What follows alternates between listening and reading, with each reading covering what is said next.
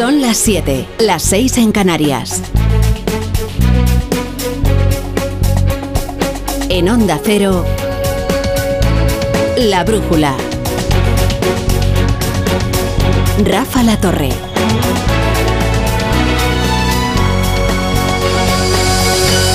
No cesa el concurso de ideas para garantizar la impunidad de Carlos Puigdemont, porque este es el único problema que tiene España. ¿eh? ¿No lo sabían? El único problema de los españoles es el problema de Carlos Puigdemont con la justicia. Y por eso hay que poner España patas arriba para solucionarlo. Ya pensaremos luego en las desaladoras. Hoy Pedro Sánchez ha venido a estas instalaciones de San Sebastián de los Reyes para someterse a una entrevista muy interesante en La Sexta con Antonio García Ferreras, en Al Rojo Vivo, en la que ha contado cuál es el más reciente butrón jurídico para permitir que Carlos Puigdemont pueda eludir una pena por sus delitos y así él, Sánchez, pueda seguir siendo presidente, que es en lo que consiste. Yo creo que hay un elemento también que hemos visto durante estas últimas semanas de instrucciones que se prolongan y que incluso los propios fiscales eh, pues han puesto en cuestión. Yo creo que son elementos que además se encardinan perfectamente en una reforma que, hemos convalidado en, estos reales decretos leyes de hace unas semanas en el Congreso de los Diputados y es el de la eficiencia de la justicia. Así que la idea ya no es reformar la codificación del terrorismo.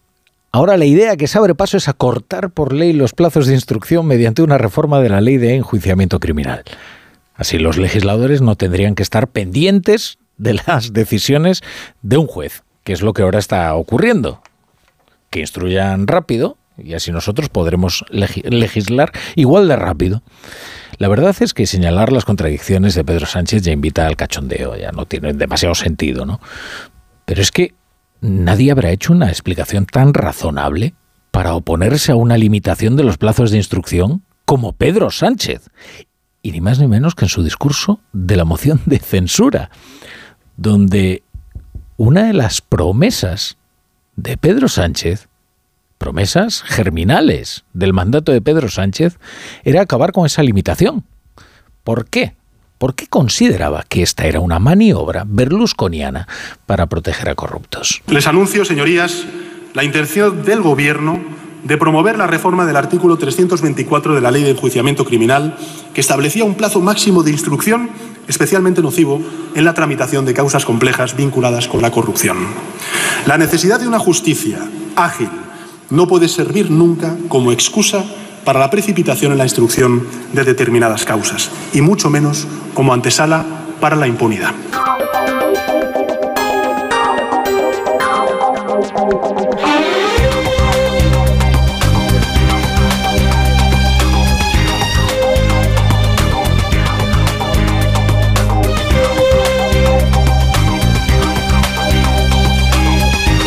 Bueno, una noticia salta ahora mismo de última hora y de notable importancia eh, a las eh, agencias internacionales de todo el mundo. Es una noticia que está difundiendo eh, el Palacio de Buckingham, que dice que el rey Carlos III ha sido diagnosticado de un cáncer de próstata. ha sido diagnosticado. Esto ha sido eh, encontrado el, tumor eh, maligno durante una cirugía de próstata, lo cual no, tiene por qué indicar que el cáncer sea de próstata, pero sí que, eh, pues que padece un cáncer y que pues, está tratándose para tratar de de superarlo y de curarlo. Esta es la noticia que ahora mismo ofrece Sky News eh, citando a fuentes del Palacio de Buckingham y que ya están recogiendo las agencias de noticias de todo el mundo. El rey Carlos III de Inglaterra tiene, tiene cáncer y está, está tratándose. Les ofreceremos más detalles en cuanto vayamos eh, conociendo todos los extremos de esta, de esta noticia de alcance que conocíamos eh, justo ahora. buenas tardes a todos. Bienvenidos a la Brújula. Estaremos con ustedes hasta las once y media, hasta las diez y media en Canarias, con toda la información, con el análisis, la economía y el deporte. Comenzábamos este informativo hablándoles de la entrevista de Pedro Sánchez aquí en La Sexta. Una entrevista cuyo resumen es que la ley de amnistía se va a aprobar sí o sí, y ya veremos cómo. Si para ello tiene que contradecirse, como escuchábamos, hombre, si la primera contradicción es ya la de la ley de amnistía. Por eso un escalofrío recorre el espinazo del espectador que cuando veía la entrevista en El Rojo Vivo escuchaba prometer a Sánchez que no se va a celebrar un referéndum de autodeterminación en Cataluña, porque utiliza exactamente los mismos argumentos para negarlo que ya utilizó para negar que en España habría una amnistía. Respecto de la ley de enjuiciamiento criminal, eh, claro, él llegó al gobierno gracias a una moción de censura que en su lógica actual, en la lógica actual de Sánchez, bien podría considerarse como parte de un lawfare. ¿eh? Recuerdo ustedes, fue una sentencia en la que el juez de Prada eh, incluyó esa incrustación, esa alusión al, Partido Popular en la sentencia de la Gürtel y que él utilizó eh, precisamente para urdir una mayoría alternativa que le llevara así al gobierno. Entonces lo que convenía era decir que esto de acortar los plazos de instrucción era solo una maniobra para tratar de proteger a los corruptos de la acción de la justicia.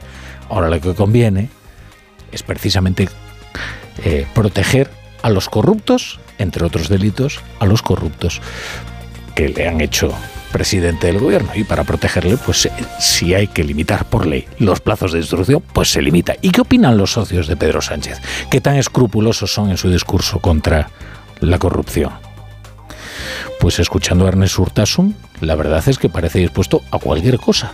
Sobre la propuesta de reforma de la ley de enjuiciamiento criminal que, ha lanzado, que se ha lanzado esta mañana, o la apertura que se ha hecho esta mañana, insisto, nosotros, cualquier eh, propuesta que ayude a desbloquear y a, poder eh, sacar adelante la amnistía, nosotros vamos a estar en una posición, como lo hemos estado, de hecho, ya lo estuvimos en la negociación anterior y en la votación anterior, tratando de buscar, buscar soluciones para que, esto salga, para que esto salga adelante. Por lo tanto, cualquier, cualquier propuesta eh, de este tipo, como la que se ha hecho sobre la, LEC, nosotros nos van a encontrar abiertos para sacar adelante la, ley de amnistía. Cualquiera, cualquiera, o sea, un fin en sí mismo, la ley de amnistía. Da igual poner patas arriba a España, como les decimos, no consiste en gobernar para transformar un país, sino transformar un país para poder gobernarlo. Todo esto coincide con la epifanía del fiscal del Supremo sobre el caso Tsunami, que ahora ha cambiado de opinión respecto de los delitos de Carles Puigdemont y pide que el Supremo no lo procese por delitos de terrorismo. Sobre esto cabe pedir un poco de coherencia a quienes le parezcan sospechosas las decisiones de García Castellón por su oportunidad, también lo hará. Le parecerá sospechoso que el fiscal Álvaro Redondo haya cambiado de opinión justo ahora y después de reunirse con el fiscal general del Estado. Ambos niegan, el fiscal general del Estado y el fiscal del Supremo, que haya mediado algún tipo de presión para este cambio de opinión. Pero el mundo cuenta algo cuando menos interesante, y es que había dos informes para responder a la exposición razonada del juez Manuel García Castellón sobre el expresidente Carles Puigdemont en el caso de Tsunami Democratic. En un primer informe, el fiscal apreció indicios de terrorismo contra el prófugo pidiéndole al Supremo que le abriera la causa y en un segundo documento solicita a la sala segunda rechazar la exposición razonada y resulta que el fiscal general del Estado decía que solo tenía noticia de uno de ellos, pero al final no, efectivamente tenía noticia de los dos. Del primero dice que era solo un borrador.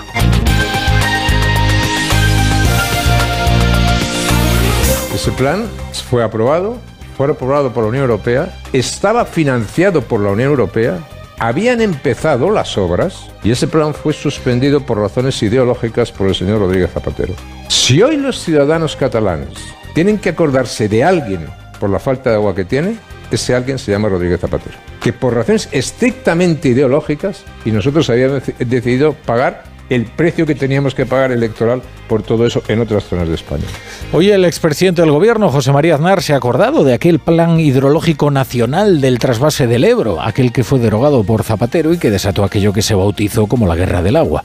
Hombre, con la presente sequía no se ha desatado una guerra del agua porque todo esto se está desarrollando en términos bastante pacíficos.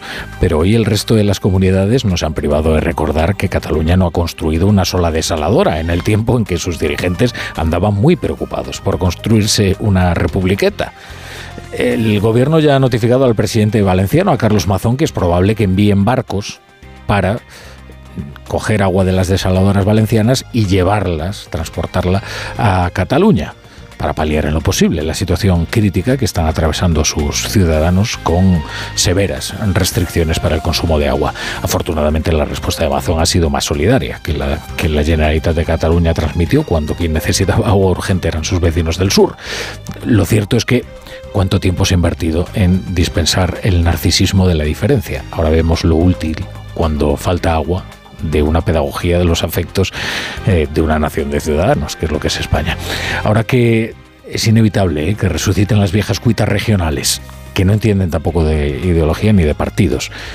Por ejemplo, la cuita del trasvase Tajo Segura, que enfrenta a castellano-manchegos con valencianos, murcianos. Escuchen al presidente de la Generalitat Valenciana, Carlos Mazón, y al presidente de la Comunidad de Castilla-La Mancha, Emiliano García Paje. Esto es un asunto de solidaridad entre cuencas, entre comunidades, eh, y no le vamos a negar el agua a quien en su día sí que nos la negó. Me quedo con la teoría de la solidaridad hídrica del Levante. Agua para beber, sí. Agua para regar, si sobra. Y aquí no sobra. En Onda Cero, La Brújula, Rafa La Torre. Repasamos ya otras noticias del día con Carlos Rodríguez y Pablo Albella. Empezando por la noticia de última hora que les adelantábamos ahora en la portada de este informativo. Y es que el Palacio de Buckingham ha informado de que el rey Carlos III ha sido diagnosticado de un cáncer. se lo detectaban durante una intervención de próstata a la que eh, se había sometido. Conectamos ya con nuestra corresponsal, Celia Maza. ¿Qué tal? Buenas tardes.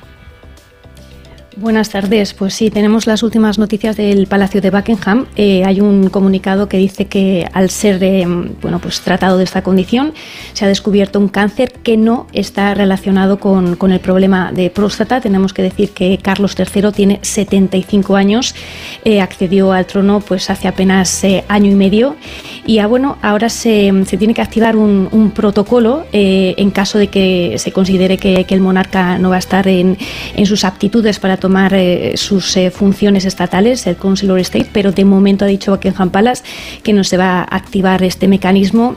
La cuestión es que es una circunstancia bastante excepcional, ya no solo porque el jefe de Estado pues tiene una condición que no sabemos ni cuánto tiempo le va a llevar apartado de la agenda, sino que además eh, su hijo, el heredero, el príncipe Guillermo, también ha estado apartado de, la agenda pública durante pues más de un mes porque su mujer, la princesa de Gales, eh, Kate, eh, también ha sido tratada eh, por una condición abdominal de la que no se ha dicho nada. Lo único que se ha dicho es que no es cáncer, pero de alguna manera hoy a lo mejor es por ese hecho el que el príncipe Guillermo haya vuelto a la agenda pública, porque indudablemente lo más importante para la monarquía es no dar pues, em, esa imagen de que no tienen una, figura. Entonces, de momento, los datos que os podemos decir es que tiene cáncer, que no está de momento ligado a la cuestión del problema de próstata, que Guillermo, el heredero al trono, coge de momento la agenda pública, pero las funciones las sigue teniendo el jefe de Estado y vamos a esperar a, más datos eh, sobre el desarrollo pues, eh, de la evolución de su salud. Y según vayamos conociendo eh, esos datos, eh, se los iremos trasladando. Esa es la noticia. El Palacio de Buckingham ha informado de que Carlos III ha sido diagnosticado de cáncer de una forma no, divulgada. De, cáncer todavía no se conoce de, de, qué se trata, pero en cualquier caso le ha obligado a suspender su agenda pública para los próximos días. Continuamos con el resto de las noticias. Este sonido, este sonido es de Valladolid, donde esta tarde los agricultores han vuelto a manifestarse. Esta mañana lo hacían en varios puntos de la provincia, tractorada que se convocaba también en Zamora, en León y en Salamanca, eh, en la frontera con Portugal, donde se cortaban varias vías. Mañana están previstas más movilizaciones, pidiendo menos competencia desleal, aumento de los costes de producción y una regulación eh, medioambiental demasiado exigente. Y así va a ser en varios puntos del país, protestas a las que ahora se suma el sector del transporte a partir del sábado con un paro nacional indefinido. La mayor problemática es la desatención que están teniendo los ministros correspondientes a una situación de agonía, de competencia desleal y de sustitución de los sectores primarios incluidos el transporte. La patronal calcula daños por valor de 120 millones de euros en los bloqueos de los agricultores franceses en territorio galo. También piden al gobierno que garanticen la libre circulación de mercancías en las movilizaciones que se vayan siguiendo, repitiendo. Mensajes al departamento que dirige el ministro Oscar Puente, quien no ve argumentos para la huelga anunciada este lunes. Cualquier paro que se convoque en el sector de transportes en este momento está absolutamente injustificado. Si alguna asociación, por motivaciones que nada tienen que ver con el sector, que tienen más que ver yo creo que con la política en este momento, quiere sumarse a las movilizaciones que están en este momento promoviendo los agricultores, es una decisión que, asumirá eh, quien, la, quien la tome. El próximo jueves el presidente Pedro Sánchez visita Mauritania junto a la presidenta de la Comisión Europea, Ursula von der Leyen. De las costas de Mauritania han salido este año el 83% de los cayucos que han llegado al litoral español, la mayoría a las Islas eh, Canarias. ese flujo migratorio es el que Bruselas pretende frenar con una ayuda financiera de 200 millones de euros al país eh, africano. En las últimas 72 horas, más de un millar han llegado al archipiélago canario. Los últimos, más de un centenar, eran localizados esta tarde en aguas de Gran Canaria. Amplía desde nuestra redacción en Canarias, Oscar Martín. Salvamento Marítimo ha interceptado el lunes a un cayuco con 105 personas a bordo, dos de las cuales han fallecido durante la travesía y otro de los ocupantes se encontraba en estado grave cuando navegaban hacia la isla de Gran Canaria. Este rescate ha tenido lugar después de que esta mañana Salvamento Marítimo condujera a Recife, en Lanzarote, una neumática con 50 migrantes, cinco de ellos mujeres, localizada cuando navegaba a 14,2 kilómetros del sureste de la isla. Durante el fin de semana llegaron también a Gran Canaria, La Gomera, Fuerteventura y Al Hierro otras 902 personas en 16 embarcaciones, entre ellas 22 mujeres y 39 menores. Dos semanas para las elecciones en Galicia y el Partido Popular, según la encuesta de Sondaje para la voz de Galicia, sigue conservando la mayoría absoluta. El BNG gana apoyos. También el CIS coincide con esa subida del bloque. Lo que pone en duda el CIS es la mayoría absoluta del PP, que dice que está en cuestión. Bueno, estos son los sondeos eh, que se van a ir produciendo hasta que llegue el día de reflexión.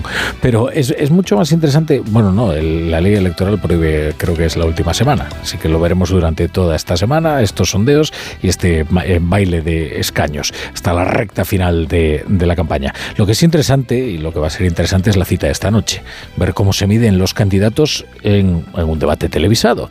Esta noche, a partir de las nueve y media, en la TVG, será el primero y de momento el único en el que participe, el aspirante a la reelección, Alfonso Rueda.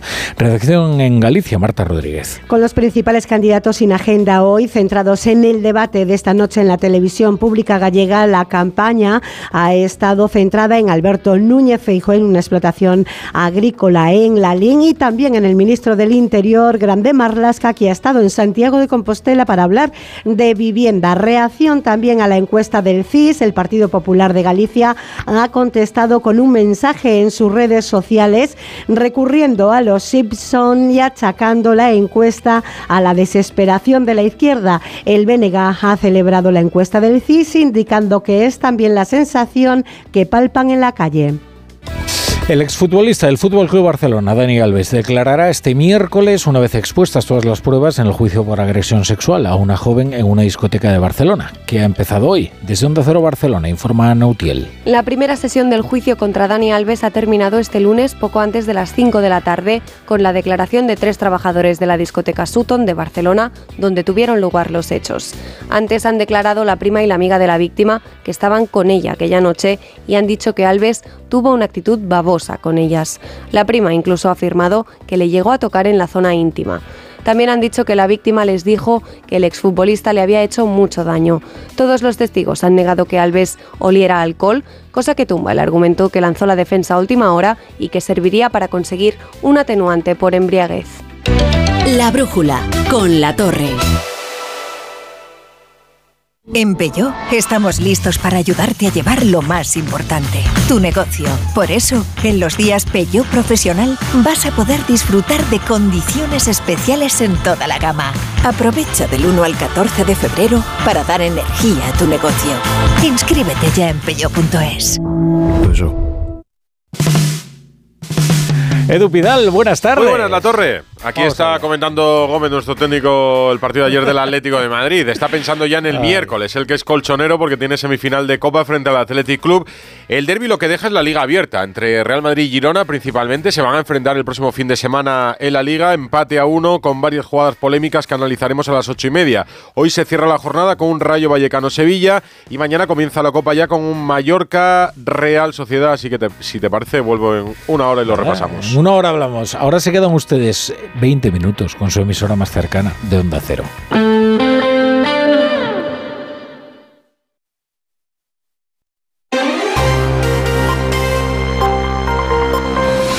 La Brújula de Madrid.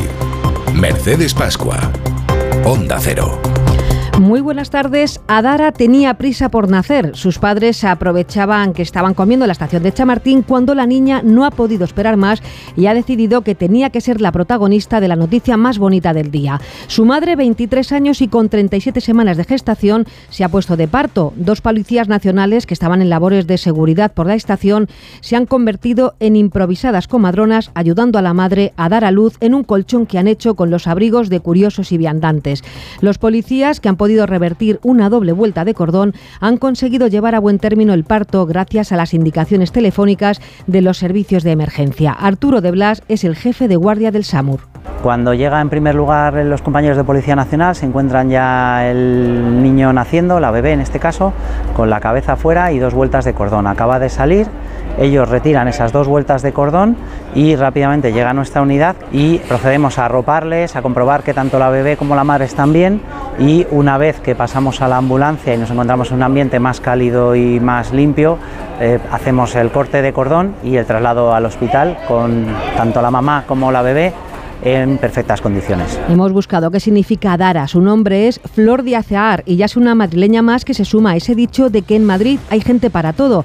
Apunten en rojo en el calendario esta fecha, 18 de febrero domingo, y no solo por las elecciones gallegas, sino porque nos traemos las fallas a la capital, a modo de mascletá. Será en la esplanada del Puente del Rey y en vísperas de un día muy especial para los valencianos, la crida, que es cuando las falleras llaman a participar en estas fiestas. El alcalde Martínez Almeida vaticina lleno total. Un lugar con las mejores vistas de la ciudad de Madrid, con toda la fachada de las Vistillas, de la Catedral de la Almudena, del Palacio Real, de Plaza de España y es ahí donde definitivamente los técnicos dicen que serán las condiciones de seguridad adecuadas y necesarias eh, para que se pueda hacer la mascleta y creo que hay pocos lugares en Madrid, desde luego con un entorno tan privilegiado, con unas vistas únicas para que honremos a la mascleta. Y se avecina fiesta también en la Asamblea de Madrid por un posible voto irregular de Vox. El diputado que tenía el escaño había dimitido con anterioridad y el asiento estaba vacío. La Asamblea abre una investigación de este voto fantasma. El portavoz del PP en la Asamblea, Carlos Díaz Pache,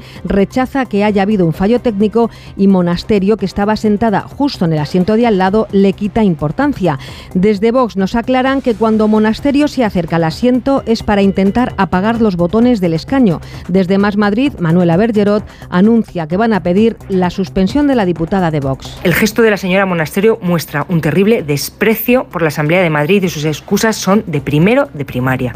Todo apunta a que la señora Monasterio hizo lo que hizo a sabiendas.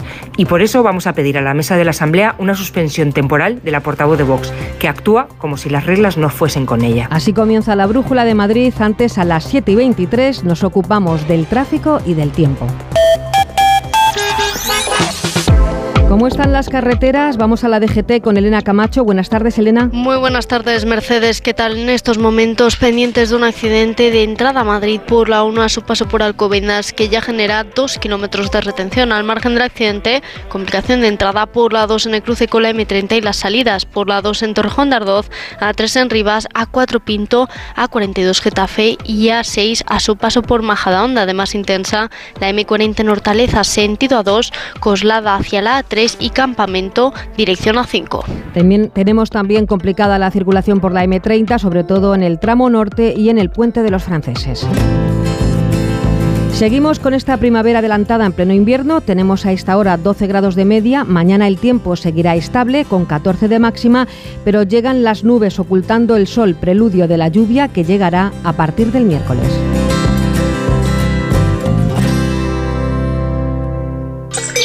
En la ganadería Organic producimos la mejor carne del mundo. Hacemos cría ecológica de las razas Angus y Wayu, 100% sostenible. Nuestra carne es deliciosa y saludable, extremadamente tierna y jugosa. Va del campo a tu casa, sin intermediarios, a un precio justo. Si pruebas Organic, solo comerás Organic. Nosotros te la llevamos gratis a tu casa. Haz tu pedido en el 910-2010, 910-2010 o carneorganic.com. Organic, la mejor carne del mundo. Si uno de tus propósitos de este año es cuidar tu salud capilar, llama al 900-696-020 y ven a Insparia, el grupo capilar especializado en trasplantes capilares y tratamiento de la caída del cabello. Confía en sus más de 15 años de experiencia y su tecnología innovadora. Pide tu cita de valoración capilar gratuita en el 900-696-020 o en insparia.es. Te compra tu coche, te compra tu carro, te compra tu buga. Te compra tu furgo, te compra tu moto, te compra tu auto, caravan. ¿Te han hecho una oferta? Te la mejoramos. Has oído bien. Mejor precio garantizado y compromiso de pago en 24 horas. Ven a vernos. Disney on Ice presenta 100 años de emoción. Únete a las aventuras de Bayana, Coco, Elsa y muchos más. Comprueba que todo es posible cuando persigues tus sueños. En febrero en Madrid y Barcelona. Puedes conseguir los mejores asientos en mitaquilla.com y puntos de venta habituales. Si es que ya lo digo yo siempre, dúchate que sale económico, pero eso sí, hazlo en un plato de ducha de Duchamanía. Hazme caso, ¿no ves que una bañera tiene más peligro que meter los dedos en un enchufe? Y mira que son bonitos los platos de ducha de Duchamanía. Oye, con suelo antideslizante, sus mamparas para entrar a vivir, pues eso, dúchate que sale económico y llama a Duchamanía, que no me enteré yo que no lo haces. En Madrid, Paseo del Molino 6, 91 468 4907 y duchamanía.es. La Brújula de Madrid. Mercedes Pascua. Onda Cero. Isabel Díaz Ayuso y José María Aznar han participado esta mañana en el aula de liderazgo de la Francisco de Vitoria. En esta universidad han analizado la situación de España. La vida de Madrid, ha dicho Ayuso, cada día es una aventura, aunque de lo que más han hablado mentor y pupila ha sido de Cataluña, Pachilinaza y de sequía. Ante un auditorio universitario, Díaz Ayuso y Aznar han coincidido en culpar al nacionalismo primero y a Rodríguez Zapatero después de la falta de agua en Cataluña. ¿A qué se han dedicado? A fabricar identidad, al ir contra lo español, a querer quedarse dentro de España, pero sacando a España de Cataluña, que eso es vivir del cuento y del agravio y demás. Y nos hemos encontrado hoy con esta situación. Si hoy los ciudadanos catalanes tienen que acordarse de alguien por la falta de agua que tiene, ese alguien se llama Rodríguez Zapatero. Coincidencia también entre mentor y alumna en la situación política, con un presidente del gobierno que señala a jueces, no pone límites, rompe todas las reglas del país que dicen terminará como Venezuela. El Ayuntamiento de Madrid va a sacar a construcción 12 parcelas para levantar viviendas de alquiler. Viviendas que tienen que salir a un precio asequible, al menos durante los primeros 15 años. Estas viviendas estarán sobre todo en Marta Morueco, al sur de la almendra central de la capital. El Ayuntamiento venderá por primera vez suelo público a promotores para construir viviendas destinadas a alquiler asequible con una condición. Durante un plazo de 15 años, estos pisos destinados a jóvenes de hasta 35 años se tendrán que alquilar a precios por debajo del mercado en un intento, según el alcalde Almeida, de regular a la baja el precio de los arrendamientos. Vivienda libre que, sin embargo, durante 15 años va a estar destinada exclusivamente al alquiler y además con un sistema que dará que no más del 25% de los ingresos de la unidad familiar se destinen precisamente al alquiler, con limitación para que no alcance o no supere un determinado umbral de la renta de la que pueden disponer las familias. Esta oferta de alquiler social asequible se centrará sobre todo en los distritos situados al sur de la Almendra Central, como el Espinillo en Villaverde, Barajas, Puente de Vallecas o Carabanchel. Hace unas semanas el Gobierno Central aprobó tarjetas monedero para las familias más vulnerables y que gestionará Cruz Roja.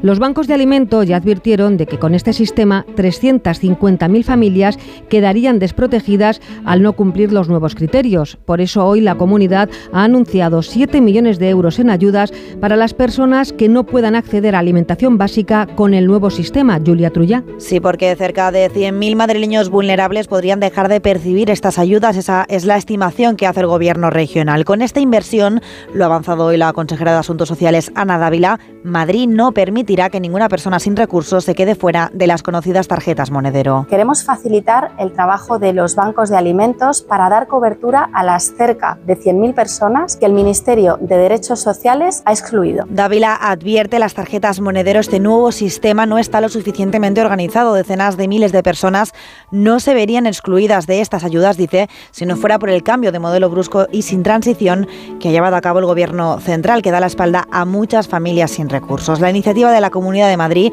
quedará aprobada a mediados de este año. El objetivo es que las organizaciones interesadas se puedan acoger a ella a partir de 2025. Huellas de Colores es el nombre de un proyecto del Hospital 12 de Octubre en el que se usan perros para controlar la ansiedad y el dolor en los niños que están ingresados en la unidad de cuidados intensivos del 12 de Octubre. La interacción de estos pequeños, que tienen entre 4 y 15 años con los animales, Belén Gómez del Pino, funciona y funciona bien. Unas de esas huellas de colores las dejan las patas de Ceo, un golden retriever de 5 años y una hermosa sonrisa perruna que se sube a las camas de la UCI pediátrica para arrancar las ansiedades y los miedos de los pequeños ingresados. Con tanta efectividad que el hospital ha publicado un estudio de las variables fisiológicas de los niños, demostrando incluso una disminución de las tasas de dolor. Y todo explica la doctora Alba Palacios, adjunta de la UCI pediátrica del 12 de octubre, bajo amplias medidas de seguridad. Hemos demostrado que es factible hacerlo sin riesgos para los pacientes. Ha tenido una acogida excepcional entre los niños, los familiares y los profesionales sanitarios. Acompaña a CEO en la UCI pediátrica otra Golden Retriever Alma y hasta hace muy poco Zenith, que hace unos días cruzó el arco iris. El proyecto es pionero en España, lleva cinco años en marcha y son 61 los pacientes tratados con el éxito que las sonrisas de todos demuestran. Después de pasar unas semanas bastante complicadas con la gripe, sobre todo en la época de Navidad, ahora mismo sepan que la epidemia está muy controlada, hoy ha llegado, ha llegado a su fin la campaña de vacunación de la gripe. Un millón y medio de ciudadanos se han inmunizado y más del 95% de bebés han sido vacunados para evitar la bronquiolitis, Marisa Menéndez. Un millón y medio de madrileños han sido vacunados en esta campaña de la gripe que ha tenido una cobertura de casi el 70% entre las personas de más de 65 años. Además, Además, según ha explicado la consejera Fátima Matute, han vacunado del virus sincitial al 96% de los recién nacidos desde octubre con muy buenos resultados. Recién nacidos que les hemos vacunado también eh, contra el virus respiratorio sincitial, pues ha habido en recién nacidos una adherencia del 96% y lo más valioso es que se ha reducido en un 70% los ingresos en estos niños. Acordaos que el año pasado hubo un tanto por ciento de ingresos muy elevado y sobre todo en UCI llegamos a ingresar a 365 niños. Matute destaca además que esta temporada temporada ha habido incidencias más bajas que otros años, menos casos y menos ingresos, lo que vincula al impacto de las campañas de vacunación. Repasamos a las 7 y 32 minutos otras noticias en titulares con Pachi Linaza. Pachi, buenas tardes. Hola, ¿qué tal? Buenas tardes. Y comenzamos con la Ciudad de la Justicia que se consolida. Antes de abril se van a licitar las obras que comenzarán en 2025. Si los trabajos se inician en, en esa fecha, los primeros traslados se iniciarán en 2027. La inversión total asciende a 680 millones de euros. En la Ciudad de la Justicia se instalarían las sedes del TSJ madrileño, de la Audiencia Provincial de Madrid y de los juzgados de primera instancia. Lorenzo Caprile va a ser el de los carnavales. El próximo sábado anunciará él el comienzo de las fiestas. El sábado 10 de enero desde Matadero, Madrid, el modista invitará a todos los madrileños a participar en el carnaval que estará organizado por la Juan Gallery para dar un enfoque artístico a todas las actividades. El domingo habrá una comparsa dedicada a Goya con gigantes y cabezudos. Y la plataforma online con la actividad comercial de los barrios Todo está en Madrid se va a traducir al chino. Todo está en Madrid es una iniciativa municipal que cuenta con 13.300 negocios adheridos y más de 467.000 usuarios. La versión china se presenta mañana en la Galería Canalejas. La página ya está traducida al inglés, francés, alemán e italiano. Y la delegación del Gobierno de la Comunidad de Madrid ha acogido esta tarde una reunión para coordinar el dispositivo de seguridad de cara a la convocatoria de manifestaciones de tractores en Madrid. Están previstas para los días 19, 20 y 21 de febrero.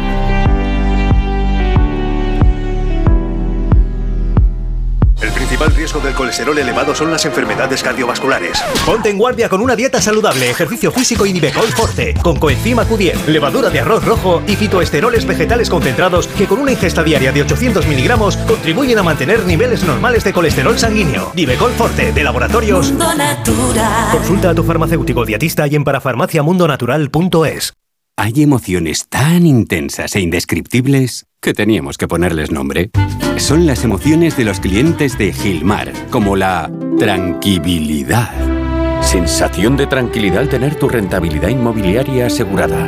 Descubre más en emocionariogilmar.es. Gilmar, de toda la vida, un lujo.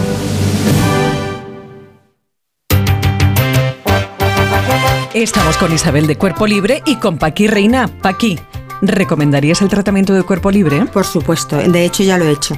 Estoy encantada, se lo recomiendo a toda la gente que conozco y a la que no conozco. De verdad, no se van a arrepentir. 40% de descuento, Isa. Por supuesto que sí, ya como Paqui, 19 kilos menos, 91 192 32 32, 91 192 32 32. Si te preocupas de buscar el mejor colegio para tus hijos y los mejores especialistas para tu salud, ¿por qué dejas la compra-venta de tu vivienda en manos de la suerte? Confía en Vivienda 2. Entra en vivienda2.com, la empresa inmobiliaria mejor valorada por los usuarios de Google. Con los ojos cerrados, Vivienda 2. El 2 con número.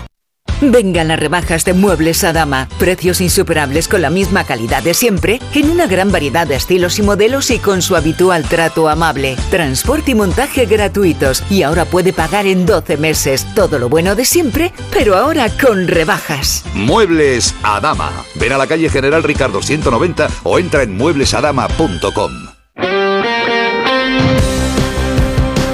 Vamos con los deportes, con Aitor Gómez. Antes te voy a pedir un recado. Quiero que esta semana hablemos algo de rugby porque haremos, detrás de ti vamos a hablar de la Sociedad de la Nieve y sabes que va de la historia del equipo de rugby que se convierte en superviviente en los Andes. Pues te recojo el guante. Esos son los deberes. Ahora vamos con el Rayo Vallecano. Correcto, que juega en el día de hoy, es el partido que tenemos, que cierra la jornada. Antes, de- déjame que te diga solo del partido de ayer. Es que es un lunes muy raro, porque mira que empató el Atlético de Madrid en el Bernabéu, que tuvimos un derby, pero yo creo que es el derby más tranquilo de los últimos eh, tiempos. Igual es porque veníamos tan cansados de ver los dos que ya hemos tenido Sí. en la Supercopa y en la Copa del Rey. Bueno, en cualquier caso, el Madrid encara una semana pendiente de Vinicius, que no pudo jugar ayer y ni entrenar hoy por esos problemas cervicales. Recuperará gente Ancelotti para el partido contra el Girona y en el Atleti pensando ya en la Copa del Rey, partido de ida de semifinales el miércoles contra el Athletic de Bilbao. Y lo que sí tenemos hoy, como bien decías, es el partido del Rayo Vallecano, es el partido que cierra la jornada, es a las 9 en Vallecas. El Rayo que tiene una temporada muy terrible en casa contra un Sevilla que lleva una temporada terrible casi en general. Hola Raúl Granado, buenas tardes. ¿Qué tal, Aitor? Buenas tardes. Partido trascendental para el Rayo Vallecano. No gana en casa desde el 15 de septiembre. Es el segundo peor local de la categoría y por tanto tiene que hacerlo para alejar aún más el descenso. No estará Francisco, el entrenador que fue expulsado en el Metropolitano con dos partidos y cumplirá hoy el primero de ellos. Tampoco Bebé, que ha terminado su participación en la Copa de África, pero todavía no está disponible en la capital de España. Con entradas agotadas espera gran ambiente un Sevilla muy necesitado y por cierto, antes de empezar se guardará un respetuoso y merecido homenaje, un minuto de silencio para Aitor Rodríguez, aficionado de apenas 20 años que fallecía hace una semana en un accidente de tráfico provocado por un kamikaze. Un abrazo grande a la familia de, Aitor. Oye, y ha sido un fin de semana de despedidas. Damián Suárez, que llevaba nueve años en el Getafe, emblema del club, ha decidido que se marcha a emprender un nuevo camino en el Botafogo. Damián Suárez, que tiene una fama ganada en la liga, ¿eh? Fíjate cómo le despedió hoy el presidente Ángel Torres. Yo creo que nueve años, es decir, son muchos años y nadie le regaló nada aquí, es decir, vino por la puerta grande y se va por la puerta grande. Y, y hay que agradecerle el, el comportamiento que, que ha tenido siempre, eh, el toca huevos, como dicen los árbitros. Eso, así le conocían los árbitros. Nada, que tenga suerte el bueno de Que le vaya muy bien, Sí, señora. exactamente. Gracias, Aitor. A ti. En la ganadería Organic producimos la mejor carne del mundo. Hacemos cría ecológica de las razas Angus y Wagyu, 100% sostenible. Nuestra carne es deliciosa y saludable, extremadamente tierna y jugosa. Va del campo a tu casa, sin intermediarios, a un precio justo. Si pruebas Organic, solo comerás Organic. Nosotros te la llevamos gratis a tu casa. Haz tu pedido en el 910-2010, 910-2010 o carneorganic.com. Organic, la mejor carne del mundo. Ahora solo piensa en disfrutar de tu Audi, porque de todo lo demás se ocupa Audi Selection Plus. Conduce tu Audi seminuevo o de ocasión con entrega inmediata, control de calidad de hasta 289 puntos de chequeo, financiación a medida y otros beneficios únicos. Y si visitas tu concesionario más cercano, podrás tasar gratuitamente tu vehículo con opción a compra. Con Audi Selection Plus todo son ventajas. Consulta condiciones y vehículos disponibles en Audi Retail Madrid. Bueno, mi querido, Te voy a decir los Bueno, les de decía los- que íbamos a hablar de la Sociedad de la Nieve porque su director, Juan Antonio Bayona, con cuatro actores, se viene el viernes a presentar la película El Palacio de Hielo. Va a copar todas las sesiones para contarnos de qué va esta historia de supervivencia y también porque está muy relacionada con la radio. A través de la radio del avión se enteraban los supervivientes de que les habían encontrado y de que les iban a rescatar. La emoción de la radio en la producción Pachilinaza, en la realización David Peñalba. Mañana más y mejor se quedan con Rafa La Torre y el equipo de la Brújula.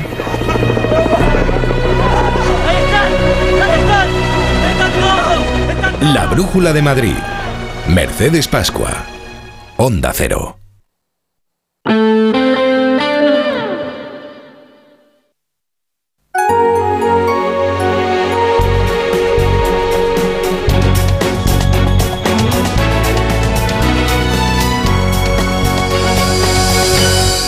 Las 8 y 20, las 7 y...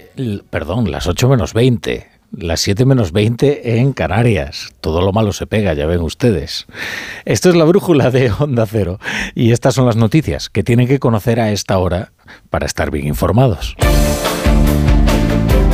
El rey Carlos de Inglaterra tiene cáncer descubierto durante la intervención que sufrió por un agrandamiento de la próstata. Según Buckingham Palace, no es cáncer de próstata, aunque no ha indicado de qué tipo es. Eso sí, hoy lunes el rey de Inglaterra ha empezado a recibir ya tratamiento. Pedro Sánchez abre la puerta a recortar los plazos de instrucción para atraer a Junts a la amnistía. Se realizaría a través de una reforma de, ley de, de la ley de enjuiciamiento criminal. El gobierno amplió el plazo de 6 a 12 meses más prórrogas en 2020.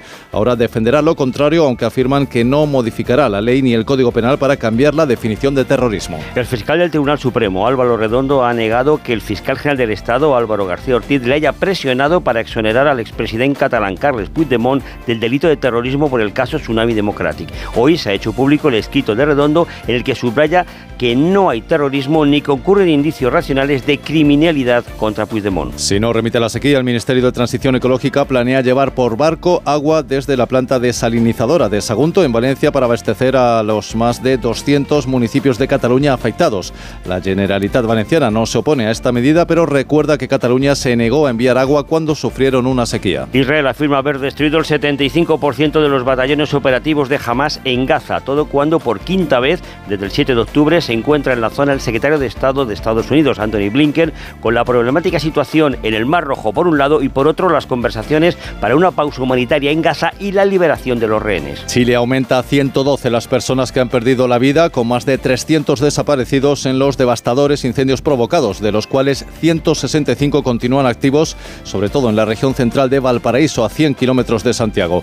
El gobierno ha calificado la tragedia como la de mayor gravedad desde el terremoto de 2010. 38 millones de personas están en alerta en California por un fenómeno conocido como río atmosférico, lluvias excesivas y potencialmente catastróficas que están cayendo en el sur del estado y que dejarán en tres días casi la mitad de las precipitaciones de todo un año. En las montañas del norte del estado la nieve es la protagonista. El exjugador del Fútbol Club Barcelona, Dani Alves, se sienta desde hoy en el banquillo acusado de violar a una joven en el baño de la discoteca de Barcelona el 30 de diciembre de 2022, caso por el que lleva un año en prisión preventiva. La denunciante ha ratificado que no hubo consentimiento y la fiscalía pide 12 años de prisión. La brújula con la torre.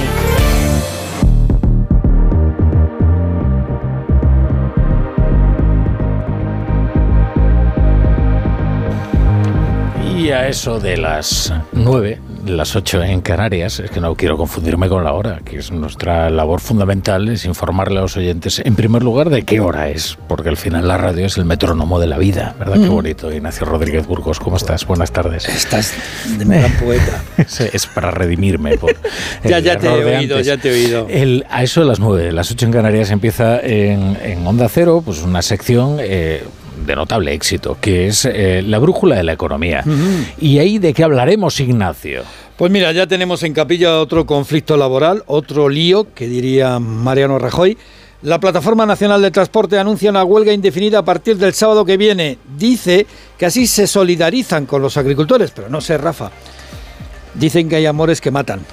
Los agricultores españoles ya tienen dificultades en Francia para distribuir sus productos y ahora, pues ahora van a tener dificultades en España. Recordar, eso sí, que la plataforma del transporte fue la que paralizó la logística en nuestro país hace casi dos años. El ministro del Transporte, Óscar Puente, Pues, ¿qué dice? Pues dice que este es un paro injustificado. Bueno, eh, este era un movimiento que era bastante previsible, ¿eh? que después de la Mm. agricultura pues llegaran los transportistas. Lo que no sé si viene a empeorar, como tú dices, o a mejorar la situación de los agricultores, que yo creo es lo primero. Y además es una convocatoria en el propio comunicado que, que está abierta a la sociedad. Claro. Eh, los agricultores eh, siguen todavía con sus protestas y multiplican sus tractoradas. Sí, esto va cada vez a más. Los tractores han salido de protesta hoy por las carreteras y calles de León, Salamanca, otras ciudades de Castilla y León. Mañana se extienden las movilizaciones por Burgos, Aragón, Vitoria, Cataluña, Granada. Concentraciones y marchas convocadas por las diversas organizaciones agrarias. También por muchas asociaciones locales e independientes, incluso por plataformas, plataformas como WhatsApp. El ministro Planas dice garantizar el abastecimiento alimentario mientras intenta desviar la presión hacia Bruselas. Insiste en eso de que, de que escuchen los europeos. Y luego hay tormentas también dentro de las empresas. Uy, esta misma tarde, por ejemplo, la familia Grifols ha decidido nombrar un nuevo consejero delegado, pero quizá lo más interesante es que abandona todos los puestos ejecutivos de la farmacéutica tras la crisis generada por el informe de Gotham. Donde también hay marejada es en el Santander, casi galerna del Cantábrico. Sus acciones han caído un 5% hoy en bolsa tras la información del Financial Times de que Irán había utilizado cuentas en Lloyds y en el Santander Reino Unido para eludir sanciones internacionales. El Santander, a través de un comunicado, afirma que no han incumplido la normativa de Estados Unidos sobre las sanciones al régimen de Teherán. Eh, y algo más, muy rápido. Eh, la senda de déficit. El Partido Popular ha confirmado que va a votar no y eso complica mucho su aprobación en el Senado. Sí, la senda de déficit puede terminar en un callejón sin salida. El Partido Popular ha deshojado a la Margarita y anuncia que votará el miércoles en contra de las previsiones de deuda y de déficit el- del gobierno en la Cámara Alta, lo que retrasará aún más la aprobación de los presupuestos del Estado. Y la fallida reforma del subsidio de paro puede retrasar también la llegada de nuevos fondos europeos e incluso que se paguen parcialmente. Estamos hablando de unos 700 millones de euros. Por cierto, Trabajo se plantea ahora incrementar el subsidio a los mayores de 52 años para ver si así consigue los votos necesarios y sacar adelante este proyecto de Yolanda Díaz en el Congreso. Pues aquí te espero, Ignacio. A Pues aquí las estaremos. 9 las 8 en Canarias. Muy bien. En línea directa entienden que cada conductor es único. Por eso, con su seguro de coche, además de ahorrarte una pasta, tienes libertad para elegir taller. El taller que tú quieras en cualquier lugar de España, pero es que además, si es un taller colaborador, te garantizan coche de sustitución con servicio de recogida y entrega. Cámbiate y te bajan el precio de tu seguro de coches, sí o sí, ve directo a lineadirecta.com o llama al 917-700-700, el valor de ser directo. ¿Un cóctel o un refresco? ¿Desayuno con zumo o café? Con la promo todo incluido de Costa no tienes que elegir. Las bebidas son gratis. Reserva tu crucero hasta el 12 de marzo y disfruta del paquete de bebidas gratis. Infórmate en tu agencia de viajes o en costacruceros.es. Costa. Hola Andrés, ¿qué tal el fin de semana? Pues han intentado robar en casa de mi hermana mientras estábamos celebrando el cumpleaños de mi madre. Así que imagínate. Dile a tu hermana que se ponga una alarma. Yo tengo la de Securitas Direct y estoy muy contento. Por lo que cuesta, merece la pena la tranquilidad que da. Protege tu hogar frente a robos y ocupaciones con la alarma de Securitas Direct. Llama ahora al 900-272-272. Esto es un mensaje para todos aquellos que te dijeron que no podías cambiar el mundo. Ahora sí puedes gracias al efecto ser humano, un superpoder que nos convierte en la única especie capaz de revertir el daño que causamos al planeta y frenar el hambre y la pobreza. Es hora de utilizar este nuevo poder. Descubre cómo hacerlo con manos unidas en efectoserhumano.org.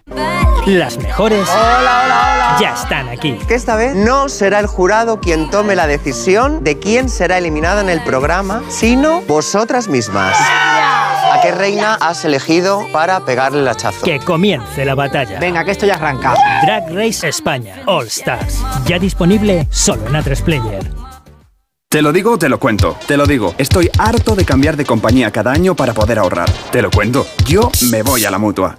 Vente a la mutua con cualquiera de tus seguros. Te bajamos su precio, sea cual sea. Llama al 91 555 5555. 91 555 5555. Te lo digo, te lo cuento. Vente a la mutua. Condiciones en mutua.es. ¿Qué, ¿Qué es lo peor de las redes sociales?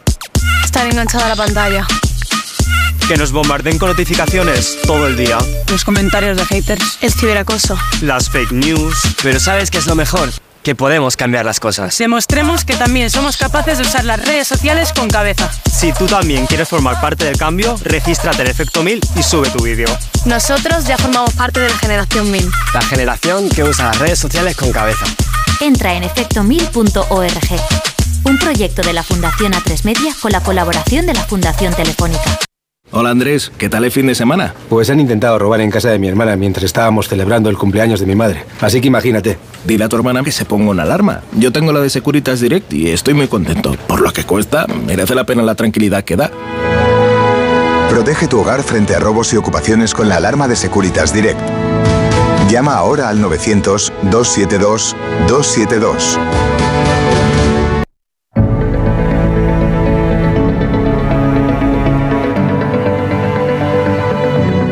Brújula.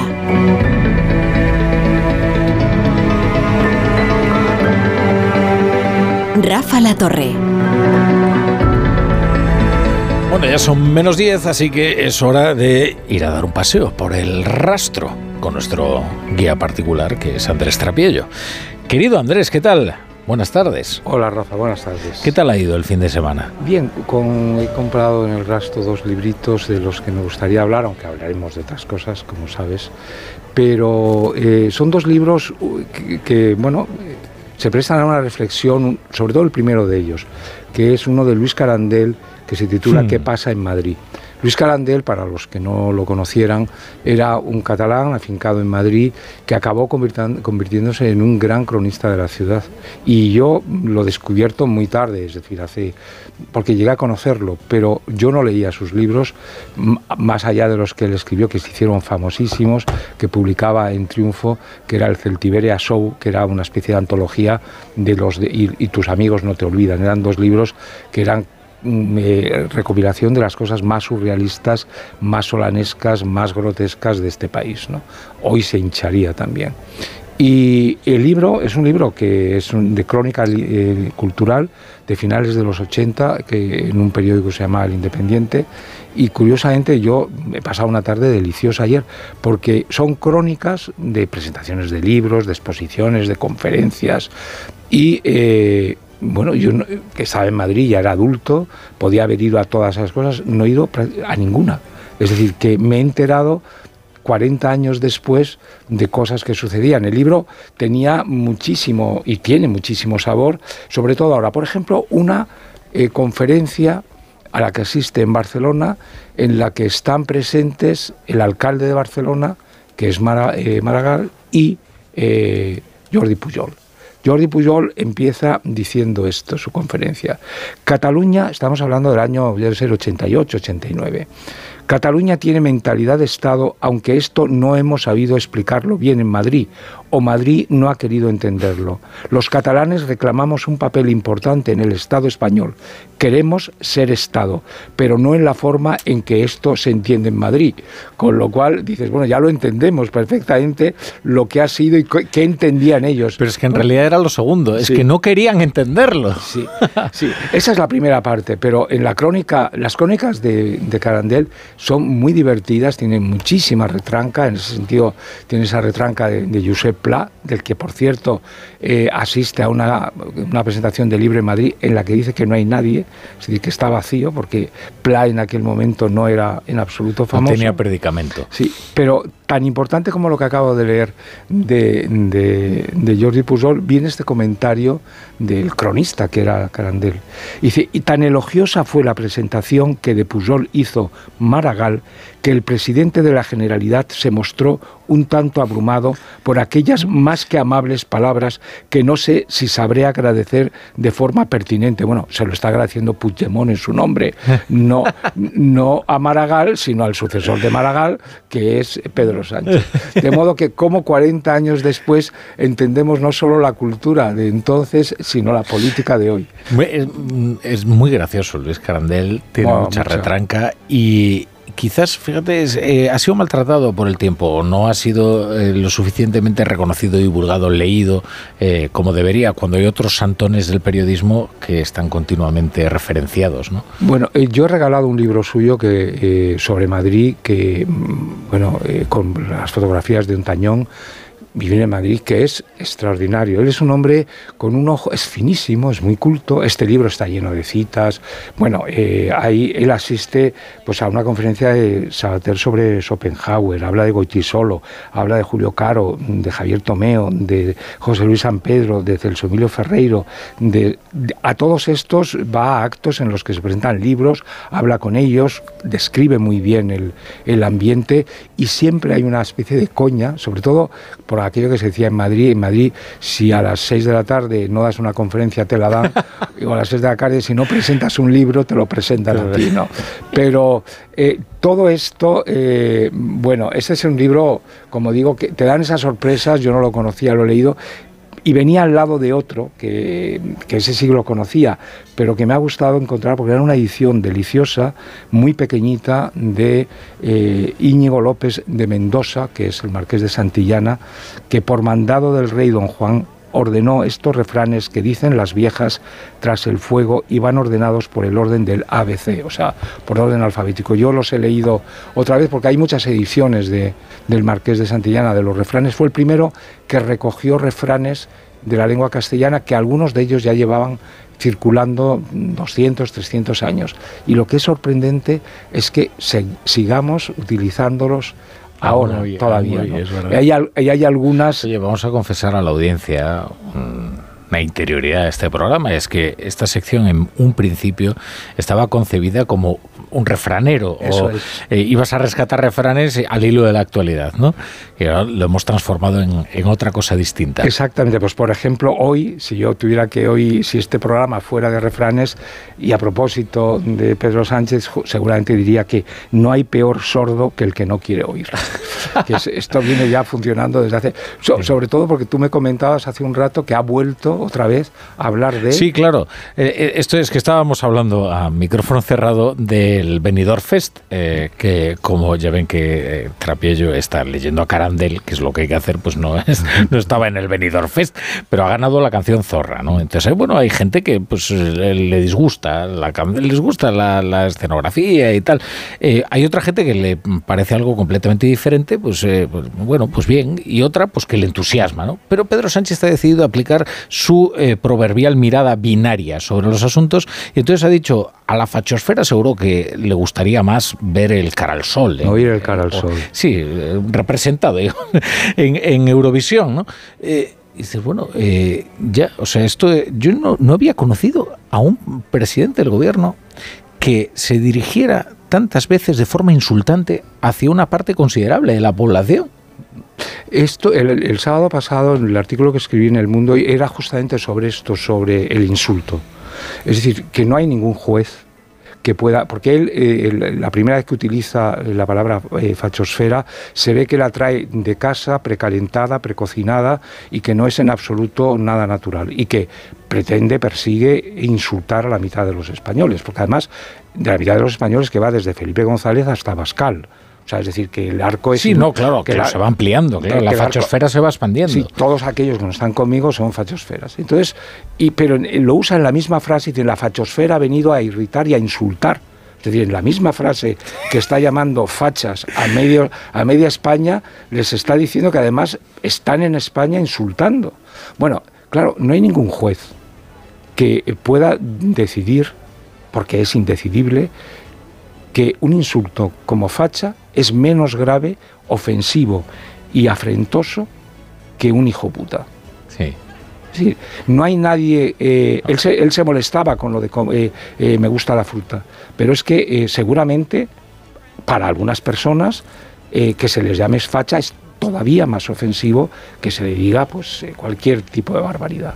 Entonces este hombre se permite ¿verdad? Insultar una y otra vez, pues solo provoca, digo, solo busca la provocación, obviamente. Es decir, ya no le queda más que el insulto. Mm.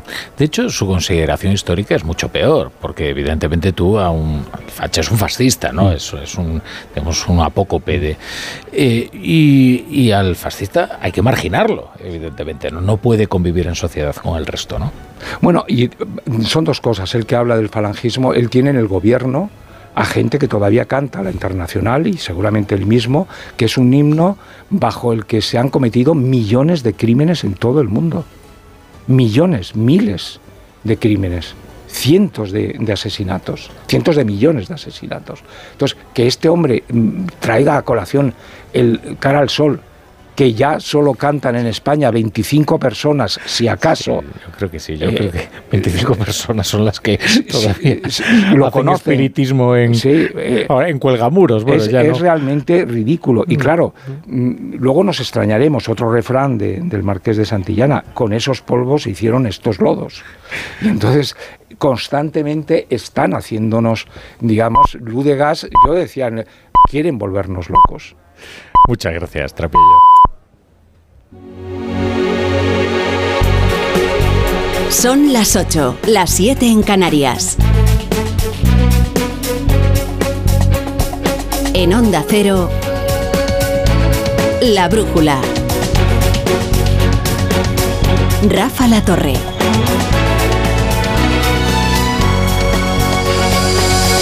Antes de nada, la noticia que saltaba a las agencias de todo el mundo a media tarde, justo hace una hora, a las 7 de la tarde, a las 6 en Canarias. Al rey de Inglaterra, a Carlos III, le han diagnosticado un cáncer.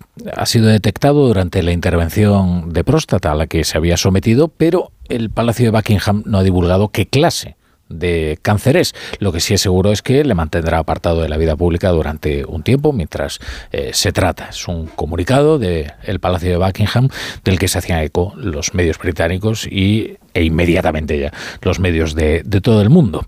Corresponsal en Reino Unido, Celia Maza, ¿qué tal? Buenas tardes. Buenas tardes. Pues sí, Carlos III, que accedió al trono en septiembre de 2022 tras siete décadas de reinado de Isabel II, que falleció a los 96 años, ha sido fue hospitalizado la semana pasada para recibir un tratamiento benigno de agrandamiento de próstata, algo bastante frecuente en los hombres mayores de 50 años, pero los médicos, según reza el comunicado oficial, como decías, detectaron otro problema aparte, se dice, y tras realizar unas pruebas han concluido que es cáncer. No está relacionado con la próstata, pero no se dan más detalles. Según Palacio, los médicos se muestran optimistas y el monarca espera volver a desempeñar plenamente sus funciones públicas lo antes posible. De momento no se habla de crisis constitucional ni se ha activado el protocolo para nombrar al llamado Council of State, la persona que puede actuar en nombre del monarca en caso de que él no pueda desempeñar sus obligaciones como jefe de Estado. Carlos III, que por cierto ha hablado con sus hijos y sus hermanos, no va a protagonizar actos públicos, pero seguirá asumiendo sus deberes, incluidas las audiencias semanales con el primer ministro británico y las reuniones del Consejo Privado, aunque se podría hacer por videoconferencia. Al igual que ocurrió cuando se le detectó el problema de próstata, en esta ocasión también ha querido dar su diagnóstico de manera pública. Como representante de la Organización Nacional de Cáncer, quiere dar visibilidad para animar a otros a hacerse las pruebas pertinentes. La carencia de filtros al hablar de la condición del jefe de Estado contrasta con el secretismo con el que se está abordando la situación de su nuera Kate, princesa de Gales, quien estará apartada de la agenda pública como mínimo hasta después de Semana Santa, tras ser intervenida por una cirugía abdominal no cancerígena. Su marido, el príncipe William, heredero al trono, también suspendió su agenda pública para poder estar con ella, pero este mismo lunes ha retomado sus obligaciones. Lo más importante ahora es evitar a toda costa la imagen de un trono vacío.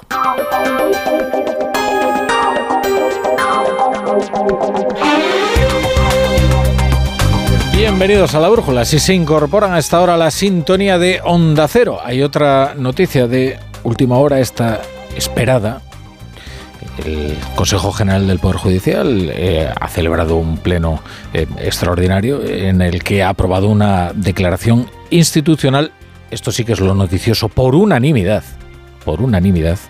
Ya saben ustedes que en el Consejo del, Poder Judicial los eh, vocales bueno, pues suelen dividirse en tendencias que luego permiten a los periodistas etiquetarlos muy alegremente en función de familias ideológicas. Bien, no, esta declaración es unánime. Dicen que rechazan con toda firmeza determinadas manifestaciones y comportamientos de miembros del poder legislativo. En realidad es una queja enérgica por los insultos a jueces eh, muy eh, por su nombre y apellidos desde la tribuna del Congreso por parte de algunos de los socios de este gobierno, jueces que están instruyendo casos relativos con el Prusés y a los que directamente acusan de prevaricadores. No menciona el o la declaración no menciona explícitamente a Francina Armengol, la presidenta del Congreso, pero es evidente que hay un lamento eh, en fin, que late bajo el texto por la falta de intervención de la presidenta de, la Cámara. Es muy probable que para garantizar la unanimidad hayan preferido ni siquiera mencionar a, la, a, la, presidenta del Congreso que jamás ampara a estos jueces y sin embargo cómo se pone cuando el, insultado o el criticado es eh, pues alguno de los miembros, por ejemplo, de este gobierno, demostrando pues una parcialidad que es impropia de alguien que es una autoridad del Estado y que si bien pertenece a un partido, debe amparar eh, en función del reglamento a todos los legisladores y también a todos los poderes del Estado eh, si son insultados desde la Cámara. Eh, se abre paso, se abre paso una nueva idea en el concurso para salvar a Carlos Puigdemont y para saldar así el precio de la investidura. Esta idea, esta idea está patrocinada por Pedro Sánchez, nada menos. Todas es evidente que hay una verticalidad ¿no? en las decisiones que toma el Ejecutivo respecto a Carlos Puigdemont. Ahora bien, esta idea no es un globo sonda filtrado a un, un, diario a ver qué tal respira la opinión pública, ni es una ocurrencia de un ministro eh, para salir del paso. Después de haber explorado la posibilidad de una redefinición del terrorismo, ahora lo que se pretende a expensa siempre de que Puigdemont lo acepte, es una reforma de la ley de enjuiciamiento criminal para acortar los plazos de instrucción y así no tener que estar legislando en función de cada paso que dan los jueces, que es lo que ahora mismo está haciendo la mayoría parlamentaria para tratar de evitar a Carles eh, Puigdemont que cumpla su pena. Lo ha confirmado Pedro Sánchez en una entrevista muy interesante en La Sexta, con Antonio García Ferreras en Al Rojo Vivo. Una entrevista que se resume en que pase lo que pase, Sánchez tiene la determinación de que la ley de la amnistía salga aprobada. Al final la idea es muy sencilla, ¿eh? y es el espíritu del mandato de Sánchez. Esto no consiste en gobernar para transformar el país, sino en transformar el país para poder gobernarlo. Yo creo que hay un elemento también que hemos visto durante estas últimas semanas de instrucciones que se prolongan y que incluso los propios fiscales eh, pues han puesto en cuestión.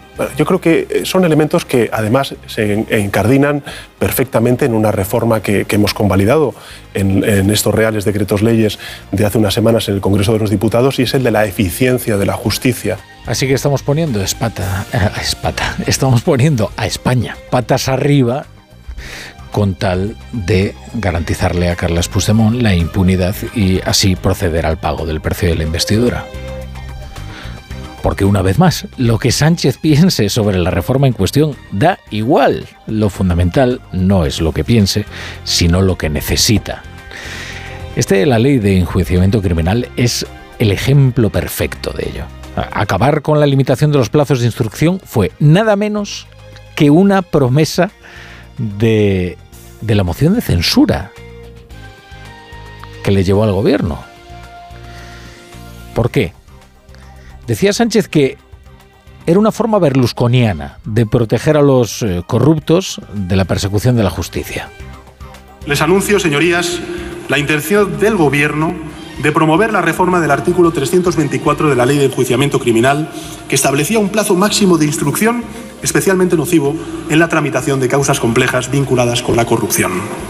La necesidad de una justicia ágil no puede servir nunca como excusa para la precipitación en la instrucción de determinadas causas, y eh. mucho menos como antesala para la impunidad. Antesala para la impunidad. Fíjese lo claro que se expresa Pedro Sánchez. Es difícil encontrar una una expresión tan, tan clara de oposición, una explicación tan, tan didáctica de por qué no hay que acortar los plazos de instrucción de la justicia. Nadie se hace la oposición como el Sánchez del pasado al Sánchez del presente.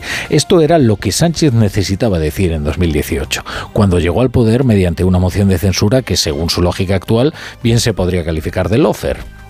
Pero ahora Sánchez necesita urdir una forma berlusconiana para proteger a sus corruptos de la persecución de la justicia. Así que adelante con la reforma de la ley de enjuiciamiento criminal. Adelante, si es que le place a Carlos Puigdemont, porque ahora veremos si a Puigdemont le satisface esta solución creativa, que es quien tiene la última palabra, sobre cómo se deben, cómo se deben instruir a partir de ahora los casos en España. Es tal el esfuerzo creativo que se está poniendo en librar a Carlos Puigdemont de sus problemas con la justicia que cualquiera diría que este es el problema de España, el único problema que tiene España. No, este es el problema germinal de Sánchez, porque si no lo soluciona no hay legislatura.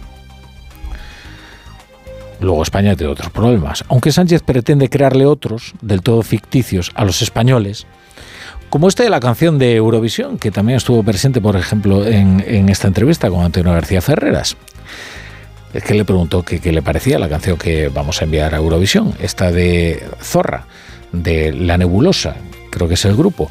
Y la verdad es que el planteamiento de, el planteamiento de Sánchez denota qué clase de mentalidad binaria tiene. A ver, sí, a mí me parece que el feminismo no solamente es justo, sino que es divertido. Y por tanto, pues eh, este tipo de, provocaciones además tienen que venir necesariamente de la cultura. Volviendo a la fachosfera, yo entiendo que a la fachosfera le hubiera gustado tener el cara al sol. Bueno, respecto a esto del feminismo, ¿no? Ni que el feminismo fuera único, unívoco, un monolito. Bueno, pues hay feministas que se están expresando ahora mismo en contra de la canción, otras a favor, bueno, como es legítimo, ¿no? Es que, vamos a ver, así que esto es o fachosfera o zorra, no hay matiz. Quiero decir, pongamos por caso, ¿eh? No te puede dar igual la canción de Eurovisión. O es más, creer que es una canción pues bastante floja en el sentido de que es lo menos original o novedoso que hay, porque es meter tres cuartos de las Bulpes y un cuarto de Rigoberta Bandini en la Turmix y ponerle una puesta en escena bastante precaria y mandarla a Eurovisión. Pero vamos, que sin ninguna otra consideración moral al respecto, sencillamente porque no es demasiado virtuosa la canción desde el punto de vista musical, desde el punto de oído musical. Oye, te puede desagradar, ¿eh? Es que yo creo que nunca había habido un presidente que de forma tan deliberada insultara constantemente a una parte de sus gobernados o pretendiera enfrentarlos en un combate binario de facciones de un maniqueísmo feroz. O sea, o zorra o facha. O sea, o enviamos zorra o enviamos el cara al sol. No hay otra opción, ¿eh? o Zorra o el cara al sol, que yo creo que habría que remontarse precisamente a los que decían lo del anti-España, para encontrar una mentalidad binaria semejante. Pero bueno, bueno, desgraciadamente España tiene otros problemas. ¿Qué le vamos a hacer?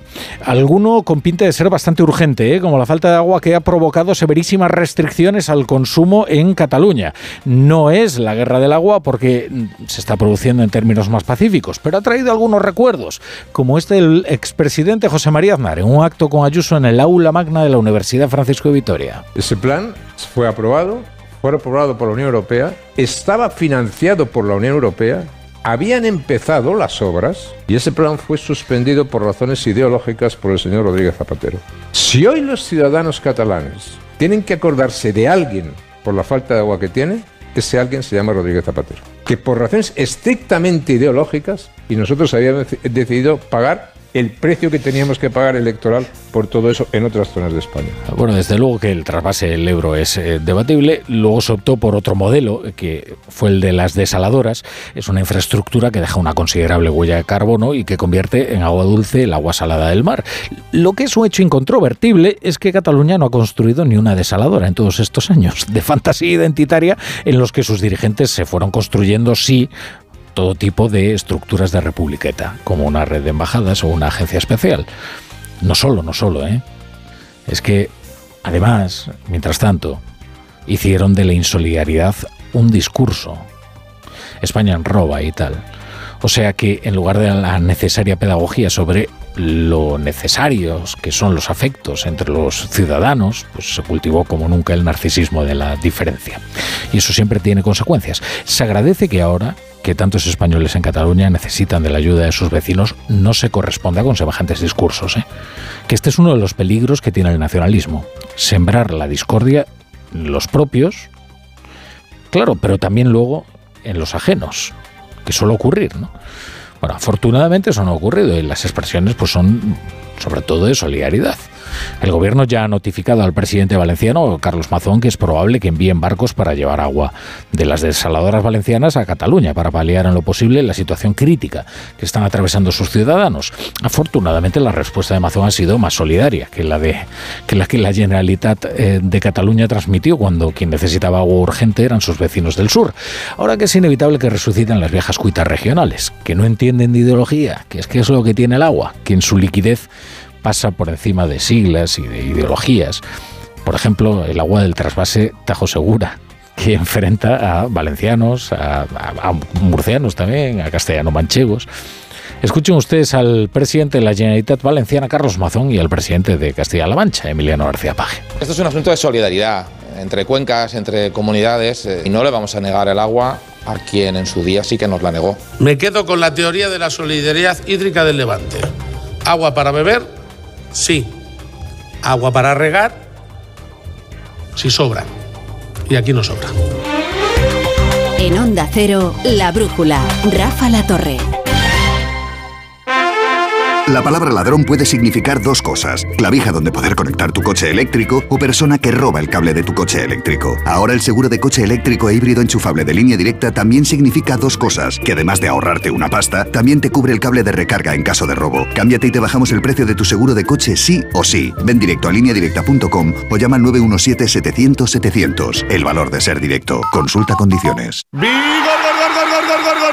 Toma Energisil Vigor. Energisil con maca contribuye a estimular el deseo sexual. Recuerda, energía masculina, Energisil Vigor. Te lo digo o te lo cuento. Te lo digo. Tenemos todos los seguros contigo y aún así, ¿pagamos de más? Te lo cuento. Nosotros nos vamos a la mutua. Vente a la mutua con cualquiera de tus seguros. Te bajamos su precio, sea cual sea. Llama al 91 555 5555. 91 555 5555. Te lo digo o te lo cuento. Vente a la mutua. Condiciones en mutua.es. Hola Andrés, ¿qué tal el fin de semana? Pues han intentado robar en casa de mi hermana mientras estábamos celebrando el cumpleaños de mi madre. Así que imagínate. Dile a tu hermana que se ponga una alarma. Yo tengo la de Securitas Direct y estoy muy contento. Por lo que cuesta, merece la pena la tranquilidad que da.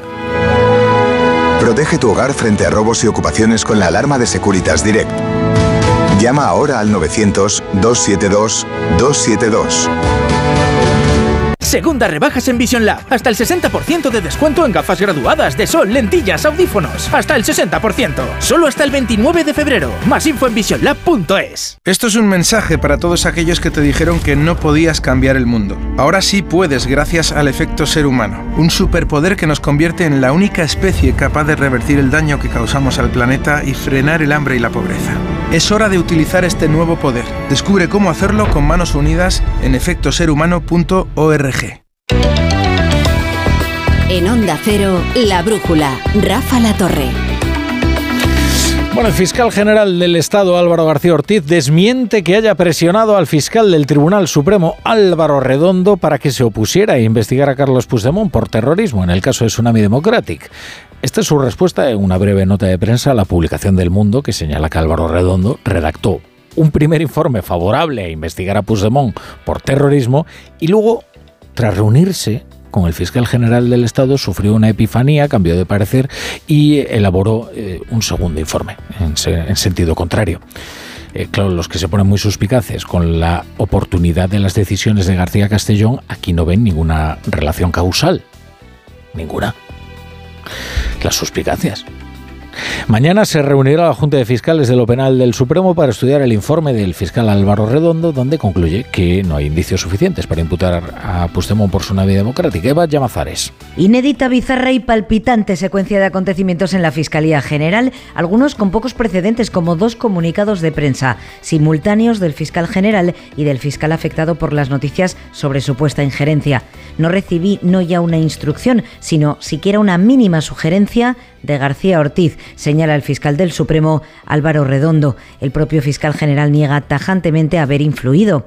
El fiscal Redondo lleva a la Junta de Fiscales de mañana un borrador proponiendo pedirle al Supremo que descarte investigar a Puigdemont por terrorismo, porque los indicios están demasiado abiertos. Redondo está escrito a la conservadora Asociación de Fiscales y defiende en la nota sus 46 años de profesionalidad.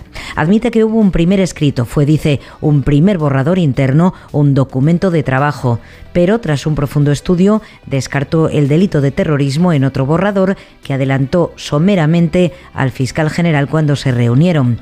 El informe se basa en que no hubo una detención ilegal de los controladores aéreos a los que se encerró durante el bloqueo del Prat, sino un delito de coacciones insuficiente para considerarlo terrorismo y que no hay indicios racionales que justifiquen que el Supremo investigue a los aforados Puigdemont y Wassenberg. El Gobierno central y la Generalitat de Cataluña han desencallado finalmente la financiación para dos nuevas desaladoras eh, en Cataluña, las del Tordera y, el Foix, ante la grave situación de sequía que atraviesa la comunidad y que parece que no va a hacer más que prolongarse. Eh, por eso, además, si fuera necesario, también se ha acordado la posibilidad de poder llevar agua en barcos desde el puerto valenciano de Sagunto a Barcelona a principios de verano. Nos lo cuenta desde Onda Barcelona Ricard Jiménez. El gobierno ha asegurado que están preparados para poner en marcha esta hipotética medida. Sería a partir de junio, en el caso que la situación de sequía no mejore en Cataluña. La infraestructura de Sagunto está capacitada para generar el agua que garantizaría el abastecimiento de boca de los habitantes del área metropolitana de Barcelona, unos 5 millones de personas. Una medida que no afectaría al consumo de agua de la comunidad valenciana. Teresa Rivera es la ministra para la Transición Ecológica. Compite, como digo, con otros usos locales que entra dentro de lo que sería habitual y previsible para una instalación que está siendo infrautilizada y ojalá no resultara necesario, pero está en condiciones de poder funcionar eh, sin interferir ninguno de los usos actuales. Ambos gobiernos también han acordado una medida a medio plazo, construir y poner en marcha las desaladoras del Foch y Tordera 2, el 2028 y el 2029 respectivamente. Requerirá de una inversión de 500 millones de euros que se financiarán con fondos europeos en forma de crédito que Cataluña deberá devolver incrementando la factura del agua. En Galicia, cuarto día de campaña electoral y hoy hay debate. Hay debate esta noche en la televisión gallega, en la TVG. El único en el que van a participar cinco, cinco candidatos. Eh, que participan Podemos y Sumar, que van eh, por separado. Redacción de Onda Cero en Galicia, Marta Rodríguez. La encuesta del CIS, cuyas previsiones el Partido Popular achaca a la desesperación de la izquierda y que celebra el BNG, asegurando que es la sensación que palpan en la calle, ha centrado la campaña de hoy en Galicia. Los principales candidatos no han tenido agenda para preparar el debate de esta noche en la televisión pública. El Bénega ha hablado de vivienda con los estudiantes en Santiago de Compostela y ha presentado un vídeo de 70 preguntas personales a su candidata, Ana Pontón. Si no fuese Ana Pontón, ¿quién se gustaría ser? Marie Curie. Alfonso Rueda también en vídeo ha leído la carta que le ha remitido Juan Pardo. Querida Galicia, miña nai dos dos males. A miña música segue estando ás túas obras. Y Rueda que recibía el apoyo hoy de Núñez Feijo en campaña en una explotación agrícola en Lalín y el ministro del Interior Grande Marlasca que apoyaba a José Ramón Gómez Besteiro en Santiago. Los transportistas, o al menos una parte de ellos, se suman a las protestas de los agricultores y los ganaderos. La Plataforma Nacional en Defensa del Sector de Transporte, esta que agrupa a pymes y autónomos, anuncia un paro indefinido a partir de este próximo sábado. Lo que quieren es paralizar el país. El ministro de Transportes, Oscar Puente, considera que se trata de un paro injustificado que solo se convoca por motivaciones políticas. Margarita Zavala. Las movilizaciones convocadas por la plataforma han tenido un seguimiento un tanto desigual, si bien es cierto que consiguieron poner en jaque a todo el transporte de nuestro país en marzo de 2022, dejando desabastecidos a muchos supermercados. En noviembre de ese mismo año, la verdad es que no tuvieron mucha repercusión. Ahora se suman a las protestas de los agricultores y el ministro les dice que su motivación es básicamente política. Cualquier paro que se convoque en el sector de transportes en este momento está absolutamente injustificado. Si alguna asociación por motivaciones que nada tienen que ver con el sector, que tienen más que ver yo creo que con la política en este momento. Quiere sumarse a las movilizaciones que están en este momento promoviendo los agricultores, es una decisión que, asumirá eh, quien, la, quien la tome. La Confederación Española de Transporte de Mercancías, que es la mayoritaria, no secunda la convocatoria. Dicen que es mejor seguir por la vía del diálogo más que por la confrontación. La brújula, Onda Cero. Juanjo de la Iglesia, buenas tardes. Buenas tardes, Rafael. A ver qué, qué noticias estás leyendo en, en, los periódicos. Pues en la edición digital de La Razón acabo de leer los datos sobre la atención primaria en España, no son muy allá. Atención primaria en España, menos centros de salud, listas de espera más largas y médicos con menor poder adquisitivo. Desde 2012, la población atendida ha pasado de 46,3 a 47,1 millones de personas y los médicos que las atienden de 28.771 a 30.500, un 5,3% más. Se culpa del colapso a la falta de profesionales, de falta de plazas ofertadas, a la precariedad laboral y sobre todo a la fuga de talentos al extranjero, donde encuentran mejores condiciones de trabajo los médicos españoles que han sido formados aquí, pero resulta que se van a ejercer allí, allí donde les pagan mejor y, y trabajan en mejores condiciones, claro. Eh, a veces una noticia que no sé cómo interpretar. A ti que te gustan los perros, no sé si te agradará o te hará reír. Perros que se casan. Las bodas caninas cogen fuerza en España. Cada vez es más habitual para las mascotas. No esto que llevan las arras, que esto ya lo he visto yo. Es un matrimonio concertado. Exacto, pues exactamente. Eso es lo que hacen. Los protagonistas son los perretes. Y entonces, bueno, hay, eh, por lo que he visto, estoy mirando un poco, hay empresas que organizan bodas, cumpleaños, hay repostería, menú, Sí. gorritos. No, es que a mí me gustan mucho los perros, lo que no soporto es a los dueños. Al 90% más o menos, me refiero. ¿eh? 20 minutos. eh, un joven compra una casa a través de Amazon, entre comillas, que alguien me quite la tarjeta. Yo no sé qué es más admirable, que alguien se compre una casa sin querer o que lo cuente, o que lo convierta en espectáculo, que es realmente en lo que consiste el trabajo de este TikToker norteamericano. Encima, o sea, o, o encima, como curiosidad, se trata de una casa prefabricada, que le ha costado 25 mil dólares del ala. Pero, no, dice, la voy a convertir en residencia vacacional, pero no tiene terreno donde ponerla. Entonces tienen un almacén.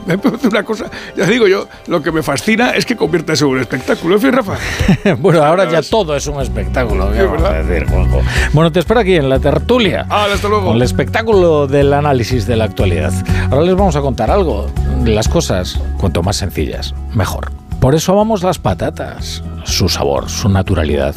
Y Jolusa nos invita a cocinar las recetas de siempre y a disfrutar en torno a una mesa, como nuestras secciones. Disfruta de un alimento de calidad todo el año con patatas y Jolusa. Amamos las patatas.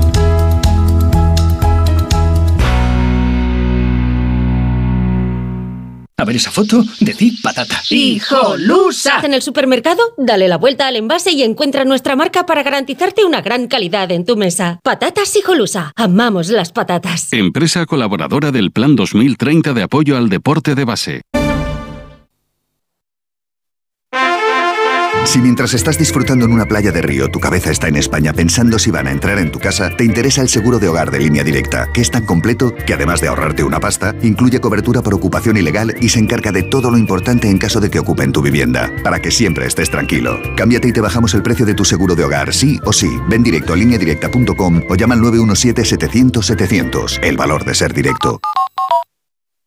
Esto es un mensaje para todos aquellos que te dijeron que no podías cambiar el mundo. Ahora sí puedes gracias al efecto ser humano, un superpoder que nos convierte en la única especie capaz de revertir el daño que causamos al planeta y frenar el hambre y la pobreza. Es hora de utilizar este nuevo poder. Descubre cómo hacerlo con manos unidas en efectoserhumano.org.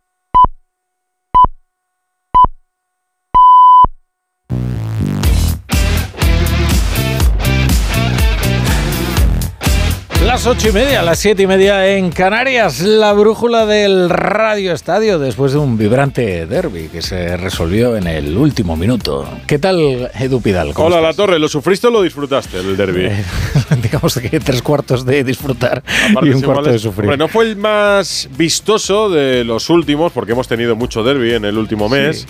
No pero si mal, lo eh, analizas jugada a jugada, no. Eh, Oblak y sobre todo Lunin tuvieron intervenciones decisivas. Eso quiere decir que hubo ocasiones, que hubo movimientos. Un empate a uno final con el gol de Marcos Llorente que igualó el de Brahim. La liga abierta no es demasiado decisivo como si lo era eliminatorio, por ejemplo, el de la Copa del Rey, el último. Pero bueno, un derby que tuvo muchas No, no, cosas. estuvo bien, estuvo Para bien, todas las bajas sí. que hubo, por ejemplo, hasta última hora en el Real Madrid, que tuvo que cambiar en el calentamiento a Vinicius, aquejado de un problema en las cervicales. Bueno, pues el Atlético de Madrid. Eh, Están poniendo a prueba realmente el, el fondo de plantilla del Real Madrid. La capacidad de imaginación de Ancelotti para buscar soluciones ante los problemas. Claro, es que hay bajas de las que ya casi ni, ni nos acordamos, pero desde Pues. Militao o Courtois, que son las de larga duración. Militao parece que ya no juega en el Madrid para algunos. Claro, es que es muy difícil. de ¿eh? larga duración. Y el Atlético de Madrid que no tiene ni tiempo a pararse a pensar en eso porque en 48 horas juega la Copa ante el Athletic Club. Así que tenemos una semana tan intensa como el fin de Rafa. Pues vamos a ello. Venga.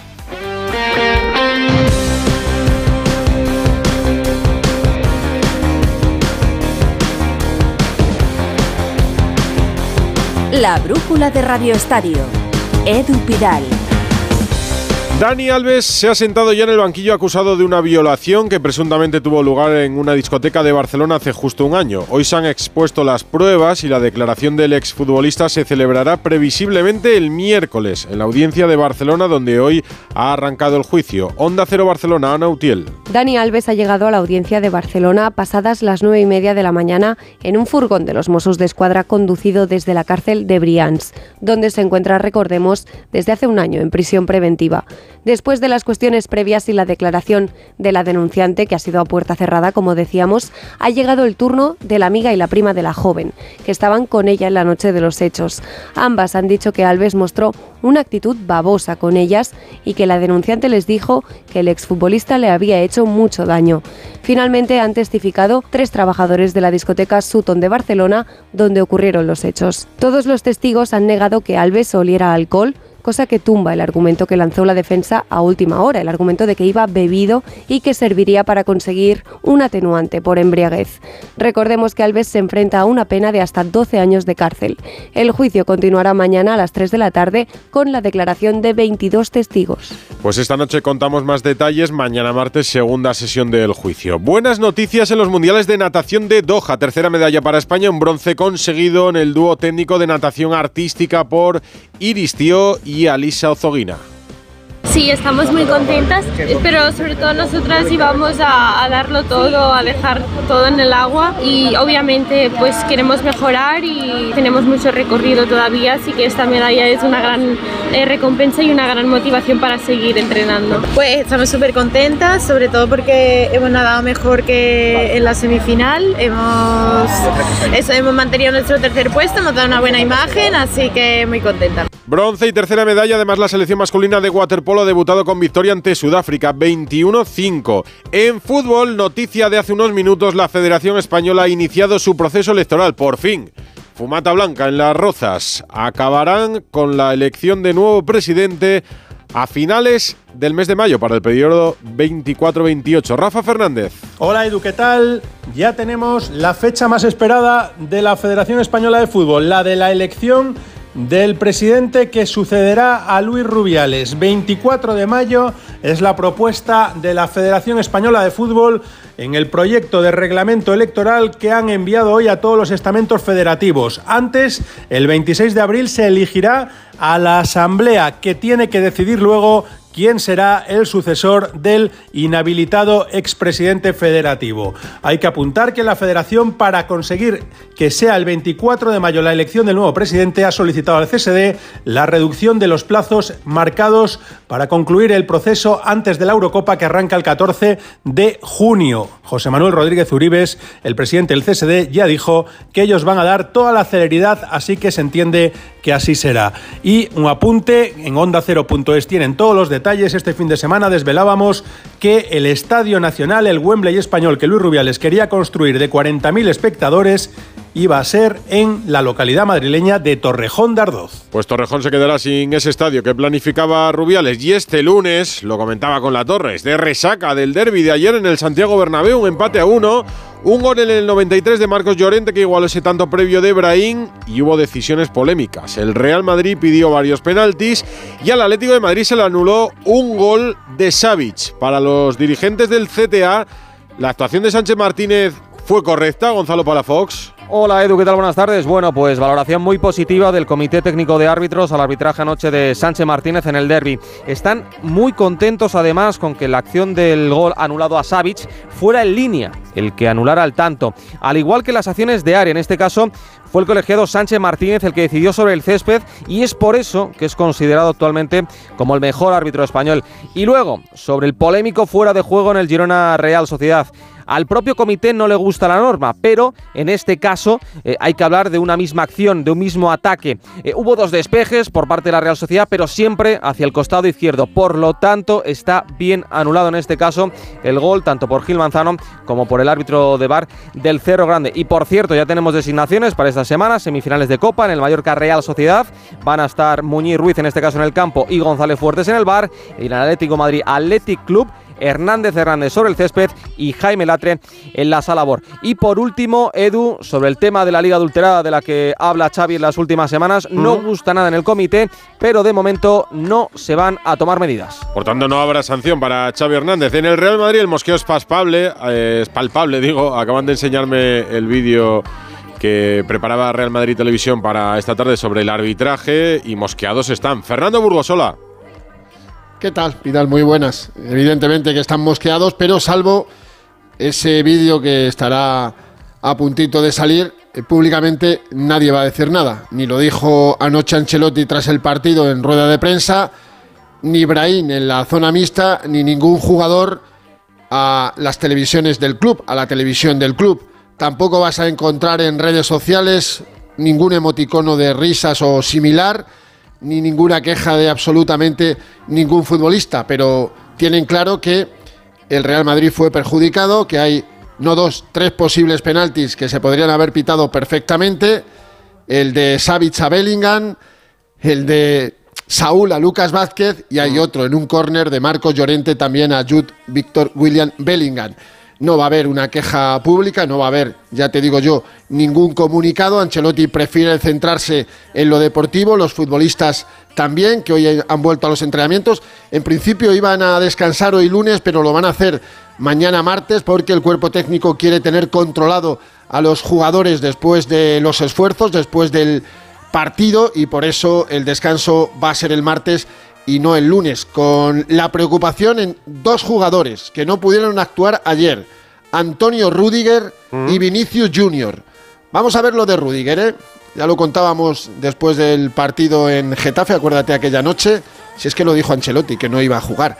A ver cómo evoluciona de cara al sábado seis y media frente al Girona. Y el problema en las cervicales de Vini, que le impidió jugar, estuvo calentando, pero yo creo que fue un canto al sol, eso es indudable, y a ver cómo evoluciona estos próximos días, porque no es pecata minuta ese problema físico en las cervicales. Quedan días para que los dos se recuperen. Vamos a ver si lo pueden hacer, aunque vuelve Chuamení y el Madrid ya no, ya no tendrá que jugar con una defensa de bajitos, porque Chuamení pasa claramente el 1.84. Carvajal volvería al lateral derecho, Mendy se mantendría y Nacho, que no está en un buen momento de forma ni mucho menos, acompañaría a Chuamení en el centro de la defensa. Todo esto si Rudiger no se recupera del golpetazo en el muslo izquierdo el pasado jueves ante Greenwood. Y en el Madrid tienen claro que ayer se perdieron dos puntos porque el equipo mereció ganar, que unas veces ganas tú en el 90 y otras te empatan en el 90 que el partido importante de estos dos que había, Atlético de Madrid y Girona, donde hay que ganar para dar un golpetazo en la liga, es frente al conjunto de Mitchell, que por cierto no se va a sentar en el banquillo por la expulsión del otro día. Es evidente que cualquier madridista, cuerpo técnico, presidencia, aficionado, en la jornada 23 hubiera firmado estar dos puntos por encima del Girona, que es segundo, ocho del Barça y 10 del Atlético de Madrid. Real Madrid-Girona, sábado seis y media en el Atlético de Madrid. Tampoco tienen tiempo a dar vueltas a lo que sucedió ayer porque en 48 horas juegan la Copa ante el Athletic Club, Mori. ¿Qué tal, Edu? Evidentemente, esto es lo que hay, sin solución de continuidad. Viene la Copa del Rey el miércoles, un partido importantísimo. Date cuenta que el Atleti está a tres partidos de conseguir un título en esta competición. Así que se lo toman con mucha seriedad. Incluso ayer en la alineación de Simeone se vio una mezcla pensando en ese encuentro, luego hubo cambios.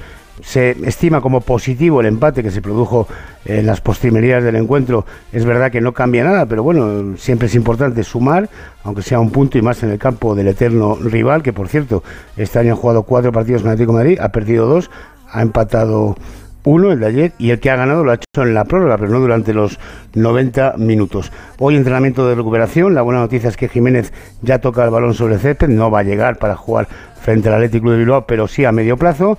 Eh, hay que decir que mm, el miércoles el Metropolitano va a estar lleno, va a haber un ambiente tremendo para recibir al cuadro eh, de Bilbao, que el Atlético de Madrid, por cierto, ha recurrido la amarilla que había ayer Saúl, que es la quinta y que le impediría jugar el próximo domingo en Sevilla en Liga en el estadio Sánchez Pizjuán ante el comité de competición. Yo creo que es claro que toca el balón. No se habla de polémicas en el Atleti y de hecho ayer Simeone reconoció en rueda de prensa que bueno el gol de Aluna parece claramente en fuera de juego aunque no se le preguntó ni entró en el tema de los penaltis. Mañana entrena el equipo a partir de las seis y media de la tarde. Antes rueda de prensa de Simeone un Atlético de Madrid que va a poner todos los huevos en la misma cesta, en la misma cesta, en la cesta de la Copa del Rey para intentar doblegar al Atlético de Bilbao, aunque ya sabéis que en semifinales es a doble partido y por tanto habrá que esperar una semana para ver qué es lo que ocurre en San Mamés. Esto será el miércoles, el domingo fue el derby, el sábado jugó el Barça y hoy en el Barça es noticia de eco porque le ha dado un repaso a prácticamente todo y ha hablado de Xavi, de la temporada. Alfredo Martínez, muy buenas. Hola, muy buenas tardes, Edu. La verdad es que por primera vez ha habido cierta tranquilidad en Can Barça por la victoria, porque ha recortado puntos y fíjate por un detalle que no es eh, poco significativo. Desde el 29 de diciembre no paraba el Barcelona entre partido intersemanal, partido fin de semana. Fíjate que les ha dado libre hoy y mañana a su plantilla después de un agotador calendario. Ha jugado 10 partidos. Ningún equipo del fútbol español ha jugado tanto. Así que hay un pequeño alivio para Xavi Hernández que además, fíjate, este fin de semana va a recuperar a Ter Stegen que será titular ante el Granada, Rafinha que podría entrar en la convocatoria y esperan poder contar con Vitor Roque porque han presentado alegaciones, entienden que la entrada no es temeraria, que por tanto no sería merecedora de una amarilla y quieren que le quiten ese partido de suspensión que cumpliría frente al Granada. Otro a recuperar sería Sergio Roberto. Y como tú bien decías, hoy Deco a los compañeros de la vanguardia ha hablado de varios apuntes. Ojo, él significa que no ha hablado con ningún entrenador y que quiere respetar a los entrenadores con contrato. No sé si eso será perjudicial para Hansi Flick, que, no tiene contrato y que por tanto entraría en otro grupo, o a lo mejor está jugando al despiste, pero que él, claro, esperaba que siguiera Xavi, que estaba planificando la temporada con él y que la liga no está terminada. Escuchamos un compendio de algunas de las frases más interesantes de Deco. Todavía no ha acabado. Creo que no, podemos hablar de la etapa de Xavi como el fin. Para mí aún tiene más capítulos por delante. Me sorprendió porque mm, al final yo veía ¿no? el Mister siguiendo esta temporada y haciendo el plan para la próxima, cuando además tiene contrato. Y yo creo que ha sido el propio Xavi que desde el principio puso un poco unas líneas de decir, no, yo quiero un año más y no quiero tener muchos más años de contrato que el club, porque si no gano creo que no, no, creo, creo que no, no seguiré. Yo creo que la liga no está acabada. También la victoria de ayer nos volvió otra vez a dar algo de, de esperanza. Yo creo que para mí lo importante es que competimos de verdad. Yo creo que la expectativa de la gente este año era dar un salto en la Champions, pero creo que lo hemos dado. Hoy sí que ha hablado de fútbol, Deco, porque antes entre todos los equipos que pereza de declaraciones, de presiones, de campañas, de vídeos, de errores, de bar, de cuestiones arbitrales en general que van más allá de jugadas puntuales y que apuntan a teorías de todo tipo, como a ligas adulteradas, y en el centro del foco, la figura del árbitro. Edu García, buenas tardes. ¿Qué tal, Edu? Muy buenas. En más de una ocasión he bromeado con la posibilidad de que los árbitros piten con pasamontañas o camuflaje similar para no alimentar estas diatribas tan dañinas. Cuidado, no sea chanza. Pero claro, terminaríamos analizando los andares, los gestos y contratando fisonomistas a cascoporro. No están bien nuestros colegiados. Andan inquietos, descentrados, peleados entre ellos y se sienten desprotegidos. Pero los vídeos de la tele blanca y las ensoñaciones perversas de Xavi y Laporta no están en su top de quebraderos. Los que abominaban de los métodos castristas de Velasco Carballo desean algo de rumbo y de directrices claras de Medina, Clos o Undiano. Dirigentes cohibidos, arrugados y que van rezando por las esquinas por mantener su puesto de trabajo. La mente ocupada por la propia supervivencia no es buen consejo. No están ahora para explicar acción de gobierno y bunkerizar al colectivo. Dicho esto, el VAR no ha mejorado el juego lo que se esperaba, ni aquí ni en Pernambuco. El debate del uso, del papel que se le debe dar y de quiénes han de hacer los loops y los behind, hay que hacerlo de manera seria y, a ser posible, sosegada. La brújula de Radio Estadio. Edu Pidal. Madre mía, qué golpe. Parece que tu coche se pelea con una columna. Con el seguro de coche de línea directa, no solo te ahorras una pasta, sino que además puedes escoger el taller que quieras aquí o en Chipiona. Y si eliges taller colaborador, también tienes coche de sustitución garantizado y servicio de recogida y entrega. Cámbiate ahora y te bajamos el precio de tu seguro de coche, sí o sí. Ven directo a lineadirecta.com o llama al 917-700-700. El valor de ser directo. Consulta condiciones. Hola Andrés, ¿qué tal el fin de semana? Pues han intentado robar en casa de mi hermana mientras estábamos celebrando el cumpleaños de mi madre. Así que imagínate. Dile a tu hermana que se ponga una alarma. Yo tengo la de Securitas Direct y estoy muy contento. Por lo que cuesta, merece la pena la tranquilidad que da. Protege tu hogar frente a robos y ocupaciones con la alarma de Securitas Direct. Llama ahora al 900-272-272. ¿Te lo digo o te lo cuento? Te lo digo. Tenemos todos los seguros contigo y aún así, ¿pagamos de más? Te lo cuento. Nosotros nos vamos a la mutua. Vente a la mutua con cualquiera de tus seguros. Te bajamos su precio, sea cual sea. Llama al 91 555 5555. 91 555 5555. Te lo digo o te lo cuento. Vente a la mutua. Condiciones en mutua.es. A ver esa foto, decir patata. ¡Hijolusa! Es que decir patata es decir hijolusa. Entre nuestra gran variedad encontrarás la patata perfecta para tu plato, siempre con la misma calidad. Patatas hijolusa. Empresa colaboradora del Plan 2030 de apoyo al deporte de base. ¿Un cóctel o un refresco? ¿Desayuno con zumo o café? Con la promo todo incluido de Costa no tienes que elegir. Las bebidas son gratis. Reserva tu crucero hasta el 12 de marzo y disfruta del paquete de bebidas gratis. Infórmate en tu agencia de viajes o en costacruceros.es. Costa. Si para ti un paquete no es una caja, sino una persona, entonces te interesa el seguro de moto de línea directa, con el que además de ahorrarte una pasta, tendrás cobertura de equipación técnica para casco, guantes y cazadora. Cámbiate y te bajamos el precio de tu seguro de moto sí o sí. Ven directo a lineadirecta.com o llama al 917-700-700. El valor de ser directo. Consulta condiciones.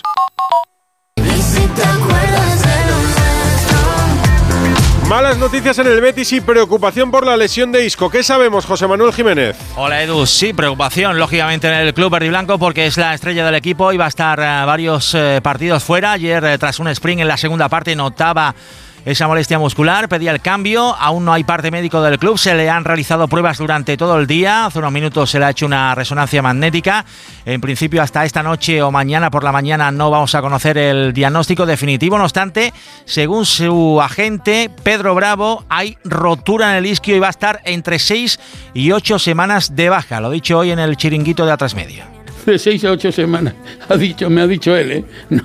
De seis a ocho semanas. Sí, yo, sí, mes y medio. Yo creo, yo creo que va a estar antes. Pendientes también en el Betis Edu del parte médico de Abner Vinicius, que se lesionaba ayer en el tobillo en la jugada del penalti que supuso el gol del Getafe. A todo esto, la jornada de Liga en Primera se cierra hoy en Vallecas, Rayo Vallecano Sevilla desde las 9, ya en el estadio Raúl Granado. Hola Raúl. Hola Edu, ¿qué tal? Muy buenas. Aquí se va a cerrar esta jornada con entradas agotadas en el estadio para vivir este partido importantísimo para los dos. No gana en casa el Rayo desde el 15 de septiembre. El Sevilla que tiene que ganar sí o sí para huir de abajo. No está Ramos, no está Suso. En el Rayo no está Francisco expulsado. Dos partidos tiene que cumplir hoy el primero de ellos. Así que lo que vamos a vivir aquí será un gran duelo con minuto de silencio previo por el fallecimiento de un aficionado del Rayo tras un accidente con un kamikaze. Por cierto, esto lo pita, te va a sonar Hernández Maeso. Vamos a ver si hoy se le da bien. De algo me suena. Y desde las ocho y media, Real Zaragoza, Real Sporting en la Romareda para cerrar la jornada de segunda. Rafa Feliz, ¿cómo va el partido? Muy buenas. Muy buenas, Edu. 17 minutos y medio, casi 18 ya de la primera parte. De momento no ha habido ocasiones ni del Zaragoza ni del Sporting. Empatan a cero el Sporting, se puede enganchar a los puestos altos con una victoria. El Zaragoza se acercaría hacia los playoffs en caso de conseguir la victoria. Ahora mismo, 18 minutos, primera parte, Zaragoza 0, Sporting 0. Partido de segunda en juego, partido en primera a partir de las 9 y Copa del Rey mañana. La brújula de Radio Estadio.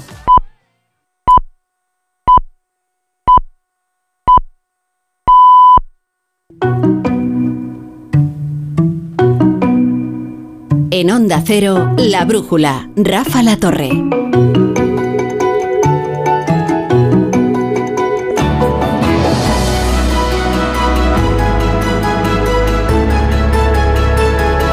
Es que ahora me he aficionado, bueno, en realidad este fin de semana, a ver los vídeos de la gente probando las Vision Pro, estas de Apple, ¿no?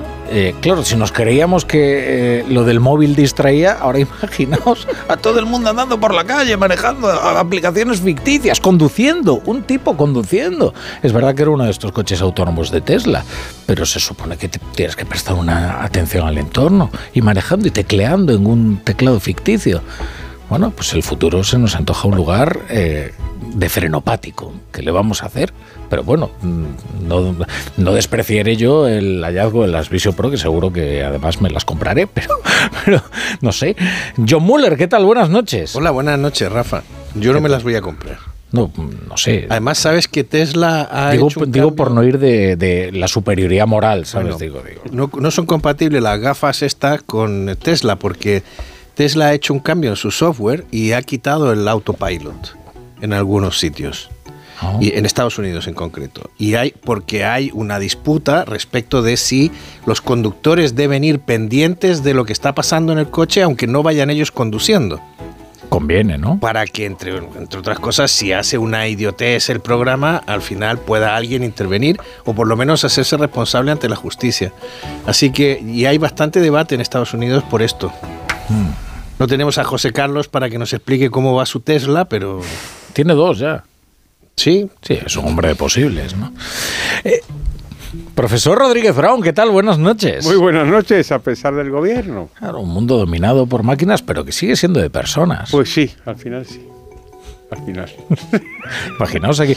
Es verdad que luego permite, pues, por ejemplo, ver una carrera de Fórmula 1 eh, como si estuvieras casi en el paddock, ¿no? Y con toda la información disponible. Es más, con un mapeado 3D, así la gente podrá asistir, por ejemplo, a la brújula de la economía si le interesa, ¿no? Yo creo que no tiene ningún interés, ¿no? Pero, Al contrario. pero y veros, eh, corpóreos. ¿Qué pasa? ahí? ¿No, no es interesante vernos? Yo creo que perdéis bastante. Creo que es mejor escucharos.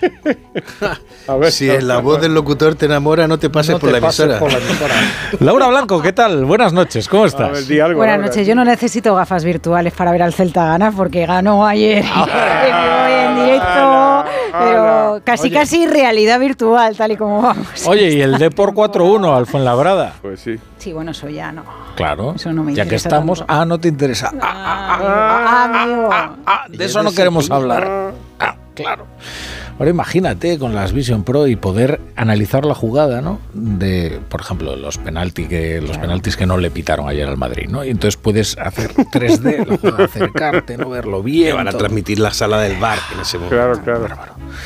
Nuestro fijo entre los discontinuos es Ignacio Rodríguez Burgos. ¿Qué tal, Mm. querido Ignacio? Muy bien, menudas gafas nos vamos a comprar cuando nos den así. Gafas para ver la economía maravillosamente. ¿eh?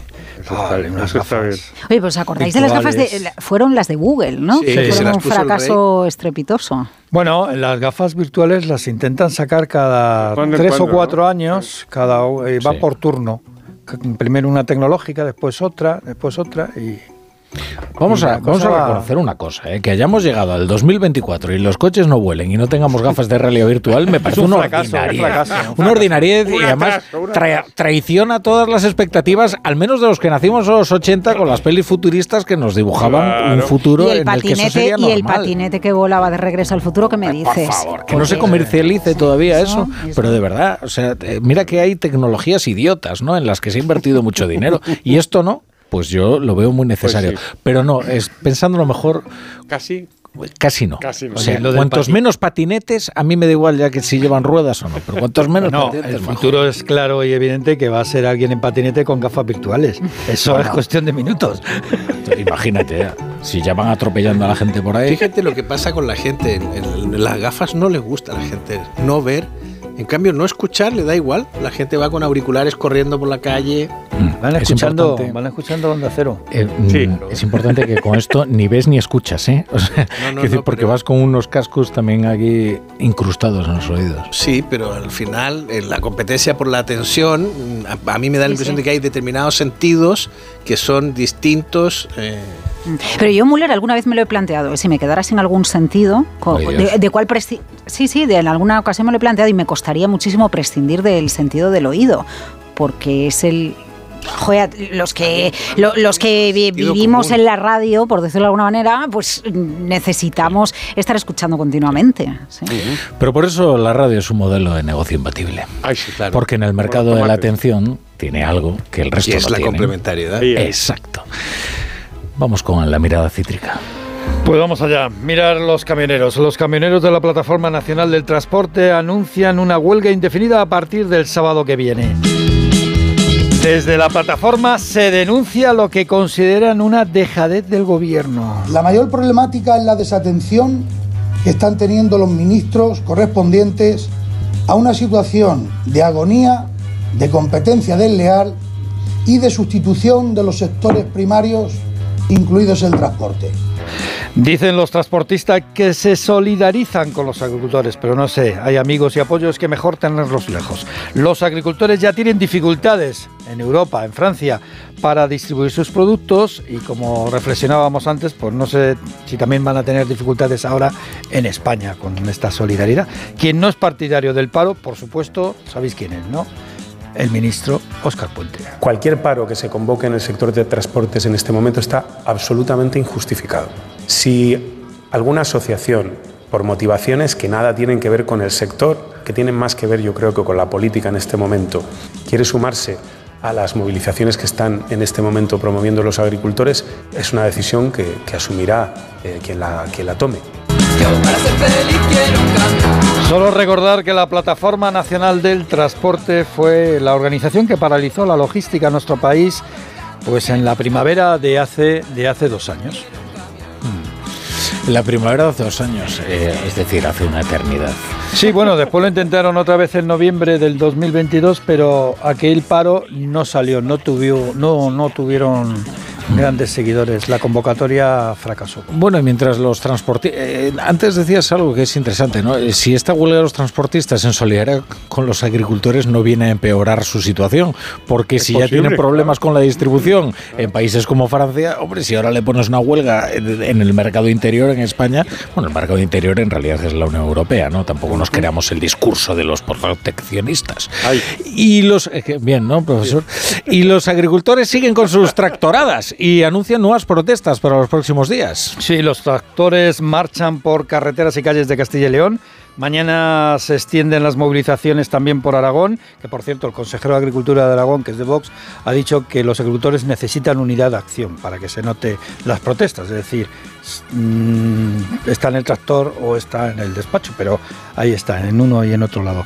Eh, mañana, como digo, se extienden las movilizaciones por Aragón, Vitoria, Cataluña, Granada, Almería, Jaén, bueno, y las marchas están convocadas por las diversas organizaciones agrarias como Asaja o UPACOAG y también asociaciones locales e independientes. El ministro Luis Planas garantiza, dice que está garantizado el abastecimiento alimentario. O sea, ya estamos en ese nivel, en esa, ya hemos pasado pantalla.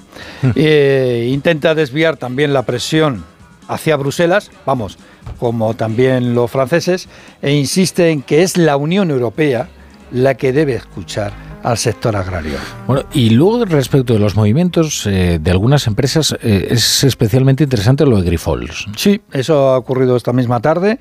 La familia Grifols nombra nuevo consejero delegado y abandona, la familia abandona todos los puestos ejecutivos de la farmacéutica tras la tormenta provocada por el informe de Gotham. Eh, bueno, abandona todos los puestos ejecutivos, pero no abandonan el Consejo de Administración. ¿Eh? Eso también hay que matizarlo. También donde bajan las aguas revueltas es en el Santander. Sus acciones han caído hoy un 5% en la bolsa española tras la información del Financial Times de que Irán habría utilizado cuentas tanto de Joyce, del británico Joyce, como del Santander eh, Reino Unido, para eludir las sanciones internacionales. Por cierto, la sede de la petrolera que, iraní que utilizaba estas cuentas, la sede en Londres la tiene justo al lado de Buckingham Palace. Está cerca de... Buen sitio. Buen sitio, además es un sitio maravilloso para trabajar. El Santander afirma que ellos cumplen con la regulación y con la legislación que cumplen con la normativa de Estados Unidos sobre las sanciones al régimen de los ayatolás. Bueno, y por último, eh, la senda del déficit, que tiene, pues, hombre, pocos visos ¿no? de salir adelante en el Senado, teniendo en cuenta que una mayoría del Partido Popular y ha dicho que va a votar que no. Y, y luego lo de las familias que necesitan más de siete años de salario para pagar su vivienda. Sí, necesitan siete años y medio de salarios brutos para poder adquirir una casa. Una de las razones es que en España todos los años más o menos se crean en torno de 200.000 hogares nuevos y en cambio se están construyendo ahora mismo unas 100.000 viviendas nuevas, con lo cual hay un, claro desfase entre oferta y demanda que también se da en segunda mano y también, sobre todo, sobre todo, sobre todo, en el mercado del alquiler. Por su lado, la vicepresidenta Yolanda Díaz se plantea dar su brazo a torcer y trabajo estudia mejorar el subsidio de paro para los mayores de 52 años. Recordemos que esta fue la excusa utilizada por Podemos para tumbar el decreto. Desde Comisiones Obreras, Carlos Bravo apunta que ahora, ahora habrá que empezar de cero. Hubiera sido mejor que se hubiera convalidado el Real Decreto Ley y haber enmendado después las cosas deficientes que tiene y que tenía, pero bueno, hoy tendremos que empezar, empezar de, cero y, y, plantearemos desde luego intentar acabar con los vacíos de cobertura en materia de subsidios por desempleo y veremos a ver en qué disposición está el, el Ministerio. Y lo que también puede empezar de cero, y tú lo planteabas, Rafa, es la senda de déficit o más conocido como techo de gasto. El Partido Popular ya ha anunciado que va a votar en contra de esta propuesta del Gobierno en el Senado, en la Cámara Alta. Hay que recordar que la ley de estabilidad dice claramente que la senda de déficit y el tope de deuda se deben aprobar en las dos cámaras legislativas, con lo cual los presupuestos del Estado pues van para largo y el reparto del dinero pues también.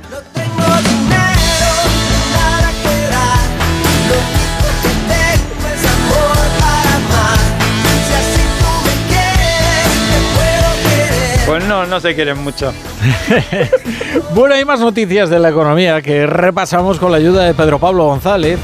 El Euribor registra la mayor subida en 11 meses y los futuros rompen la tregua bajista. Sí, el Euribor a 12 meses se sitúa este lunes en 3,63, un aumento del 2,71% respecto a la jornada anterior. Esto supone la mayor subida desde marzo del 2023 del año pasado, porque el Euribor recupera así posiciones respecto al mes pasado cuando cerró con una media de 3,60. La peor noticia, como decías, es que los futuros del Euribor pues empiezan a reaccionar y no a la baja. Los vencimientos de diciembre, que estaban por debajo del 2,5, pues ya alcanzan niveles de 2,68 niveles de noviembre.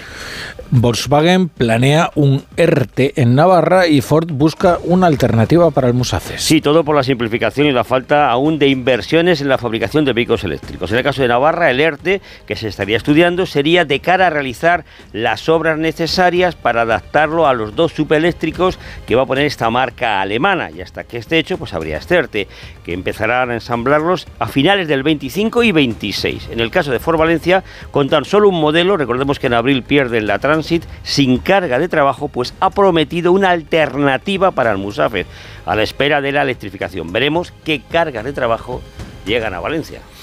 Bueno, pues me dejéis poner nada, unos eh, consejos, unos, po unos pocos, sí, sí. emitir unos consejos sí, sí. Y, y enseguida regresamos.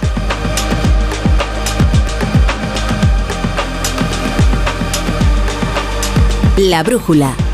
La torre. Te lo digo, te lo cuento. Te lo digo. Sigue subiéndome el seguro del coche, aunque nunca me han multado. Te lo cuento.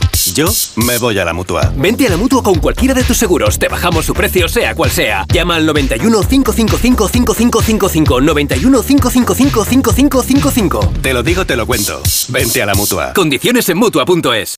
Arranca una nueva edición de los premios Ponle Freno para reconocer las mejores iniciativas que hayan contribuido a promover la seguridad vial en nuestro país. Consulta las bases en ponlefreno.com y envía tu candidatura antes del 4 de marzo.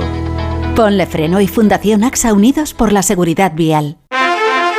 Si para ti un paquete no es una caja, sino una persona, entonces te interesa el seguro de moto de línea directa, con el que además de ahorrarte una pasta, tendrás cobertura de equipación técnica para casco, guantes y cazadora. Cámbiate y te bajamos el precio de tu seguro de moto sí o sí. Ven directo a lineadirecta.com o llama al 917-700-700. El valor de ser directo. Consulta condiciones. Hola Andrés, ¿qué tal el fin de semana? Pues han intentado robar en casa de mi hermana mientras estábamos celebrando el cumpleaños de mi madre. Así que imagínate. Dile a tu hermana que se ponga una alarma. Yo tengo la de Securitas Direct y estoy muy contento. Por lo que cuesta, merece la pena la tranquilidad que da. Protege tu hogar frente a robos y ocupaciones con la alarma de Securitas Direct. Llama ahora al 900-272-272.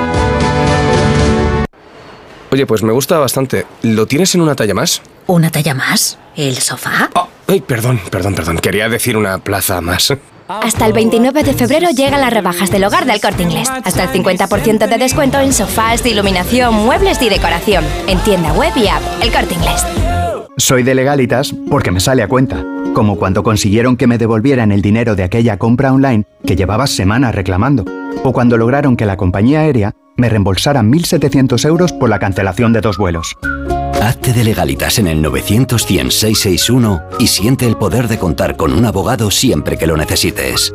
Y ahora, por ser oyente de Onda Cero, ahórrate un mes el primer año. Con este estrés no consigo concentrarme. Toma Concentral. Con su triple acción de lavacopa, rodiola y vitaminas, Concentral consigue aliviar el estrés ayudando a una concentración más estable y duradera. Concentral. Consulte a su farmacéutico o dietista. Tengo la memoria fatal, se me olvida todo. Si te falla la memoria, toma de Memory. De Memory con vitamina B5 contribuye al rendimiento intelectual. Y ahora para los más mayores, de Memory Senior de Pharma OTC. ¿Sabes qué es el branded content? ¿O cómo será el mundo cookies? Si tienes preguntas sobre comunicación publicitaria, visita comunicatalks.com, un espacio de la Asociación de Agencias de Medios creado para resolverlas. Porque saber comunicar es una parte muy importante de tu empresa y también de la nuestra. Agencias de Medios, para que la comunicación funcione. Noche de tos. Respira. Toma Herbetón Respir. Herbetón jarabe con extractos de pino y eucalipto es expectorante natural y antiinflamatorio pulmonar. Herbetón Respir. Consulte a su farmacéutico o dietista. En Onda Cero, La Brújula, Rafa La Torre.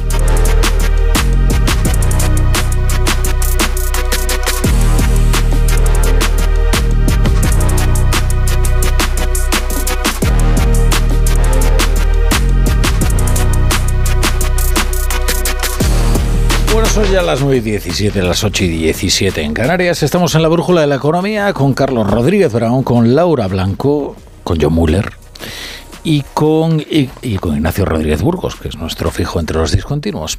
Entonces, aquí, a ver, vamos a ver. Lo obvio sería que empezáramos a discutir ya sobre las cuestiones del campo. Y yo le preguntara al profesor, bueno, ¿esto cómo se arregla? ¿Con más intervención o con menos intervención? Aún sabiendo cuál será su respuesta. claro. Ignorando la El, el- el problema es cuáles son las demandas de, los agricultores, porque en algunos casos piden más regulación y en otros casos piden menos regulación. ¿Y cómo se concilia eso? Cuando si tú pides eh, menos regulación para terceros países, tú eres ese tercero país en otros mercados. Es un tema complejo, difícil, que además también se presta a grandes dosis de demagogia y politización. Ahora, ve- si entran los transportistas, veremos de nuevo una acometida de la politización en este asunto a buen seguro. ¿no?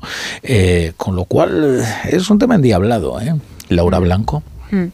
Sí, en el caso, a ver, de los agricultores, con Asaja, con UPA, con las principales asociaciones eh, de agricultores, yo sí que entiendo el, el planteamiento que hacen por una cuestión de las reglas del juego, ¿no? Porque es verdad que la mayor parte de los productos agrícolas y ganaderos que nosotros eh, producimos en España se exportan a la Unión Europea y que en el marco de la Unión Europea las reglas del juego sean las mismas para otros, aunque establecimiento de acuerdos de libre comercio nos permitan la exportación a otras zonas. Pero hay, eh, yo lo que arrastro desde que empezaron las últimas protestas en el sector agrario es si somos conscientes cuando vamos a la compra de que estamos comprando las naranjas sudafricanas en lugar de estar comprando las naranjas que, que crecen en España. ¿Y por qué lo hacemos? Y lo hacemos porque no tenemos el suficiente poder adquisitivo y lo hacemos porque resultan más baratas, ¿no? A costa de que sean más sabrosas, menos sabrosas, o el tomate sea más sabroso el nacional o, el marroquí. En el caso de la plataforma que hoy se ha sumado a las, pro- a las protestas de los agricultores, yo creo que viene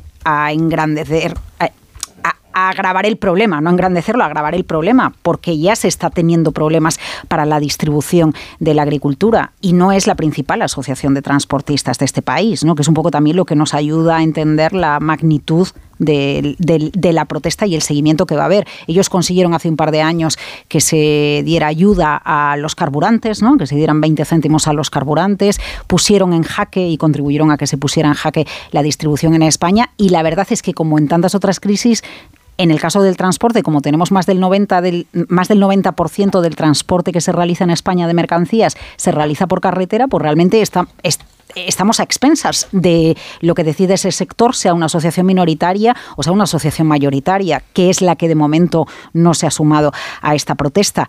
Em, yo creo que si resulta efectiva la protesta que hacen, al, no descarto que otras asociaciones acaben sumándose, porque la realidad del sector del transporte es que cuando se pone a negociar y se pone muy serio, acaba consiguiendo los reclamos que no pueden conseguir otros sectores porque no tienen esa capacidad de negociación. Dicho esto... Tú dices capacidad coactiva, más bien. Claro, pero cuando tienes capacidad coactiva tienes capacidad de negociación y ya está, y acabas sacando ayudas para el transporte o para lo que sea. No, no lo veo en, en, la misma situación en el caso de la agricultura, que sí que creo que es un tema que va a marcar la agenda para las elecciones europeas, porque al final aquí cada uno está defendiendo lo de su casa. Y a mí esto me recuerda lo que vivimos eh, hace ya unos cuantos años cuando Trump llegó al poder en, ah. en los Estados Unidos, que al final hay determinados sectores eh, que se dejan llevar por el proteccionismo, porque una política proteccionista es la que más vela por sus intereses. Y en este caso a la vista está, lo estamos viendo con los agricultores franceses, menos en otros países, pero en definitiva lo que se quiere proteger es el producto nacional en relación a, otros países. Hmm. Hablando de transporte, dejarme que utilice una metáfora de una rueda, que es las ruedas dentadas, esas mm. ruedas que giran con mucha facilidad en una dirección, pero después se bloquean y es muy difícil hacerlas girar en sentido contrario. La, la norma histórica es que pasa eso con el intervencionismo. Es muy fácil aumentarlo y es muy difícil disminuirlo eso pasa con, pues una vez que subes el gasto público es complicado reducirlo. Una vez que proteges una determinada actividad, pues generas unos eh, intereses y es muy difícil violentarlos. Entre otras cosas, por el segundo punto que quiero contar, que es la cuestión de los grupos de presión.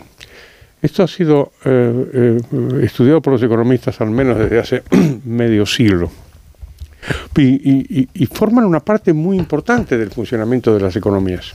Hablaba Laura de la cuestión de la defensa, ¿no? defender una cosa, defender. Pero claro, se defiende distinto si eres un grupo de presión, digamos, de manual, ¿no? Y es un grupo de presión muy bien organizado, de no mucha gente, que sea capaz de tener una buena relación con la política, y que sea capaz de transmitir mensajes que sean atractivos para la población. Una vez que tienes eso, tienes un verdadero grupo de presión, así que es capaz de, negociar con el poder desde una posición de fuerza. Ahora imaginemos el grupo contrario, si justo los grupos contrarios, a mí hay dos que me son cercanos a mi corazón, que hmm. son los contribuyentes y los consumidores. A ver, ¿qué capacidad tienen ellos? De participar en estas negociaciones, de influir. Porque cada vez que se habla de una protección, se está hablando de un precio que sistemáticamente va a repercutir sobre millones de consumidores. Cualquier cosa, alimentos, transporte, cualquier cosa que quieras, al final lo paga la gente. Hablábamos antes del agua, pero al final, algo del agua, la desaladora de no sé qué, pues la paga el consumidor. A ese consumidor, ¿quién lo defiende, Laura? Pues nosotros aquí, pero nosotros tenemos una capacidad limitada. ¿Cuándo has visto tú, cuándo habéis visto vosotros una manifestación de contribuyentes? ¿Qué calle van a cortar los contribuyentes? ¿Qué manifestación van a hacer? Y otro tanto con los consumidores. Deberíamos tener en cuenta eso. Ahora, hmm. es verdad que... Eh, ¿Las elecciones no vale como manifestación de los contribuyentes? Pues puede valer. Es que Puede valer. digo porque los contribuyentes en otros países más anglosajones, eh, para más pistas, eh, suelen ser también una fuerza coactiva en las elecciones. ¿Anglosajones o no? Mira lo que pasó en Argentina. Bueno, es verdad. Sí, lo que pasa es que hay mucha opacidad en el tema tributario. La gente no se da cuenta cuando paga impuestos. Eh, no es casualidad, el Estado no, claro malo, que no es, tonto. Claro que no es casualidad, pero desgraciadamente eso influye en las elecciones, porque como la gente cree que los impuestos los pagan otros, pues bueno, pues va y vota a lo que vota. Y luego es que los políticos se cuidan muy mucho de decir voy a seguir subiendo la presión fiscal hasta igualarnos con, con los países más ricos de Europa. Yo creo que afortunadamente los consumidores tienen fuerzas que, que elaboran a favor suyo. Eh, yo creo que, por ejemplo, la gran distribución, durante muchos años, en situaciones de normalidad de precios, no de inflación ni de choque inflacionario, la gran distribución pues ha atornillado a los proveedores y ha conseguido buenos precios para los consumidores. Y yo creo que esto tiene mucho que ver con la mitología que se ha extendido en torno a los márgenes empresariales que tendría la gran distribución, que hemos visto en los últimos años que estaban bastante contenidos. Ahora, eh, nosotros, yo creo que los agricultores tienen que tener cuidado y los transportistas con lo que están haciendo, porque eh, el IPC que hemos tenido en los últimos meses venía permanentemente delatando que los precios que estaban subiendo con más intensidad eran los de los alimentos básicos. Eran el sector primario estaba transmitiendo perfectamente a la sociedad su aumento de costes.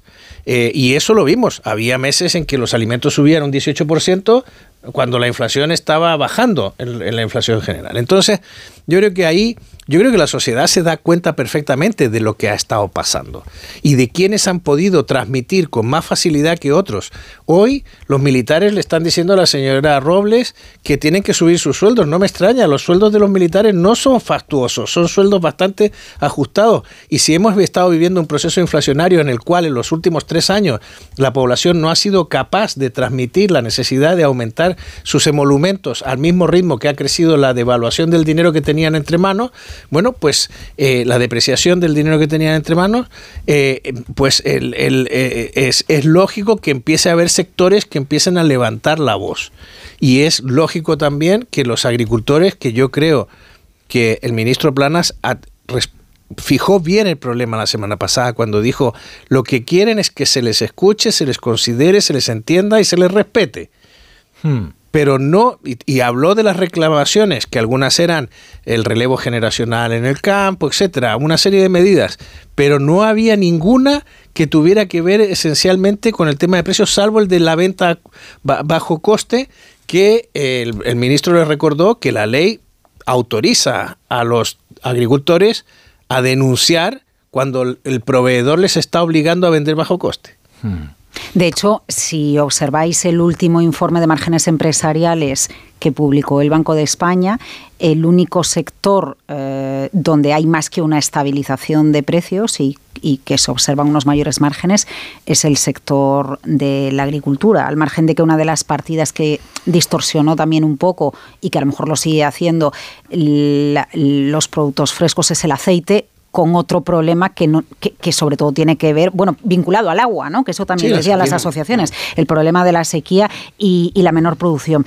Volviendo a la capacidad de presión o de coacción, que en un momento dado, en este caso no es coacción, eh, es, es eh, la predisposición que tenemos los clientes o tenemos los usuarios o los ciudadanos a la hora de comportarnos. Hay, hay una realidad que la hemos observado y depende de la comunidad autónoma en la que estemos, lo vivimos de una manera o de otra, que es el tema de las aperturas de los comercios, porque ahora no lo recordamos sobre todo cuando vivimos en una gran ciudad donde hay aperturas los domingos, pero en muchas ciudades todavía no se, producen aperturas los domingos y cómo, eh, da, igual, porque no hace falta que sean turistas, cómo los ciudadanos eh, han, em, eh, aplaudido y secundado la posibilidad de comprar en horas que no son las horas que se nos había dicho que teníamos que comprar. No son las horas en las que están trabajando. Exactamente. Pero yo no sé si recordáis a finales de yo recuerdo discusiones a finales de los años 90 con el tema de las aperturas de los comercios y de los centros comerciales y que aquello, todavía hace bien poco en algunas localidades españolas. ¿eh? Sí, sí, y aquello y aquello parecía eh, eh, una, auténtica, una, auténtica, barbaridad y efectivamente en algunas ciudades no puedes ir a comprar los sábados por la tarde porque algunas tiendas en el centro de la ciudad están cerradas o los domingos ya, bueno, ni que plantearnos los domingos, salvo que estemos en, en Nochebuena o Navidad, ¿no? que ahí todos cedemos un poquito y decimos, bueno, pues aquí es normal que habrá en todas partes, pero efectivamente los ciudadanos sí que hemos ratificado que esa política de poder elegir a qué hora queremos comprar forma parte de un beneficio para nosotros, ¿no? para el consumidor. Yo, varias cosas. Primera, las últimas concentraciones de contribuyentes se dieron en este país cuando se dejaron de ver, cuando se dejó de, presentar la declaración de la renta en mano. Es decir, cuando llegó el Internet que se coló Hacienda en nuestras casas a través del ordenador, se acabó las concentraciones de contribuyentes. Eso sí, mm, pagas. Contribuyes. Contribuyes.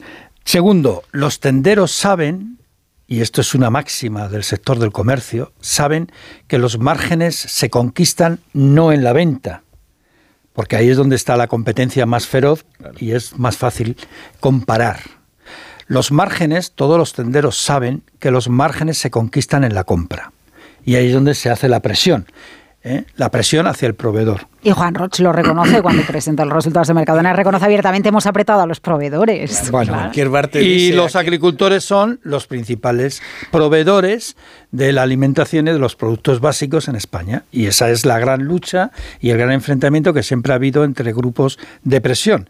Evidentemente, cuando está atomizado, por ejemplo, pues el sector agrario español, que la, propiedad media está entre 25 y 40 hectáreas, ¿eh? pues es una bueno, y se ve, por ejemplo, en el sector de la leche en el Cantábrico, en Galicia, donde las grandes explotaciones, hay grandes explotaciones, pero no es lo habitual.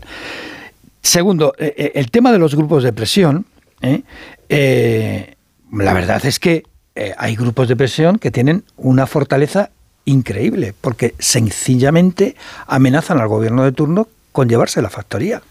Y eso lo vemos en el automóvil o en la industria, y lo hemos visto. y se van. Bueno, pero es que los grupos de Pero tú, si eres agricultor, si tú eres una agricultora, no te puedes llevar la tierra. Pero sí, si eres una pequeña agricultura. Porque ¿qué está ocurriendo ahora? Ahora mismo están pasando dos cosas en el, de fondo. ¿eh? en el mundo de la agricultura.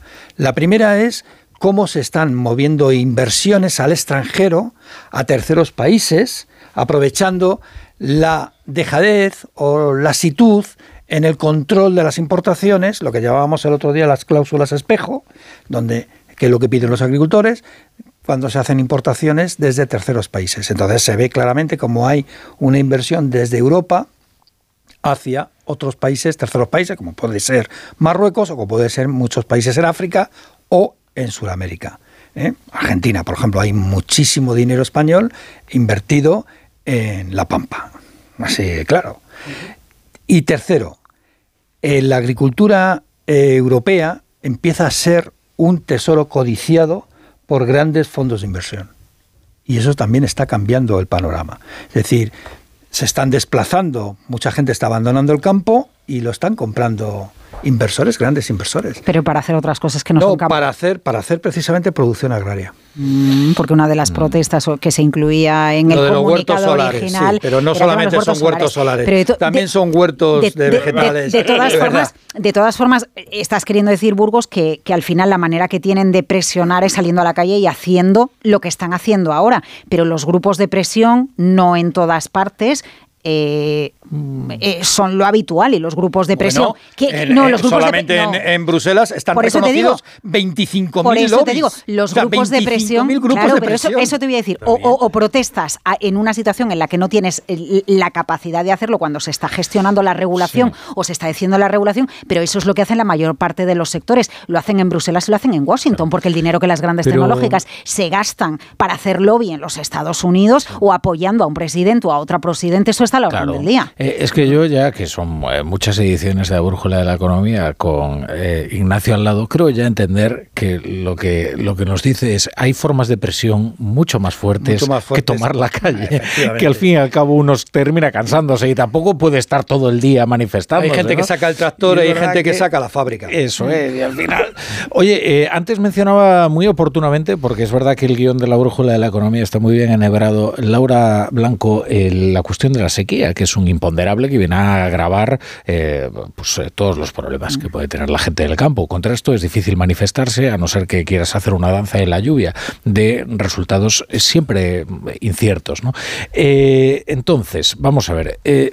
primero estamos asistiendo Oye, un debate bastante pacífico por el momento ¿eh? respecto del agua. Eh, yo recuerdo lo que fueron los encendidos debates de la época de la legislatura Aznar eh, y la posterior cuando se derogó el trasvase del euro por parte de Zapatero.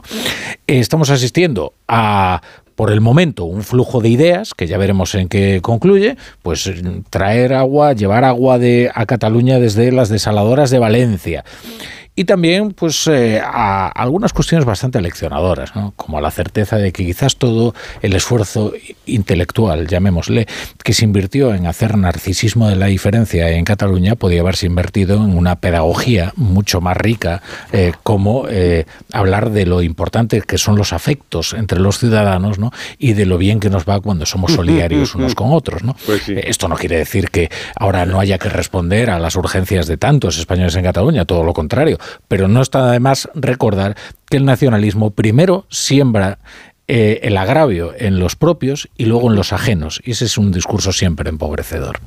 No sé si queréis comentar algo acerca de esto. No, solo que se van a construir dos desaladoras en Cataluña, Mm. eh, que me parece muy interesante. Por lo visto eran proyectos antiguos que estaban ahí postergados y la verdad es que no entiendo qué pasa en Cataluña con el tema de infraestructuras. O sea, y espero que la suerte de, de de- de las cercanías no, no sea la misma del poco interés que se ha mostrado tanto con las energías renovables como con estas desaladoras. ¿Pero no lo entiendes o es una figura retórica? Es una decir que figura no lo retórica. entiendes. O sea, entiendo, eh, y hay una complejidad porque hay una eh, fragmentación territorial en Cataluña importante donde los intereses de muchos ayuntamientos y de grupos políticos que están en estos ayuntamientos han venido sistemáticamente boicoteando el desarrollo de energías renovables o la implantación de energías renovables. Me tranquiliza saber que tienen un- unas centrales nucleares todavía, espero que no las cierren como ha hecho Alemania eh, y que, que ha- que se ha quitado 126 teravatios, que es la mitad de todo lo que genera España en un año, eh, se lo ha quitado de golpe, ¿no? Eh, una cosa suicida están haciendo los alemanes con el tema de la energía. Y, y- y, sin embargo, y, y me preocupa porque Cataluña no tiene renovable, no es importante en el mundo de la renovable, pero es que eso va unido, de hecho, el reflejo de que no haya desaladoras tiene que ver también con esto. Mm. Además, el coste energético de una desaladora es increíble. Y está bajando. Pero, pero el gasto en el Son más eficientes Ten ahora, cuenta ¿no? que por la osmosis necesitas siete atmósferas Claro, de presión 680 metros ¿eh? de presión para romper lo que para, eh, para separar el agua de la sal. Esa sal, un metro cúbico de, de- de agua, viene a generar casi un bueno un metro cúbico de, de salmuera. La salmuera hay que hay que Ya, evacuarla. pero y eso la eh, donde cae no crece una posidonia. Lo que tú digas, eh, Ignacio, pero es lo mismo que cuando dices voy a quitarle 50 metros cúbicos al, al Ebro y no van a llegar al mar porque los voy a entretener en tierra. Entonces, lo que llega al mar, también el mar está más concentrado del punto de vista salino, si es lo mismo. O sea, es eh, ahora lo que pasa es que efectivamente la salmuera sí está concentrada en un punto concreto, pero seguro que hay una solución técnica para resolver eso. Y luego, lo que decía el profesor, la eficiencia.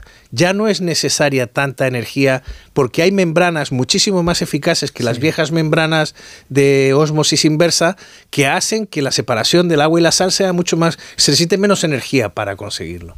Yo lo que no entiendo es que no se esté dando desde hace mucho tiempo en España eh, una solución o una salida al problema que tenemos del agua, porque realmente es un problema serio y en el caso de la comunidad catalana, una de las principales receptoras de turistas extranjeros. Es eh, suicida lo que ha ocurrido, no lo entiendo. Que, que estén dos desaladoras paradas desde hace años. Sí, es una locura. Es una y locura. 12 años sin invertir ni un solo euro en ninguna infraestructura hidráulica, teniendo como se tiene los Pirineos al borde de, vamos, a, a- ciento y pico kilómetros de, de- de- de la ciudad. Sí, por eso no tiene sentido eh, cu- cuando se hace política en una comunidad autónoma o en un país o en una región, a lo que tienes que estar también es a planificar eh, el medio, el largo plazo y plantearte qué infraestructuras necesita la población. Si estás con la cabeza en otras cosas, pues lógicamente no estás con eso. No me conozco bien los números de Barcelona. A lo mejor mm, cometo un error o meto la pata. Me conozco bien los de Madrid, pero Madrid, yo me acuerdo que cuando yo era jefe de local del mundo en Illo Tempore, o sea, a principios de los 90, Imagínate. eh, la pérdida, las pérdidas de agua de la red de Madrid eran más del 60%. Bueno, eso, eh, eso ha mejorado. ¿eh? No, no, no, espera. Es que eso ha mejorado espectacularmente. Eso sí. Porque Madrid tiene una capacidad, no solo primero, o sea, la pérdida en Madrid bajó del 60, en los 90 se hizo un trabajo, el canal de Isabel II, de reposición de las tuberías, que bajó al 15%. Y hoy está, y en las últimas cifras que yo manejaba, hablaban de que estaban debajo del 9%. Era una especie de récord mundial el que tenía Madrid en términos, porque todas las ciudades pierden mucha agua por sus tuberías, porque o son sísmicas y entonces se rompen las tuberías, o hay accidentes o lo que sea. Eh, yo no sé cuáles serán las cifras de Barcelona, pero eso es muy importante porque Madrid perdía el 60% del agua en sus tuberías. Luego, el reciclado y la cultura que hubo en Madrid de, reciclar el agua. ¿Os acordáis cuando en los 90 metíamos las botellas de agua en los, en, los, en los inodoros para que la descarga no fuera de 5 litros, fuera de 3 litros? Metíamos un litro de agua en una botella plástica para que desplazara esa cantidad. Eso, las duchas más cortas, toda esa campaña que se hizo a principios de los 90, durante la sequía de los 90, tuvo un efecto y es que Madrid ha crecido en un millón de habitantes en los últimos 18, 20 años. Y no tenemos más agua porque no llueve más. ¿De mm. dónde ha salido el agua? Pues de la capacidad de ahorrar y del reciclado. Madrid está reciclando el 45% del agua que utiliza. Y esto significa que se está entregando agua a la, a la, cuenca del Tajo en muy buenas condiciones, pero no solo eso, es que usamos el 15% de ese 45% para regar parques y jardines. El gran desafío de empresas como el Canal de Isabel II, que es una empresa súper eficiente y que por eso la han querido, ha habido tanto apetito en torno a ella, el gran desafío es el segundo o tercer grifo, el grifo morado, que es el grifo de agua reciclada. Porque el agua reciclada te sirve para lavar la vajilla, para lavar la ropa, para regar, para lavar el coche, para un montón de, de, cosas. Incluso te puedes hasta duchar con agua reciclada. Lo que no puedes es beberla pero hay que convencer, y aquí es donde están las barreras mentales de la sociedad, hay que convencer a las personas que ponen la lavadora que se puede poner una lavadora con agua reciclada y la ropa queda impecable. Bueno, hemos pasado otras barreras como la de tener cuatro cubos en casa o cinco cubos en casa. Bueno, esa es otra, exacto. Y si hemos, llegado a eso, y, bueno, aquí lo importante es verdad que se ve con los chavales o con los niños en casa, que la manera de explicarles ahora la importancia de la economía circular no tiene nada que ver con lo que vivimos nosotros en los 80 o lo que vivimos en los 90. Eh, ahora es mucho más, eh, está mucho más abierto los chavales porque se les explica la economía circular desde pequeños. Es decir, el día que se les diga a los chavales hay que poner el grifo morado. El grifo morado, ese es el color que le quieren poner. Si tú ahora, no, pero, Espero que no sea de Podemos. Profesor Rodríguez Brown, pero si es que Anda, todavía que Estamos, eh, Fíjate, en el 42 es tardísimo, ¿no? Pero, no, pero no ves la capacidad de coacción que tiene el profesor Rodríguez Brown. Hablando de grupo de presión. solo. Claro, ya está lleva tocándose la esfera del reloj desde que llegó. O sea, en cuanto eh, dije son las nueve, las ocho en Canarias, empezó a tocarse bonito, ¿eh? No, un momento, porque además, eh, a petición eh, de John Muller, quiero sacar un tema que es muy importante. A, medio plazo, a largo plazo, es quizás el tema más importante tiene que ver con la demografía. Me mandó algo muy interesante John Muller, que hablaba sobre cuándo alcanzar el pico. Explícalo tú. El pico infantil, el pico de la cantidad, o sea, el momento en que en la Tierra ha habido más niños de menos de 5 años.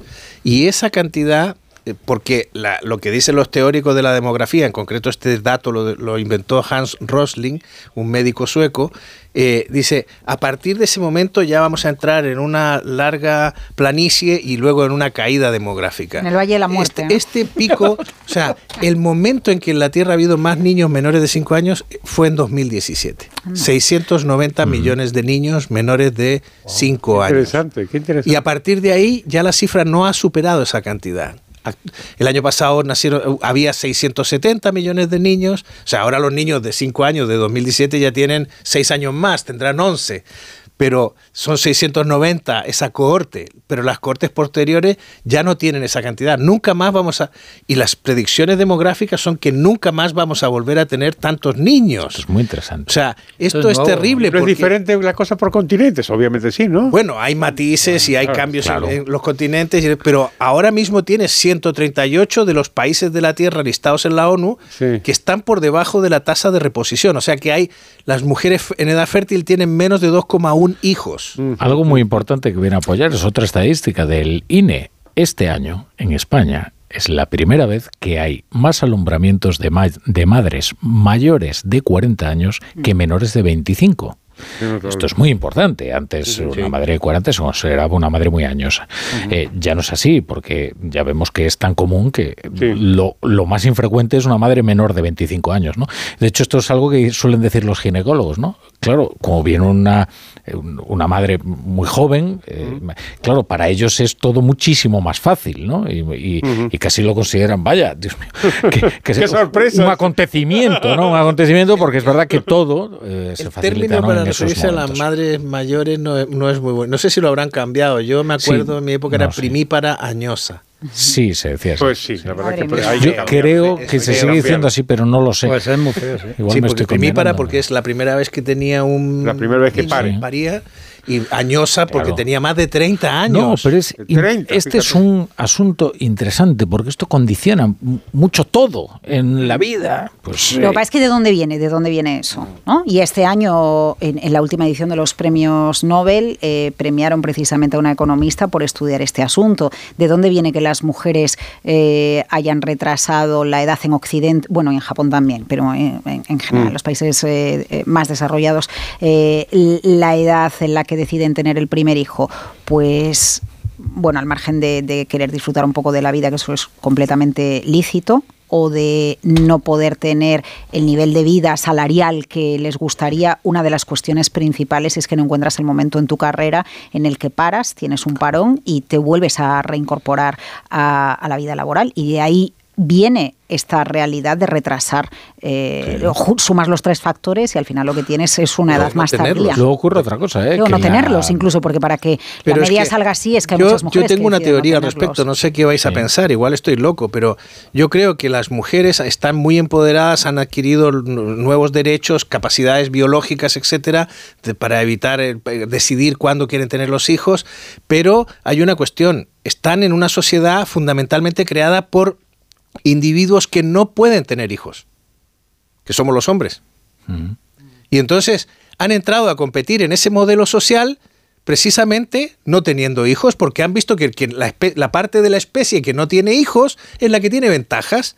Y entonces aquí, o sea, lo que necesitamos es una tensión, revolución sí. total a Oye, partir del, de por la- cierto, del tener hijos. Hablando de la parte que aporta pero que no pare, eh, que es el, el hombre, eh, la calidad del esperma de los españoles no ha dejado de descender y esto que parece un chiste no- es real y también es algo que te explica muy bien las personas eh, es- especializadas en, en fertilidad.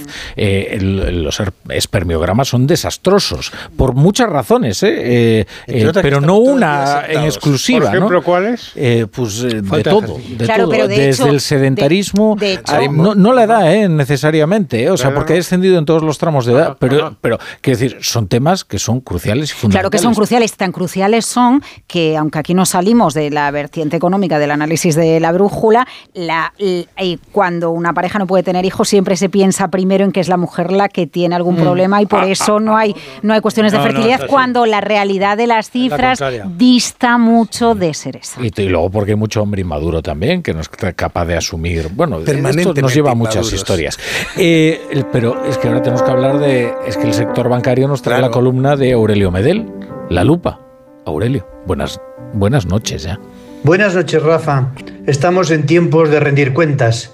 El año pasado, los cinco mayores bancos españoles, Santander BBVA, CaixaBank, Sabadell y Bankinter, ganaron 26.000 millones de euros, un 26% más.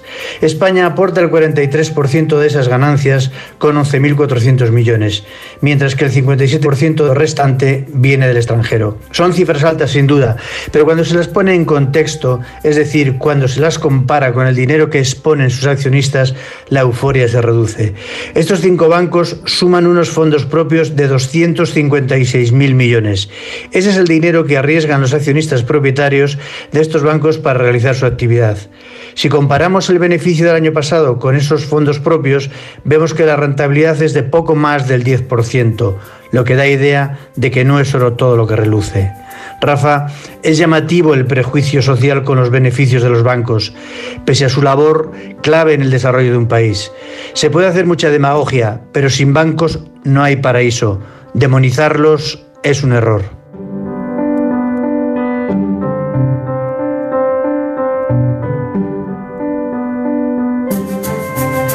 La brújula. La torre. Anima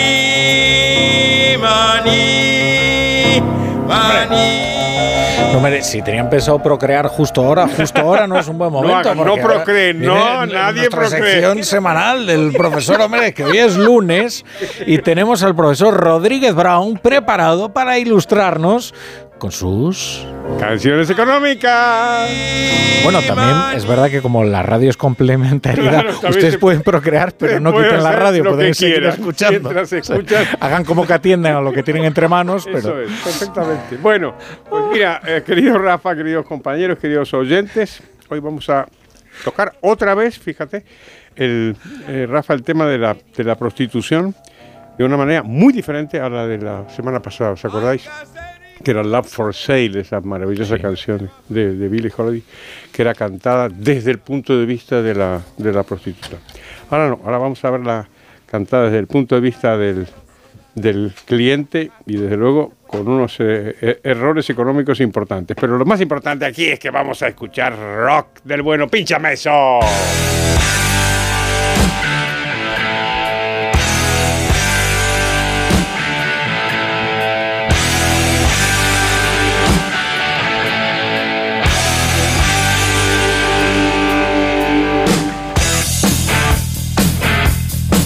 Está bueno, ¿eh?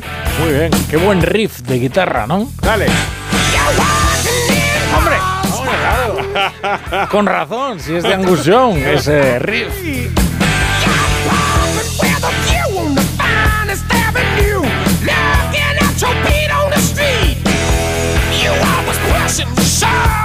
Pues claro que sí, ACDC, el famoso grupo de rock australiano, cantando la canción What Do for Money Honey.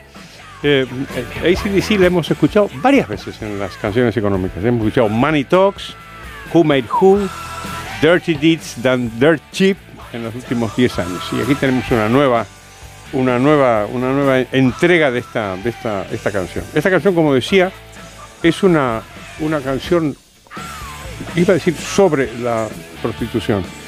En realidad es contra la prostitución y es bastante agresiva contra la prostitución. Es, es- cruel contra la prostituta precisamente porque es una actividad económica. Y entonces le dice, eh, eh, you're working in bars, riding cars, never gonna give it for free. ¿no? Trabajas en bares, en, en coches, nunca gratis. Y, digo yo, ¿y, por qué va a ser gratis? Si es un trabajo, ¿de verdad?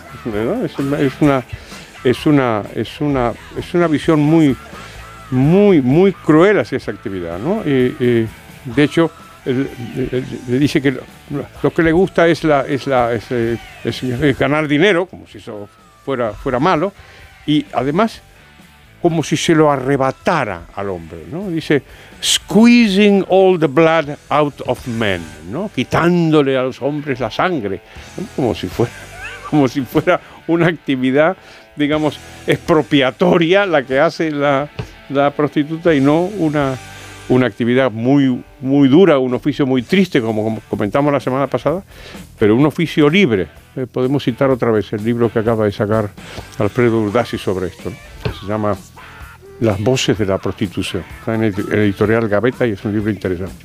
Y esta canción, que es del año 1980, eh, eh, una vez más sobre cuestiones sexuales, porque ACDC es una, tiene verdaderamente una obsesión. Hay muchísimas canciones que tienen un contenido sexual, pero quizá ninguna, esta es, eh, eh, es una canción muy, muy, muy cruel, con una, falta de, de comprensión de esta actividad, que es una actividad económica.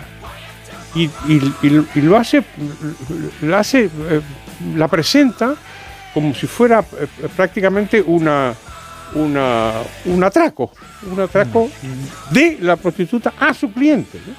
Que verdaderamente es, es profundamente injusta, aunque sea desde luego una canción muy bonita y la podemos escuchar un poco.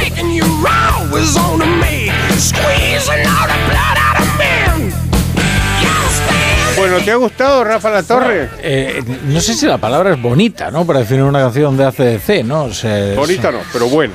Bueno, profesor, vamos ¿Ya a... te ha gustado no? Sí, sí, sí, vamos a sí. cantar, vamos, vamos a entonces. intentarlo, vamos, vamos a a intentarlo al menos, venga.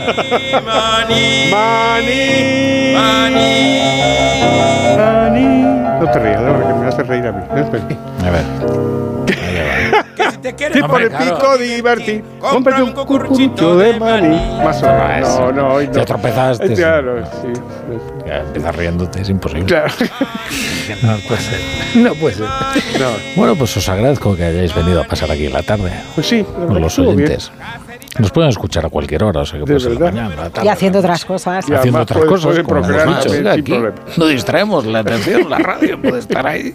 Y usted pues se dedica a lo que quiera. La radio les acompaña a cualquier lugar. Siempre, en Permanentemente. cualquier Hagan lo que hagan. Laura Blanco, gracias. Eh, profesor Rodríguez Bravo, Adiós, John liberales. Muller, muchas gracias. Hasta mañana, adiós. Ignacio Rodríguez. Hasta luego. Buenas noches. Y va a ser muy tarde ya. La brújula. La torre. ¿Un cóctel o un refresco? ¿Desayuno con zumo o café? Con la promo todo incluido de Costa no tienes que elegir. Las bebidas son gratis. Reserva tu crucero hasta el 12 de marzo y disfruta del paquete de bebidas gratis. Infórmate en tu agencia de viajes o en costacruceros.es. Costa. Hola Andrés, ¿qué tal el fin de semana? Pues han intentado robar en casa de mi hermana mientras estábamos celebrando el cumpleaños de mi madre. Así que imagínate. Dile a tu hermana que se ponga una alarma. Yo tengo la de Securitas Direct y estoy muy contento. Por lo que cuesta, merece la pena la tranquilidad que da. Protege tu hogar frente a robos y ocupaciones con la alarma de Securitas Direct. Llama ahora al 900-272-272. ¿Cada lunes es un drama? Tranquilo, toma Ansiomet. Ansiomet con Asuaganda te ayuda en situaciones de estrés y ansiedad. Y ahora también Ansiomet Autoestima, de Pharma OTC. Entonces me abraza y no hay lugar en el mundo en el que me pueda sentir más seguro. Soy Luis García Hierro, escritor y poeta. Este 14 de febrero te queremos desear feliz día de San Valentín. El corte inglés. En tienda, web y app. Arranca una nueva edición de los premios Ponle Freno para reconocer las mejores iniciativas que hayan contribuido a promover la seguridad vial en nuestro país. Consulta las bases en ponlefreno.com y envía tu candidatura antes del 4 de marzo. Ponle Freno y Fundación AXA Unidos por la Seguridad Vial. En Peugeot estamos listos para ayudarte a llevar lo más importante, tu negocio. Por eso, en los días Peugeot Profesional vas a poder disfrutar de condiciones especiales en toda la gama. Aprovecha del 1 al 14 de febrero para dar energía a tu negocio. Inscríbete ya en peugeot.es.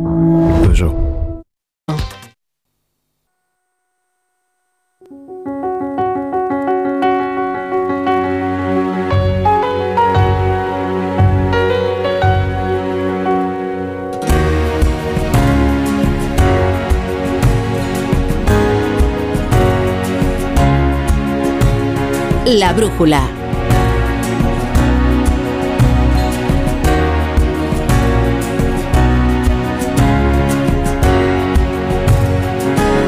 Rafa La Torre.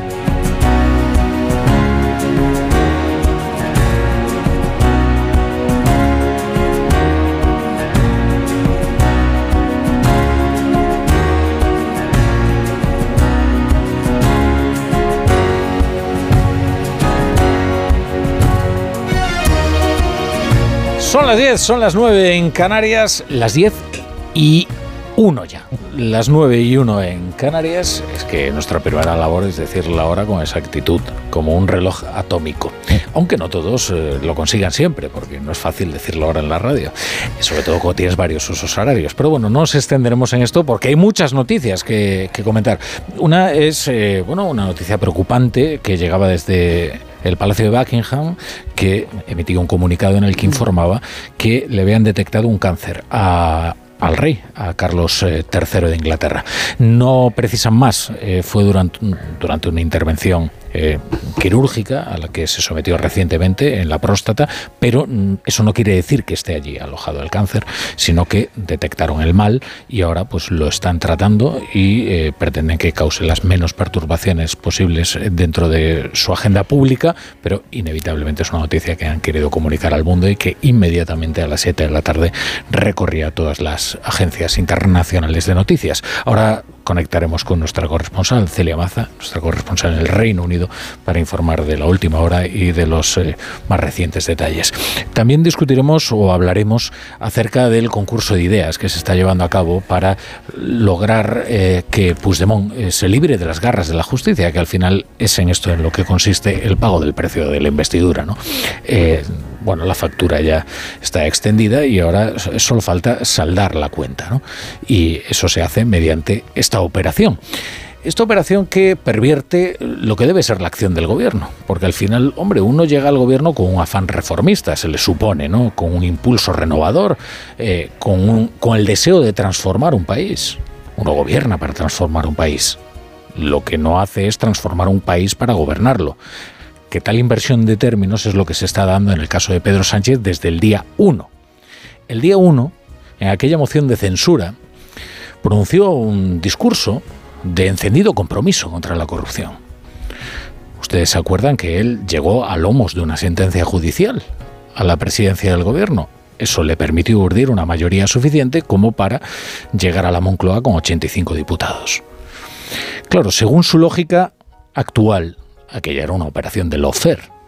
Pero eso no es lo más interesante ahora, sino que en su encendido discurso de compromiso contra la corrupción dijo que había que reformar la ley de enjuiciamiento criminal precisamente para eliminar la limitación de los plazos en la instrucción de los casos, porque esa era una maniobra berlusconiana para tratar de garantizar impunidad a los corruptos. Luego le recordamos ese pasaje tan interesante. Hoy hace justo lo contrario. ¿Por qué? Porque necesita de una operación berlusconiana para garantizarle la impunidad a sus corruptos. Y como ocurre eh, con la definición del delito de terrorismo, con la derogación de la sedición, con la eh, malversación, da igual lo que Sánchez piense acerca de esto. Lo importante es lo que necesita. Y lo que ahora necesita es efectivamente limitar los plazos de la instrucción de los casos para así no tener que ir legislando al mismo ritmo que un juez toma decisiones, que es lo que está ocurriendo. Al final, todo consiste en garantizarle a Carles Puigdemont un futuro libre de la cárcel, que parece que los problemas con la justicia de Carlos Puigdemont son los únicos problemas que hay en España. Esos sí los que luego trata de fabricar eh, Pedro Sánchez para el enfrentamiento de los españoles, que no se ha dado un presidente que con tanta frecuencia haya insultado a una parte tan sustancial de los españoles como este, con esa lógica binaria según la cual o te gusta la canción de Eurovisión o, o eres de la fachosfera. De la fachosfera, nada menos. Bueno, sobre todos estos asuntos vamos a hablar en la tertulia de la brújula. Hoy con Leire Iglesias. Buenas noches. Hola, buenas noches. Bien hallada, hacía tiempo que no venías, Leire. Es que trabajo mucho, Rafa, pero Ah, vengo no, feliz. claro. Vengo feliz, Tengo otras ocupaciones. claro. David Mejía, ¿qué tal? Buenas noches. Muy buenas noches. David Mejía quería hablar de, el, de Apollo Creed. Mm. eh, y de, de la desgraciada pérdida del actor que, que lo encarnó. Pero es que ya es un asunto que resolvimos el viernes. Bueno, ¿Qué vere- veremos si cuando abramos el ambiguo la semana que Ah. viene hay una reaparición, una reaparición furibunda de Carl Weathers en nuestras vidas. Pero porque tú eres fan o, o no, o no adelantamos cuál es tu No, posición no- editorial? no adelantamos, no adelantamos. Bien, es interesante. Bien. José Peláez, ¿qué tal? Buenas noches. ¿Cómo estamos? Pues viniendo desde la nevera, que me tienes en la nevera. Como al aire. ¿Cómo Dice que la no venimos por aquí. Joder. ¿Cómo la nevera? ¿No dices que esto es un reality? Es verdad que es un reality. Pues ya está. Pero ¿sabes lo? Que es que ha habido mucho fútbol, Peláez. Ya, ya. En fin, fútbol. Luego te sacamos de la nevera. Igual también tenemos novedades también para Peláez, ¿eh? en forma de alguna sección. ¿Sí? Yo creo que sí, ¿no? Bueno, no sé. No, si no lo sabes tú. Algo, algo he oído. Ah, bueno. José Miguel Azpiroz, ¿qué tal? Buenas noches. Muy buenas noches, Vamos Rafa con, La Torre. vamos con el menú de la tertulia. Pues eh, tenemos otro lunes que adelanta semana intensa, cuenta de la amnistía, con Pedro Sánchez marcando el paso esta mañana con Ferreras en la sexta y poniendo sobre la mesa una nueva oferta a Puigdemont. Recortar a los jueces los tiempos para instruir una causa. Yo creo que hay un elemento también que hemos visto durante estas últimas semanas de instrucciones que se prolongan y que incluso los propios fiscales eh, pues han puesto en cuestión. yo creo que eh, son elementos que además se en- encardinan perfectamente en una reforma que, que hemos convalidado en, en estos reales decretos leyes de hace unas semanas en el Congreso de los Diputados y es el de la eficiencia de la justicia. Claro que hace seis años decía lo contrario, cosa que a estas alturas ya no sorprende a nadie. La intención del Gobierno de promover la reforma del artículo 324 de la Ley de Enjuiciamiento Criminal, que establecía un plazo máximo de instrucción especialmente nocivo en la tramitación de causas complejas vinculadas con la corrupción. La necesidad de una justicia ágil no puede servir nunca como excusa para la precipitación en la instrucción de determinadas causas, y mucho menos como antesala para la impunidad. ¿Es viable? ¿Lo aceptará Puigdemont?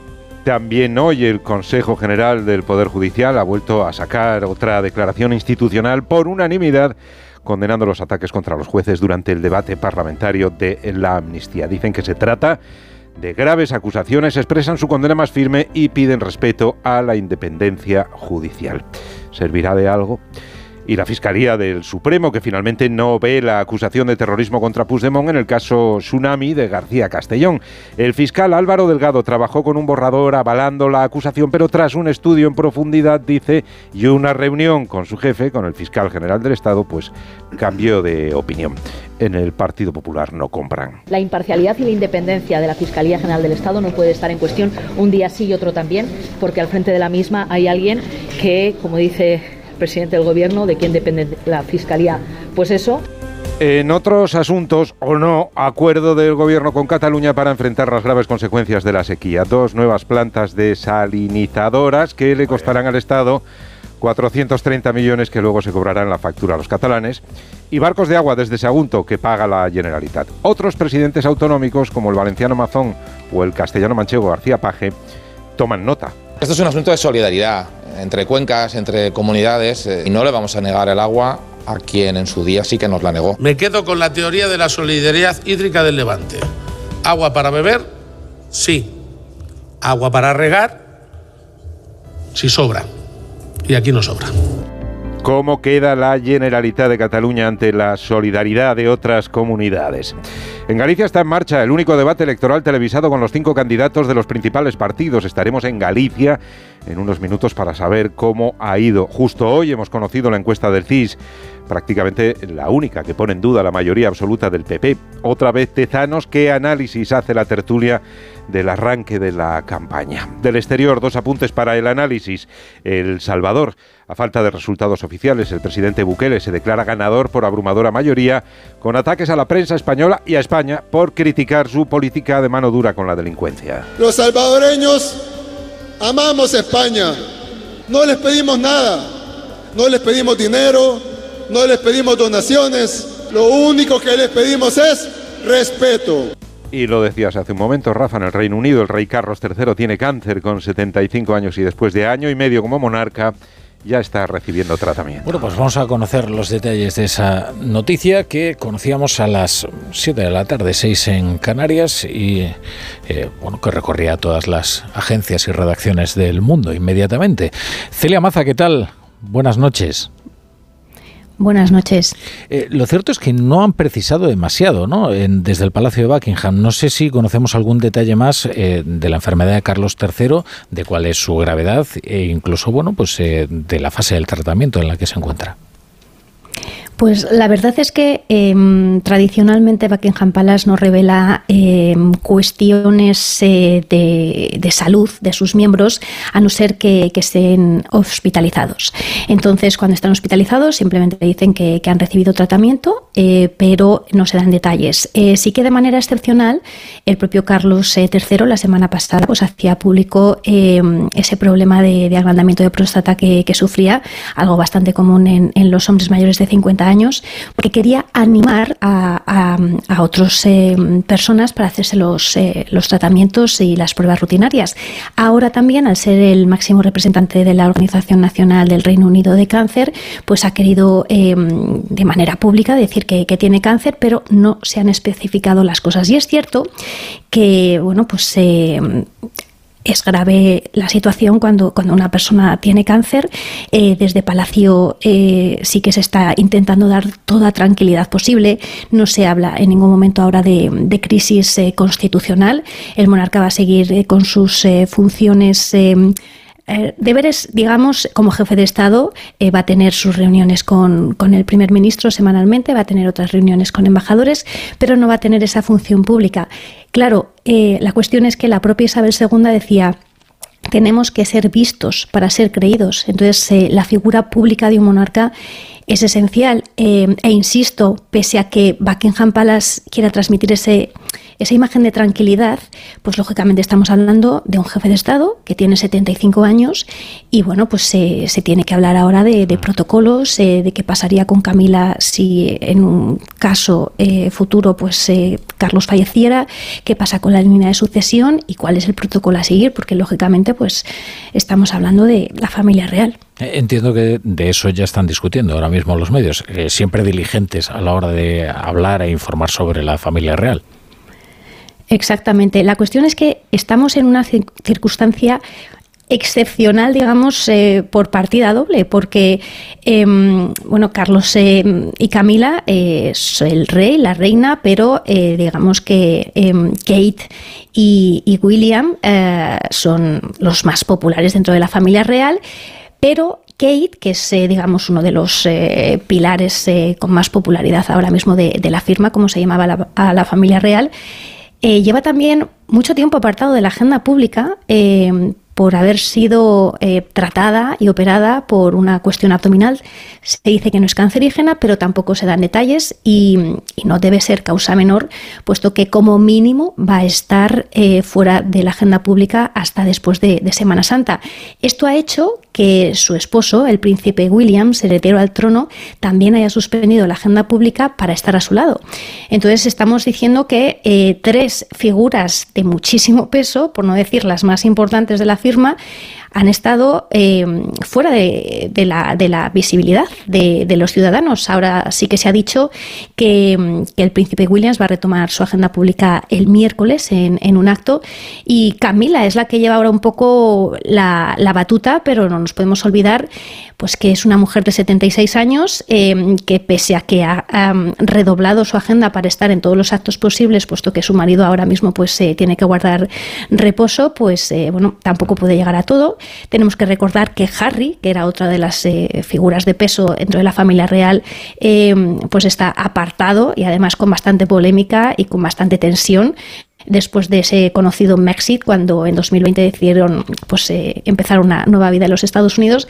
Entonces es una familia real que, bueno, pues ahora mismo está en una situación bastante mm, excepcional. Entonces vamos a ver cómo, cómo se desarrollan los, los episodios en los próximos días. Bueno, pues eh, iremos informando sobre ello. Muchas gracias, muchas gracias Celia. Eh, si me gustaría decir algo respecto a la forma de comunicar esto. ¿eh? es decir, el Palacio de Buckingham creyó necesario informar a la opinión pública de un hecho relevante, ¿no? que es una enfermedad que padece su, el rey, el jefe del Estado. Bien, de acuerdo, pero una vez has tomado esa decisión hay que informar bien. Nosotros hablamos constantemente eh, nunca mejor dicho, en nuestra sección Constantes y Vitales, eh, con la Asociación Española del Cáncer, eh, tratamos de hablar con muchos médicos oncólogos y, todos ellos nos dicen, bueno, hay una forma muy equívoca de referirse al cáncer, que es únicamente hablando del cáncer, que es una palabra rotunda, brutal, con un peso demoledor, ¿no?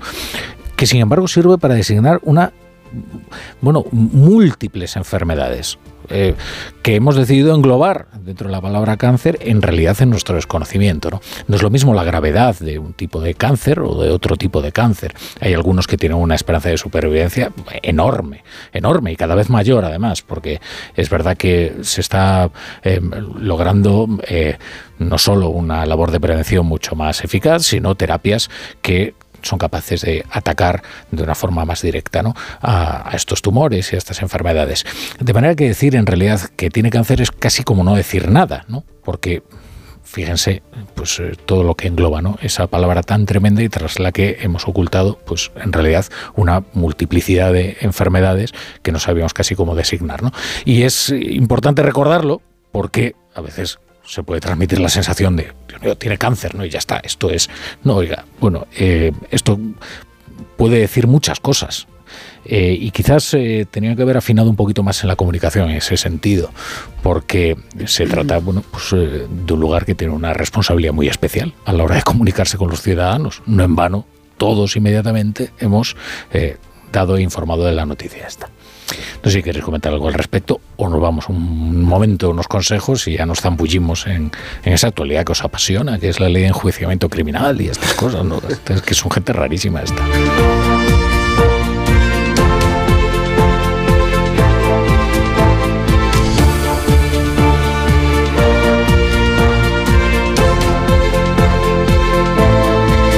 La brújula. La torre.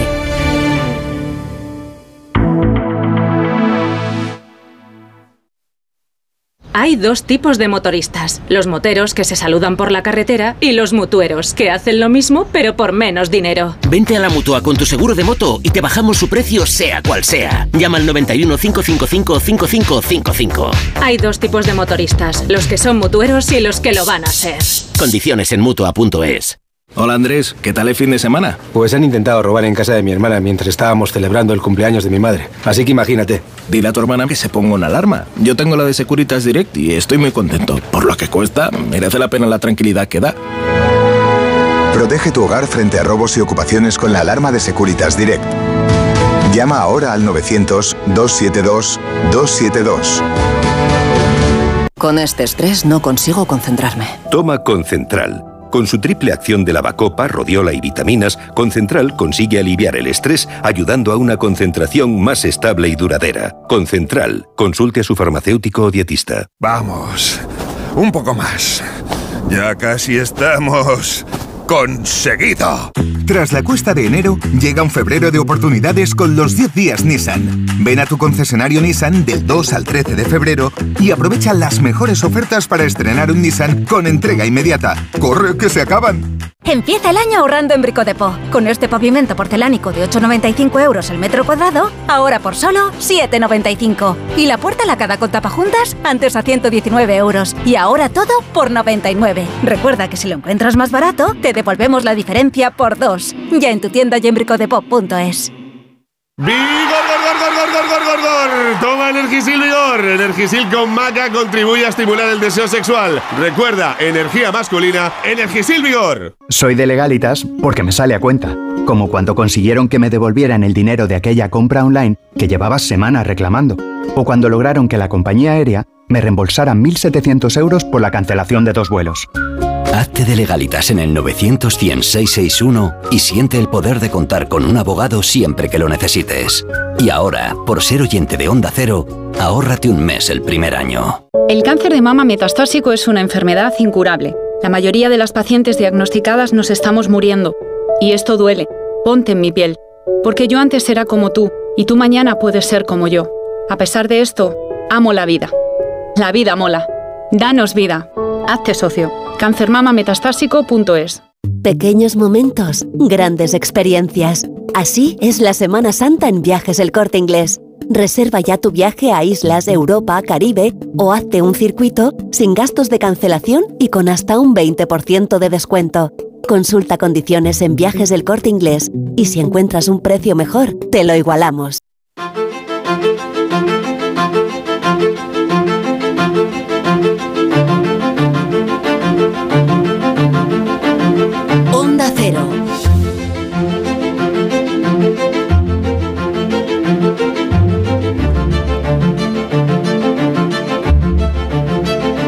Brújula.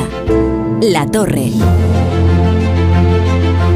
Tertulia, con la, tertulia de la brújula con Leire Iglesias, con David Mejía y con José Peláez. No sé si habéis visto alguna de vosotros el Benidorm Fest. Yo tenía previsto hacerlo, pero al final se interpusieron otros planes y no, no pude verlo. Pero a mí me gusta ¿eh? la cosa eurovisiva. ¿eh? Eh, realmente eh, al día siguiente no percibí que hubiera demasiada polémica eh, respecto a, la canción ganadora. A mí, desde luego, no me merece ninguna consideración moral, más allá de que me parece poco novedoso como propuesta artística.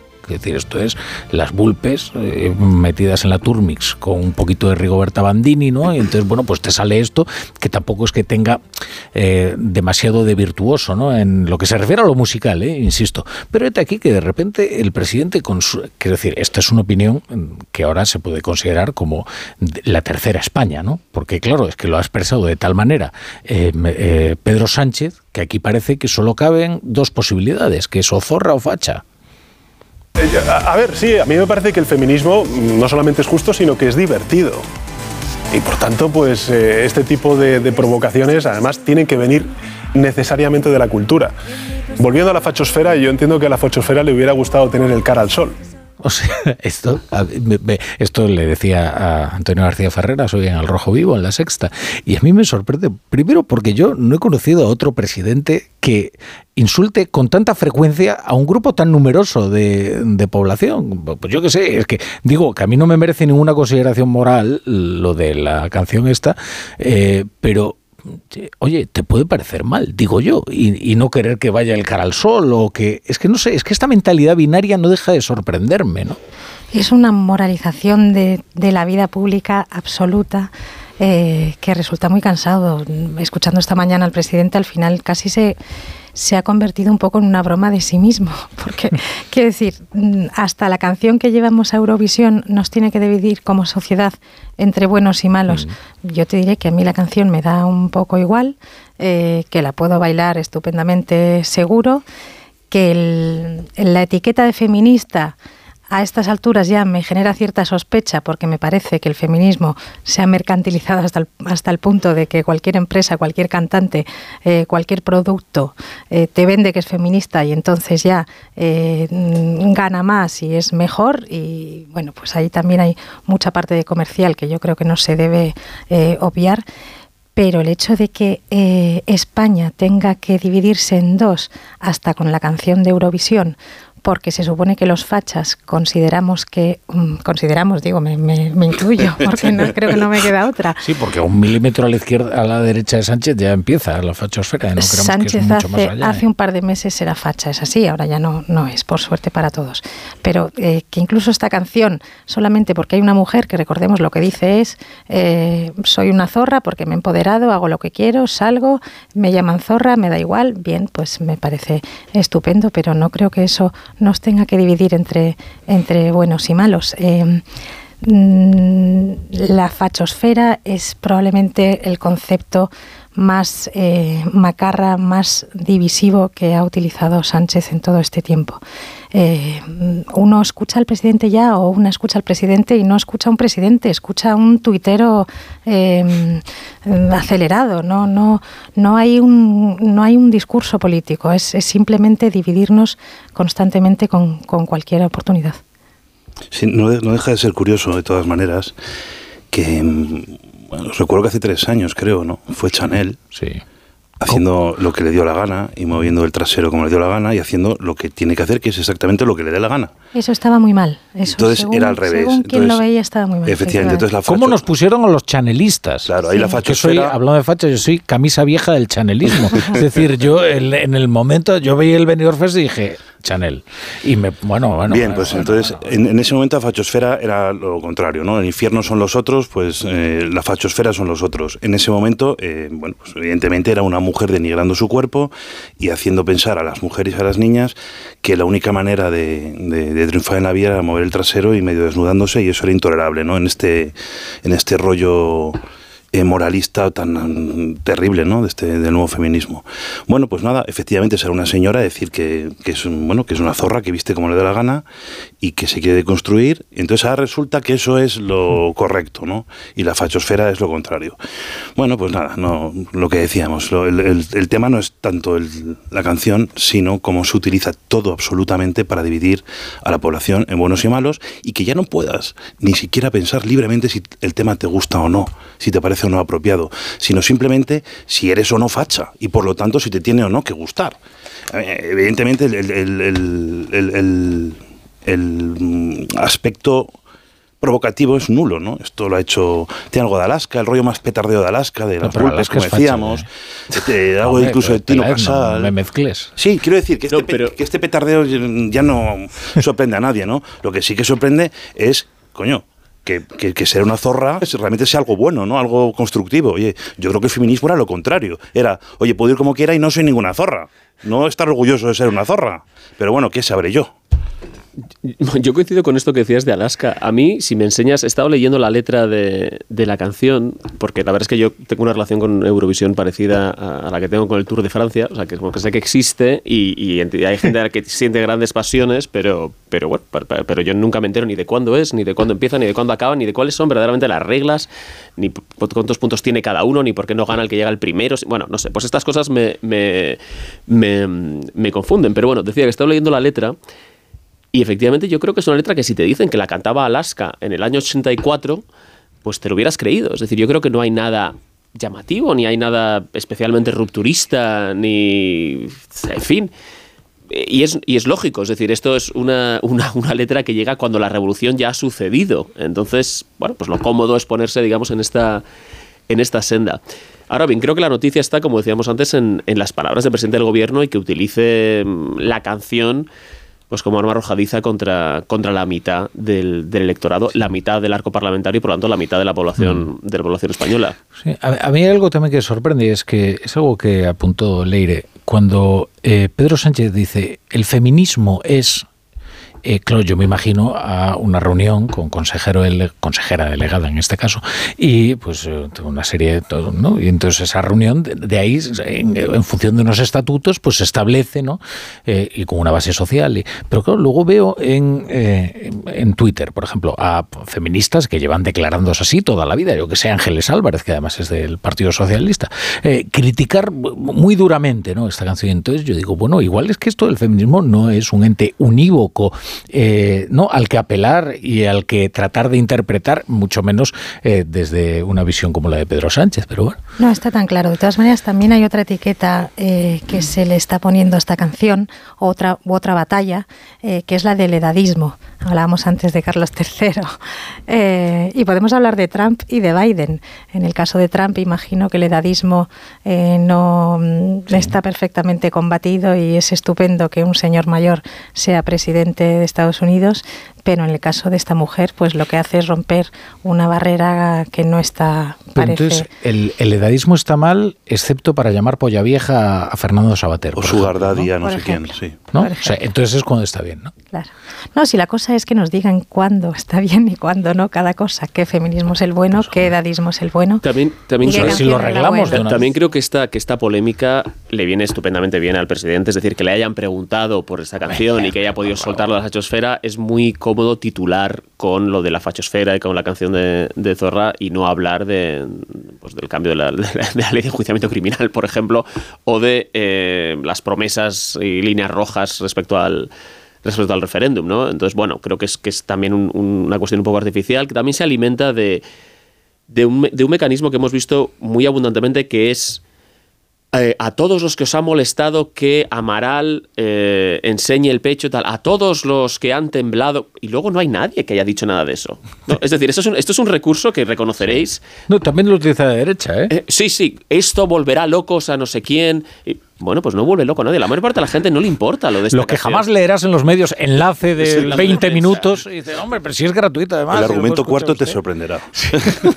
Bueno, eh, ahora hablamos de la ley de enjuiciamiento criminal, que estéis empeñados. Pero antes dejadme saludar a un invitado que tengo ya esperando, que es, eh, que es Juan Manuel Fernández, que es eh, vocal del Consejo General del Poder Judicial. Eh, ¿Qué tal, señor Fernández? ¿Cómo está? Hola, buenas noches, Rafael. Buenas noches. Que es noticia del Consejo General del Poder Judicial no por haber emitido una declaración, sino porque es unánime. Bueno, no es la primera vez que, que hemos conseguido unanimidad en nuestras declaraciones. También el- en la de diciembre respecto a, a las comisiones de investigación y eh, a la prohibición que, que se acordó a- aquel día de que los jueces comparezcan en el caso de ser citados a las mismas. O sea que, pero bueno, en cualquier caso, aún no, no siendo la primera vez, es siempre, es siempre saludable y y es, eh, bueno, es, eh, es, muy bueno para transmitir un mensaje a, la sociedad de, de defensa de la independencia del Poder Judicial que en definitiva es la razón de ser de este órgano constitucional. Mm. Eh, sí, eh, era una broma, era una broma, sí, sí, no es la primera vez que es una... pero como estamos acostumbrados siempre a deliberaciones que no son pacíficas, en el sentido de las deliberaciones jurídicas, pues hombre, eh, siempre pues es, de felicitarnos. Mi sentido del humor igual lo tengo. no, no, si usted me había entendido bien, no, lo que pasa es que hay que explicarlo, efectivamente. vamos a ver, ustedes quieren proteger ¿no? a, a aquellos jueces que están siendo señalados señalados, además de la manera más eh, procaz y explícita por su nombre y apellidos y, e imputándoles gravísimos delitos desde la tribuna del Congreso de los Diputados. Eh, ¿qué, efecto tiene esto para la salud pública en general, ¿no? Que un juez sea cuestionado y señalado y, además un juez particular por su nombre y apellidos por las decisiones que va tomando en su instrucción o incluso en sus sentencias. Por supuesto que queremos defender a quienes eh, se han visto calumniados, no siendo eh, objeto de, gravísimas, eh, de gravísimas imputaciones. Pero no solo eso, queremos ir más allá. aquí lo que estamos defendiendo es la independencia del Poder Judicial. La independencia que no es un privilegio gremial o corporativo, la independencia tiene un carácter instrumental. Los jueces tenemos que ser independientes porque sólo así se pueden garantizar los derechos de los ciudadanos cuando acuden a, defender sus intereses, eh, sus pretensiones. El efecto que se, que se, produce, por el que me pregunta, cuando se producen estas eh, descalificaciones, que, van, eh, bueno, en algunos casos efectivamente con nombres y apellidos, pero luego descalificaciones genéricas ¿no? a, todo el, Poder Judicial. El efecto, como digo, que se produce es algo que es tremendamente nocivo, dañino, que es socavar la confianza de los ciudadanos en, en los jueces. Lo que se está transmitiendo es que em, los jueces cuando actuamos en, estos, en estos asuntos perseguimos finalidades distintas al estricto cumplimiento de la ley o, dicho de otra manera, que perseguimos una finalidad eh, política, interferir en, en, la tramitación parlamentaria de, de una ley o, similares. Y esto, como digo, produce un, un efecto devastador. Por eso yo creo que es una irresponsabilidad hacer este tipo de, declaraciones por cuanto que eh, una sociedad democrática tiene que regirse por el Estado de Derecho y el Estado de Derecho necesita de un poder judicial robusto, que eso pasa por la independencia.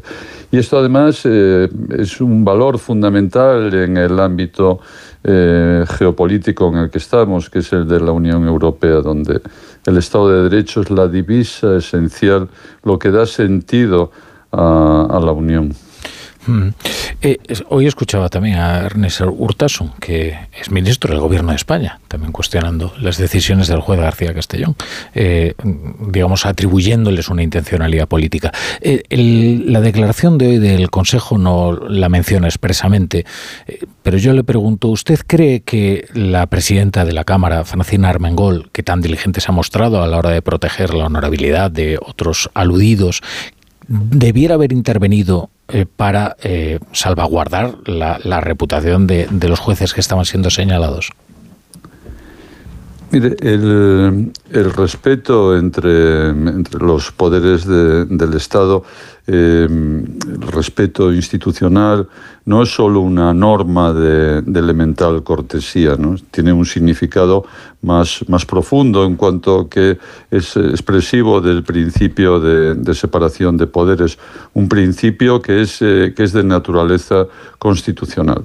Entonces, eh, a partir de aquí, eh, hoy en nuestra declaración hemos eh, estado de acuerdo en, dos cuestiones que a mi modo de ver son, eh, son muy importantes. En primer lugar, en mostrar eh, nuestra, nuestro absoluto rechazo a las manifestaciones, a las múltiples manifestaciones que se produjeron el otro día en la sesión plenaria del Congreso de los Diputados en el marco del debate sobre la ley de, amnistía. Y la, segunda idea que hemos, eh, que hemos transmitido es la, necesidad de que en el curso de las intervenciones parlamentarias eh, futuras se respete la, independencia del, Poder Judicial, que se eviten estas descalificaciones que no solamente dañan gravísimamente la honorabilidad de, jueces a quienes se citan, sino que, como le decía anteriormente, ponen en, solfa a, la totalidad del, Poder, eh, poder Judicial, ¿no? socavando la confianza que tienen los, eh, los ciudadanos en ella. Y esto, como digo, es, eh, peligrosísimo. Las declaraciones de las distintas instancias europeas, la Comisión o las judiciales, como la Red Europea de consejos de justicia, el Consejo Consultivo de Jueces Europeos. Esta es una idea que se remarca continuamente, la necesidad de, respeto, exigiendo incluso a que los em, miembros de la clase política eh, hagan un esfuerzo de, de contención, de autorrestricción cuando se refieren al Poder Judicial. Lo cual, además, quiero aclararlo, no, no es incompatible con el derecho a criticar las resoluciones judiciales. Faltaría más. Las resoluciones judiciales pueden, deben, deben criticarse porque ello contribuye a la formación de una opinión eh, pública que es esencial en una, en una sociedad democrática. Pero cuando se insulta, cuando se descalifica, cuando se eh, eh, atribuyen las resoluciones judiciales a, finalidades espurias, esto no es libertad de expresión. Esto es atacar un poder del Estado y en definitiva supone atacar uno de los pilares de nuestra convivencia democrática. Le, quería preguntar por otro asunto. Es un debate que se ha suscitado hoy, eh, ha sido el propio presidente del gobierno, ¿no? el que lo ha puesto encima de la mesa, que es la posible reforma de la ley de enjuiciamiento criminal. Eh, entiendo que el fondo de la cuestión es opinable, no puede creer que... Lo que pasa es que me refiero más bien a la forma, es decir, eh, ¿se puede cambiar los plazos de instrucción, por ejemplo, en función de los intereses de, de, una persona muy particular, ¿no? que tiene problemas con la justicia. O sea, no estamos, eh, no sé, eh, poniendo España patas arriba y también los procedimientos eh, únicamente por un interés pues, espurio. Bueno, yo en, primer lugar he oído, pero de una manera de una manera indirecta esta, este, este tema. Hoy bueno, ha sido un día de intenso mm. debate en el, en el seno del Consejo y por lo tanto no he podido eh, ver estas declaraciones con, con la atención que yo, eh, que yo, que yo requiere. Eh, por lo que me pregunta, eh, las leyes tienen, deben tener una vocación de generalidad, de, abstracción, de, casos concretos. Deben, deben hacerse eh, pensando en los múltiples y variados supuestos que se van a producir a lo largo de, su vigencia. Y esto no solamente una ley procesal, como es la, ley de enjuiciamiento criminal, sino cualquier tipo de, ley. De hecho, en la declaración institucional que, que hicimos en noviembre a propósito de, la, de, proposición de amnistía, señalábamos eh, este, este aspecto ¿no? como, como uno de, de, los puntos, eh, de los puntos cruciales. Por lo tanto, obviamente, las leyes fuera de supuestos muy excepcionales que han sido admitidos en la jurisprudencia del Tribunal Constitucional, las sentencias, las leyes para un caso concreto pues no, no, no, no, no, es lo, no es lo deseable, ni mucho menos. Y en cuanto al tema de la instrucción, y con esto, con esto ya acabo, eh, hay que compaginar dos aspectos que son fundamentales. En primer lugar, el derecho que tiene una persona a no verse inmerso en un proceso penal de una manera indefinida, de una manera eh, que esto se, alargue en, el tiempo. Y por otro lado están las propias necesidades que tiene la, Administración de, de, Justicia y los tiempos que requiere cada, cada investigación, lo cual obviamente va muy ligado a la, a la, complejidad de los hechos que se investigan, a la naturaleza jurídica. Esta es una cuestión eh, delicada que eh, bueno, ha sido objeto de, de, debate en la, en la doctrina, en la, en la, en la práctica eh, judicial y como digo, estos son los dos aspectos que hay que combinarse, pero siempre, siempre con la vocación de, de generalidad y abstracción que debe tener todo Mm. Solo una cosa más, eh, ¿cómo están asistiendo a las negociaciones eh, para la renovación de, del órgano al que usted pertenece, del que es vocal, eh, entre pues, a tres bandas, entre Esteban González Pons, el ministro Félix Bolaños, con la mediación de, de Didier Reinders? ¿Cree que la primera reunión ha tenido algún resultado alentador a juzgar por lo que dicen los actores de la negociación? ¿Creen que, bueno, que esto va va a ser tan complicado como si no hubiera un mediador? Pues bueno, asistimos con, con, la esperanza, que es lo último que se pierde, y, de, que esta vez sí, ¿no? Eh, bueno, el hecho de que eh, haya, haya habido un acuerdo en, en acudir al, al comisario y sabiendo además cuál es la, la posición de, del comisario Reinders, porque no son pocas las veces que, que lo ha manifestado, no, no son pocas las veces que, que, que ha venido a, a, España. Entonces, si a partir de estas bases se ha aceptado esa mediación, eh, entendemos que habrá una predisposición a llegar a un acuerdo en términos similares a los que el señor Reinders ha puesto de manifiesto mm, a lo largo mm. de, mm, de estos, últimos, de estos últimos años. Eh, ojalá, ojalá que, eh, que, que, se produzca la, esta anhelada eh, renovación de, del, del, Consejo, porque bueno, esto es una, una anomalía institucional que ha de ponérsele fin pero ha de, ha de realizarse pues, eh, no, no, de cualquier manera, sino eh, conforme a, a, los parámetros que, que, que, en estos momentos sabemos que están encima de la mesa de, de, negociación. Bueno, Juan Manuel Fernández, vocal del Consejo General del Poder Judicial, es un placer tenerle siempre en la brújula. Muchas gracias. Igualmente, señor Latorre, muchas gracias. Muchas gracias. Eh, respecto de la ley de enjuiciamiento criminal, que estáis deseando hablar sobre ella y sobre el fondo de la cuestión, yo mm, me declaro incapaz de, mm, de decantarme por eh, cuánto debe ser el plazo de la instrucción y si debe ser limitado. Lo que sí tengo claro y tengo clarísimo es que eso no se debe decidir en función del interés de Carlos Puigdemont. Pero más allá de esto, francamente lo tengo complicado. Así que, por favor, eh, dadme luz acerca de este tema. Mira, ha dicho Juan Manuel eh, Fernández una cosa que yo creo que es muy importante, eh, que es que las leyes tienen que ser generales, tienen que tener vocación de eh, aplicarse a la generalidad de los ciudadanos. Y a lo que estamos asistiendo precisamente es a leyes que se promueven y a reformas legislativas que se promueven con nombres y apellidos pactadas con los beneficiarios, redactadas eh, con los beneficiarios de esas leyes y de esas reformas legislativas. Eh, claro, todo empieza con una, ley de amnistía que es eh, impunidad por poder y a partir de ahí todo lo demás es casi viene de suyo, ¿no? Estamos acostumbrándonos a que la excepción sea la norma por parte de este gobierno. En el caso de la ley de enjuiciamiento criminal, em, yo tengo la sensación de que no va a tener un efecto directo porque no da tiempo en la amnistía o posible amnistía de Carlas Puigdemont.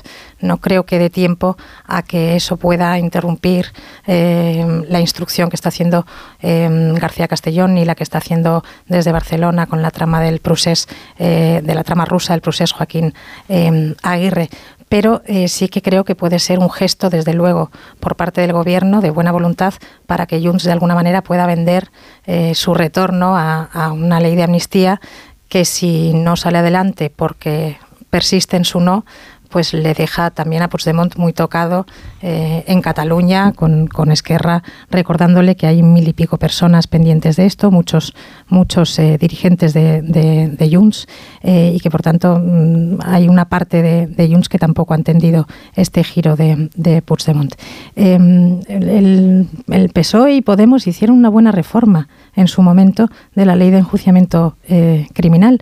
Lo que hacían era decir, para mm, impedir o para luchar contra la impunidad en los casos de corrupción, vamos a darles más, vamos a darle más eh, armas al juez instructor para que pueda prolongar su instrucción de 6 a 12 meses y que además lo pueda hacer motu propio, es decir, que no hace falta que el fiscal lo pida, que el propio juez lo pueda decidir, lo cual eh, da mayor independencia al juez porque sabemos que la Fiscalía en principio lo que va a hacer eh, lamentablemente es eh, seguir las órdenes del Gobierno.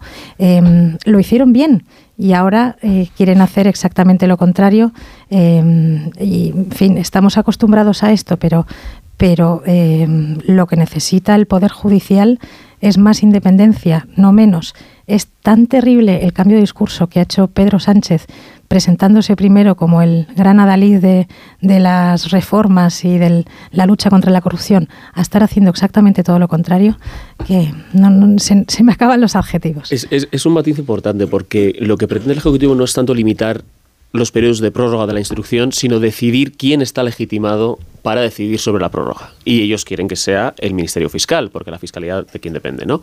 Volvemos siempre a ese mismo corte de Pedro Sánchez. Y que no sea el juez instructor, que es lo que ahora mismo dice el artículo 324 de la ley de enjuiciamiento criminal. Y como dice Leire, la, la paradoja es que fue el gobierno de Pedro Sánchez en el año 20 que cambió la, la ley CRIM para dejar en manos de los jueces esa decisión de prorrogar las instrucciones que em, eh, y ahora vamos a volver a la de 2015 que es la que la que imperaba en tiempos de Mariano Rajoy no donde ese papel lo tenía tenía mayor el, ministerio el ministerio fiscal eh, bueno, más allá, yo creo que, que, que, que, hay que subrayar una cosa que has mencionado tú, Rafa, ¿no? más allá de si esto es correcto o incorrecto, si realmente la discusión jurídica sobre quién tiene que prorrogar eh, los procesos de instrucción y cuánto es el tiempo razonable, etcétera, es que es una discusión completamente secundaria, como lo es la de si la amnistía encaja en la Constitución. ¿no? La cuestión primaria aquí es por qué se está haciendo esto. Eso se está haciendo para beneficiar a unas personas concretas, alejándonos de, como decía, como decía mm, el vocal del Consejo del Poder Judicial con el que hemos hablado, alejándose de la vocación de generalidad y abstracción que debe tener toda ley. Evidentemente esto es una, una reforma de una ley orgánica que requiere mayorías y que tiene unos plazos aunque tal y como están las cosas, quizás se reforma también el reglamento para... No, o sea, nunca podemos saber cuál va a ser la última reforma de la reforma para poder encajar eh, todo en los intereses y en el calendario de Pedro Sánchez. Esto llevaría, efectivamente, como decimos, mucho, mucho tiempo, pero creo que lo más, lo más importante es la intención eh, y la sensación que transmite, que transmite el gobierno. El gobierno transmite una sensación de que todo lo puede, de que no hay obstáculos. De que digo, sí, la amnistía se va a quedar como está, no voy a ceder ante Junts, no voy a tocar la amnistía. Lo que voy a tocar es lo demás. Es la ley de enjuiciamiento criminal, es probablemente los delitos por los que se, se persigue a estos, a estos ciudadanos, etcétera, etcétera, etcétera. Entonces, es muy desalentador, efectivamente, ¿no? Es muy, muy desalentador. Mm. Aquí también se remarca que hay, que, es, me, ha hecho gracia ese corte de 2018 de la moción de censura sobre, sobre la corrupción, porque ese era el gran antagonista del, del sanchismo en ese momento, ¿no? Por eso nace, por eso se justifica. y ahora ha pasado a ser la extrema derecha. Ese es el gran antagonista. Siempre hace falta un gran antagonista, ¿no? Entonces, primero necesitamos darle las herramientas a los jueces para, para, para, combatir la corrupción, que es para lo que hemos venido aquí, y ahora necesitamos recuperar ciertas herramientas para evitar el ascenso de la extrema derecha, porque esto es el precio que estamos pagando, que nunca es un precio suficiente, siempre es bajo, para evitar que la extrema derecha llegue al poder. Entonces, bueno, pues esta es la paradoja en la que nos, vamos a estar moviendo permanentemente. Y porque los jueces ahora forman parte de esa extrema derecha, entre comillas. Por supuesto. O sea, ahora los jueces... sin, comillas para Sánchez. Los jueces ahora son eh, gente que lo que va a hacer es intentar boicotear al gobierno por encima de todas las cosas. El, el, el, discurso ha cambiado totalmente. Y de lo que decías también, eh, David, me venía a la cabeza todos estos argumentos también del Partido Socialista, por ejemplo, recordáis con el tema de la,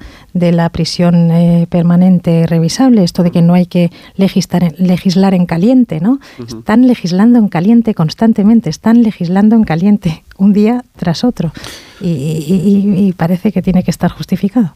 A mí lo que me, perturba un poco más todavía es que ni se escondan. Es decir, que salga Urtasun hoy y diga abiertamente, en una declaración pública, cuando le preguntan qué, qué, opina ¿no? sobre esta posible eh, modificación de la ley de enjuiciamiento criminal para cortar los plazos, eh, no vaya al fondo del asunto, ni siquiera se esconda y diga, bueno, pues evidentemente los eh, las instrucciones no pueden prolongarse eternamente, la gente tiene sus derechos, este es un debate que había que haber tenido antes, quizás estamos precipitándolo por las circunstancias, bueno, se puede salir de muchas maneras pero directamente van al grano. Es decir, la respuesta de Urtasun ha sido a nosotros todo lo que nos lo que, lo que mm, ayude a desbloquear la amnistía nos parece bien.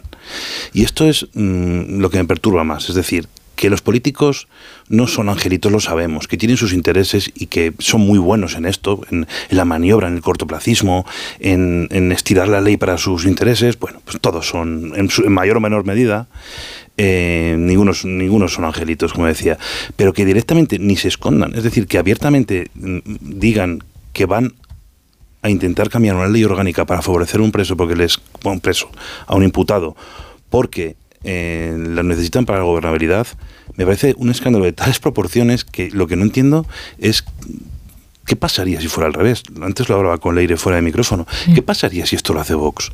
¿Qué pasaría si Vox, eh, para proteger a un preso suyo, que acaba de intentar dar un golpe de Estado, eh, propone cambiar la ley de enjuiciamiento criminal para que acortar los plazos de modo que la instrucción no sea completa y por lo tanto no se pueden... Es un escándalo de tal gravedad, pero como es uno tras otro y un día tras otro, llega un momento que ya nos parece todo dentro de la misma trama, ¿no? Como Falcon Crest, que ya, bueno, pues es Angela Channing y haga lo que haga, pues es la mala. Pero no, no, no podemos perder la perspectiva, es, es una cosa muy grave. ¿Me dejáis poner unos consejos? Es que se os acabó la gasolina ya con la ley de enjuiciamiento criminal. Lo sabía. Adelante esos consejos.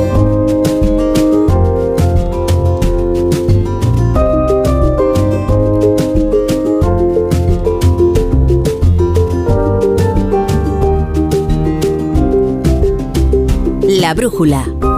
La torre. ¿Te lo digo o te lo cuento? Te lo digo. Ahora que todo se hace online, ¿me haces ir a tu oficina? Te lo cuento. Yo me voy a la mutua. Vente a la mutua y además de realizar todas las gestiones desde tu móvil, te bajamos el precio de tus seguros, sea cual sea. Llama al 91 555 5555. Te lo digo, te lo cuento. Vente a la mutua. Condiciones en mutua.es. Decorman.es. Buenas noches. En el sorteo de mi día de la 11 de hoy, la fecha ganadora ha sido el 10 de abril de 1938. Y el número de la suerte, el... El 2. Recuerda que mañana, como cada martes, tienes un bote millonario con el sorteo del Eurojackpot de la 11. Y ya sabes, a todos los que jugáis a la 11, bien jugado.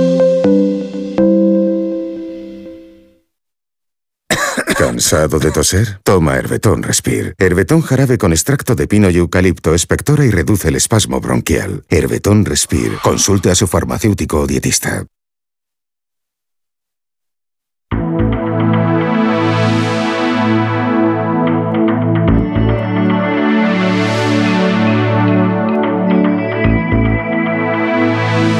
La brújula.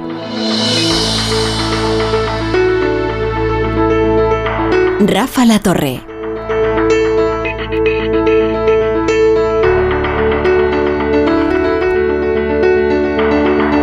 Y Leire Iglesias y José Peláez y David Mejía aquí al filo de las 11 de la noche, las 10 en Canarias. Eh, vamos a aprovechar que está en un receso ahora, en una pausa de publicidad, el debate en la TVG y así nos cuenta Ángel San Luis qué tal está yendo la cita. Es la cita más importante eh, de una campaña electoral, o al menos la que tiene más posibilidades de torcer eh, las encuestas.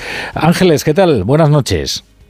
Muy buenas noches, ¿qué tal? Bueno, ¿cómo está yendo el, debate? Es un debate a cinco, lo primero, eh, en el que están representadas todas las fuerzas, incluida Podemos, eh, que se presenta eh, de, forma independiente a sumar, pero no está Vox, ¿verdad? No, esa es una decisión adoptada por la Junta Electoral de Galicia. Ha decidido que en este debate eh, participen las fuerzas políticas representativas, estas serían Partido Popular, Bloque Nacionalista Galego y PSDG-PSOE, que son las que tienen representación actualmente en el Parlamento gallego, y eh, las fuerzas políticas significativas que ha establecido la Junta Electoral de Galicia un porcentaje mínimo de votos obtenidos en comicios anteriores para poder participar en el debate. Por eso Vox pues no está ahora mismo aquí. Vox en Galicia es muy residual, ahora mismo tan solo tiene eh, un concejal en el Ayuntamiento de Avión, que es un pueblo muy pequeñito de la provincia de Ourense. Por eso el debate, el debate a cinco, ¿no? Por contextualizar un poco. El debate a cinco, el debate a cinco en el que en principio pues son todos contra rueda. Lo que pasa es que luego es verdad que estos escenarios no son fáciles de manejar. Eh, lo que quiere representar, entiendo, el candidato del Partido Popular y presidente de la Junta, pues es, eh, oiga, fijaos el guirigay, ¿no? Que hay a mi izquierda y esto es lo que puede terminar gobernando la Junta en fórmula de tripartito o bipartito en caso de no tener mayoría absoluta el PP, ¿no? Pues sí, exactamente así ha empezado Alfonso Rueda, fíjate tú, el debate. Él llama, bueno, y lo hemos escuchado no solamente a Alfonso Rueda, sino a otros dirigentes del Partido Popular, ellos dicen es el PP que garantiza estabilidad o es un multipartito. Mira, vamos a escucharlo. Que quede claro en este debate de qué se trata en esta selección, o sea, confrontación entre un goberno que funciona e un multipartito que compiten entre eles, ás veces con moitas diferencias. Bueno, está en gallego, pero yo creo que se ha entendido perfectamente. Pues son las primeras palabras de Alfonso Rueda en, en el debate. Y la verdad es que tampoco ha habido demasiadas sorpresas. ¿eh? Así, ha, está siendo un debate muy expositivo, bastante grueso para hmm. el televidente. Eh, hemos tenido ahora, justo antes del receso, el momento como de mayor intensidad, porque ha habido debate, sobre todo entre Alfonso Rueda, Ana Pontón, por el tema de la lengua, de la lengua galega, de la lengua gallega. Ha intentado meter a Ibaza también Besteiro. Ha sido el momento más álgido. Por lo demás, ha resultado un debate bastante expositivo y sin sorpresas. Pues mira, si Alfonso Rueda empezaba así eh, su eh, debate, su intervención, pues teníamos, por ejemplo, a José Ramón Gómez Besteiro, José Ramón Gómez Besteiro, el candidato del Partido Socialista, que decía algo que ha venido repitiendo en todos estos mítines. Ahora estamos en carnaval. Tú sabes, Rafael es gallego, que aquí el entroido en Galicia pues también tiene tradición. sobre todo, en, sobre todo en Orense, cuidado, cuidado que va a caer allí y eso sí que es una. El rabachol. Sí, no está mal. Tenéis el rabachol, en Pontevedra también. Mira, están, están pues mirando mis, los tertulianos están mirando ángeles como si fuéramos unos marcianos. Luego os explico lo del rabachol. hay que meter baza, hay que meter baza aquí. bueno, eh, pues nada, decía Besteiro eh, que, que había que quitarle la careta, decía Alfonso Rueda. Vamos a escuchar. Verdad que en Galicia que empezamos a, a ver xa o entroido aí, eh, pero señor Rueda, eh, non é o momento de disfrazarnos, é o momento de que eu vou a facer neste debate quitarlle a careta porque sí, hacía esa alusión. Decía como que, bueno, Alfonso Rueda representaba el seguidismo de los gobiernos del Partido Popular y lo acusaba como de eh, pintar una Galicia que no se correspondía con la Galicia real, ¿no? Eso es lo que venía a decir eh, Alfonso Rueda. En cuanto a los pactos, porque claro, en los debates a nivel eh, nacional, ¿no? cuando hay un debate, pues por ejemplo para las elecciones en el Congreso, estaba, ah, los pactos, aquí en Galicia están muy claros porque desde hace ya muchísimos años, Bloque Nacionalista Galego y Partido Socialista tienen pactos de gobierno, tienen un acuerdo marco, de hecho, para esos pactos, tanto en los ayuntamientos como en las diputaciones, a que han gobernado en el bipartito en la Junta de Galicia, y entonces está claro que eh, Benega y PSOE no van a tener ningún problema para llegar a un pacto. Y ya, seguir más lejos, en su primera intervención, Marta Loisumar dejaba claro que ella estaba dispuesta a entrar en un gobierno a tres, porque esta es su primera, su primera intervención. Eu, como candidata e da miña formación, vamos a traballar durante toda esta campana, campaña para garantizar ese goberno a tres, ese goberno do cambio. O sea que aquí no hay mm. sorpresas. En Galicia no hace falta que nadie pregunte cómo van a ser los pactos porque están claros. Y, lo curioso es que Ana Pontón, la primera referencia, o sea, la primera frase de Ana Pontón, Bloque Nacionalista Galego, eh, fue esta. Vamos a escuchar. Que mientras usted estaba falando y nos contaba que ven vai Galiza, eu pensaba pois en todas esas persoas que nos poden estar vendo hoxe desde a emigración, que seguro que entón, si todo vai ben, por que eu tiven que emigrar? Bueno, pues esa es la primera eh, frase de Ana Pontón en el debate, además del saludo, que está en gallego, pero se entiende, ¿no? Se refería a Alfonso Rueda, bueno, ¿qué estarán pensando? ¿Y por qué hacía Ana Pontón esta referencia a la inmigración? Uh -huh. Pues porque el voto emigrante, el voto cera, aquí en Galicia es muy determinante, representa más del 17% del censo total. Manuel Fraga perdió la mayoría absoluta por el voto cera. Y en estas elecciones se cree que el voto cera puede ser eh, fundamental que la mayoría absoluta del Partido Popular puede estar ahí, en ese voto cera. Así que que Ana Pontón haya empezado, mira que había un montón de temas y había un montón de posibilidades, pero ha empezado haciendo esa referencia a los emigrantes gallegos que nos están viendo en el exterior. Oye, dos datos al respecto. ahí lo ¿eh? dejamos. Eh, si Argentina fuera una provincia, sería la segunda electoralmente ¿eh? en, Galicia. Sí, sí. Y luego a Feijó en 2008 le quitó un escaño, creo, o le no, le puso un escaño respecto de la noche electoral, del resultado de la noche electoral, y en las últimas elecciones le quitó uno. Sí. había tenido 42, se puso un 42. O sea que sí, sí, desde luego que es determinante, ¿no? Está bien ese, como estrategia electoral. Pues Ángeles, te dejamos siguiendo el debate que veo que ya se ha reanudado, que es, ahora está aquí hablando Sí, sí, sí, Besteiro. sí, sí. Venga, muchas gracias Ángeles. Hasta luego. Venga. Chao, chao, chao. Entonces no conocéis a Rabachol, al loro Rabachol. Pues no tenemos el gusto. No conocemos al loro Rabachol. No me lo puedo creer. Explícanoslo, Pero, Rafa, y por no habéis, o sea, habéis visitado Pontevedra. Sí. Que habéis ido a la Plaza de la Peregrina. ¿no? Correcto. Por ejemplo. Entonces ahí enfrente de la Basílica hay un, un loro. Y nos habéis preguntado quién es ese loro que está ahí representado en lugar tan eh, eminente de la ciudad. Hombre, el loro Rabachol era el loro de la farmacia de Don Perfecto Feijó, precisamente. Per- perfecto Feijó. Finales del siglo XIX.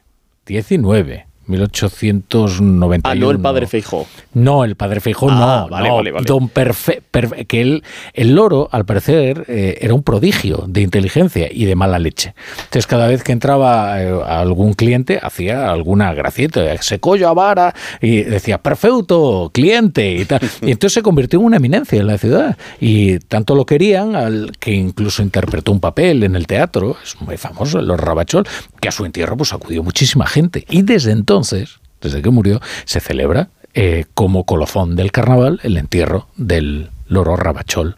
Y es un gran acontecimiento que distingue el carnaval de Pontevedra del, resto. Pues otros tienen otras cosas, el de Cádiz. El, por ejemplo, el, el, el, de Orense es, es conocidísimo. Pero nosotros tenemos al loro Rabachol. Te confesaré, Rafa, que no he estado en Pontevedra. Bueno, Así pues que voy a tener que ir a ver el pues loro. mira, como dijo aquel, tú verás. pues tienes Nunca que es ir tarde. allí. Ya lo sé, ya lo sé. Qué historia más buena, ¿eh? No, no, de verdad, es, es un- es una eminencia. Los Rabachol, no, y además decía todo tipo de cosas y muy, opor- muy oportunas, en realidad, muy inoportunas todas, pero ahí es donde estaba la gracia, ¿no? Eso es porque lo que en era muy casa, eso es porque insultante. lo en casa. Era muy insultante, ¿no? Es Pues un poco llegaba. como Pachi López. Y luego al parecer también se metía algunas cosillas políticas y tal. Bueno, sabéis que Rabachol, el nombre viene de un anarquista, Alfonso Rabachol, ¿no? Un- bueno, en fin, no- no- esto ya, ya O sea, está. fue, bautizado post-mortem. Hasta aquí la desconexión en Pontevedra. Ya, ya los compañeros de allí, Juan de Sol y Susana Pedreira, esto lo pueden explicar muchísimo mejor que yo y ya lo dejamos aquí. Eh, hablemos de las elecciones en Galicia, a las que no se presenta el Loro Rabachol, pero sí algunos candidatos muy parlanchines, o al menos eh, eso parece en el debate, porque están que no paran de rajar.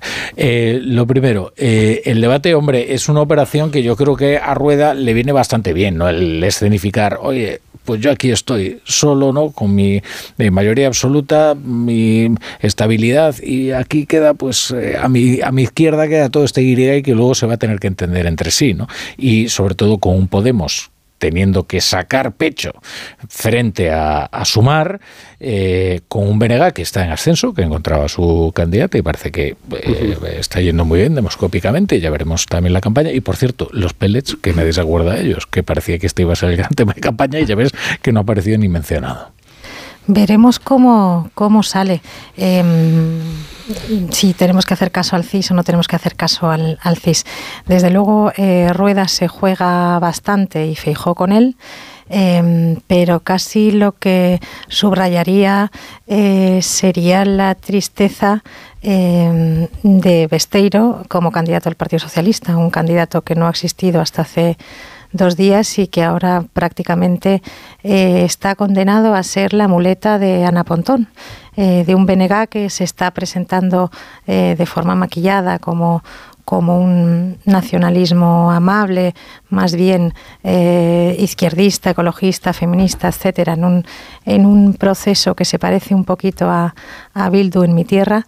Em, y, me parece que, que desde el punto de vista de, nuestra democracia eh, en el conjunto del país es triste que el Partido Socialista de alguna manera se conforme eh, con ser el segundo del nacionalismo allí donde existen estas, entre comillas, nacionalidades históricas. El segundo del Partido Nacionalista Vasco en el País Vasco, veremos qué pasa en Cataluña, y el segundo de, del BNG, ni siquiera competir con el PP, sino quedarse de segundo eh, del nacionalismo. Bueno, esas similitudes de, de, con Bildu no, no, son, no son para nada, eh, no están mal traídas. Quiero decir, recordemos que Venega, Bildu y RC fueron juntos a las elecciones europeas y, es probable que vuelvan a hacerlo. Y aunque bueno, que Podemos también iba a estar en ese entente y, parece que ellos lo han enfriado un poco.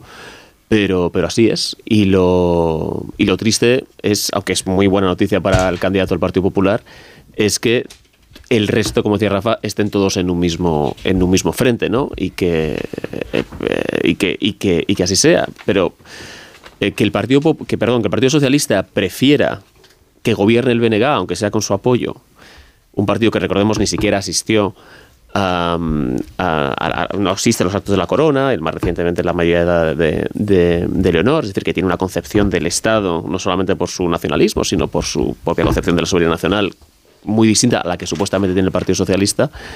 Y sin embargo, bueno, pues hayamos naturalizado que eso sea así. Es decir, que, que el Partido Socialista prefiera que gobierne el BNG a que gobierne el PP en Galicia que el Partido Socialista probablemente prefiera que gobierne Bildu a que gobierne el Partido Popular en, en, el País Vasco, cosa, o que prefiere que gobierne Junts, eh, y ok, por supuesto que gobierne cualquier partido nacionalista, en fin, y cosa que no, que no pasa al revés, eh, como hemos visto en, varias ocasiones. Es decir, el Partido Popular ha preferido que gobernara el Partido Socialista el Ayuntamiento de Barcelona y no un partido supuestamente afín en términos de ser derechas como Junts, ¿no?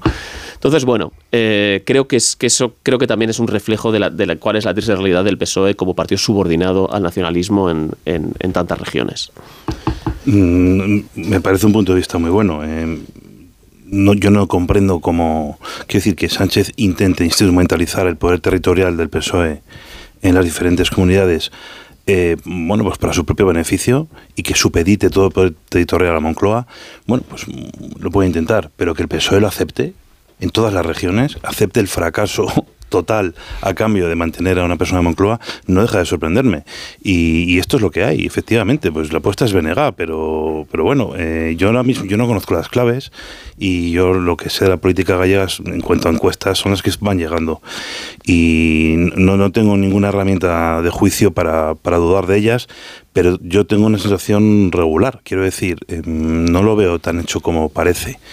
Y si esto es así, y este es el primer comicio que se enfrenta a Sánchez después de la, amnistía y le sale bien, pues todos tenemos que reflexionar un poco. O sea, si el PP lo está haciendo bien, si sus mensajes llegan y si España quiere realmente esto o no. Mm. En cualquier caso, el, el, PSDG, el problema es que tiene una posición subsidiaria. Es que, en realidad 14 escaños es un resultado impropio de un partido de gobierno en Galicia. Eh, no aspira ni siquiera a ser segunda fuerza, ¿no? Eh, digo porque volcamos, digamos que el día después, ¿no? Eh, toda la responsabilidad en lo que ocurra en el PP y cómo puede afectar a Feijo, pero parece que no hay ni una ni una sola derrota que, que, pueda afectar a Pedro Sánchez. Es como si el, el PSOE solo existiera en Moncloa, Distrito Central, y ya veremos qué pasa en Cataluña, ¿no? Pero el resto está supeditado y se entiende que perfectamente puede ser una, una baza a entregar, ¿no? Es decir, si ahora mismo rompe su suelo histórico el PCDG ¿no? y cae a los 12 diputados, eh, nadie va a ofrecer explicaciones de lo que está ocurriendo. Bueno, es que cuanto más cae el, el PSOE en los territorios que no son el gobierno central, más fuerte es la figura de Pedro Sánchez dentro del partido porque no hay competencia, no hay varones, no hay nada. Todas las mm. varonías se van se van se van eh, van desapareciendo mientras que su figura se va erigiendo como como la única vértebra, ¿no? De hecho es muy significativo cómo el Ferraz ya es una reproducción del Consejo de Ministros, ¿no? Eh, con las mismas voces, excepto Santos Cerdán, sí, sí, sí. que es el único eh, que, que, no está en el Consejo de Ministros y que tiene algo de influencia dentro del partido. ¿no? Pero el resto, bueno, pues eh, tienes ahí a María Jesús Montero, que es el. Ah, tienes a Pilar Alegría, que es como si fuera la doble portavoz. Bueno, ahora tienen a Esther Peña, pero tampoco es que tenga un peso tan determinante. Bueno, eh, vamos a leer los periódicos que habéis escrito.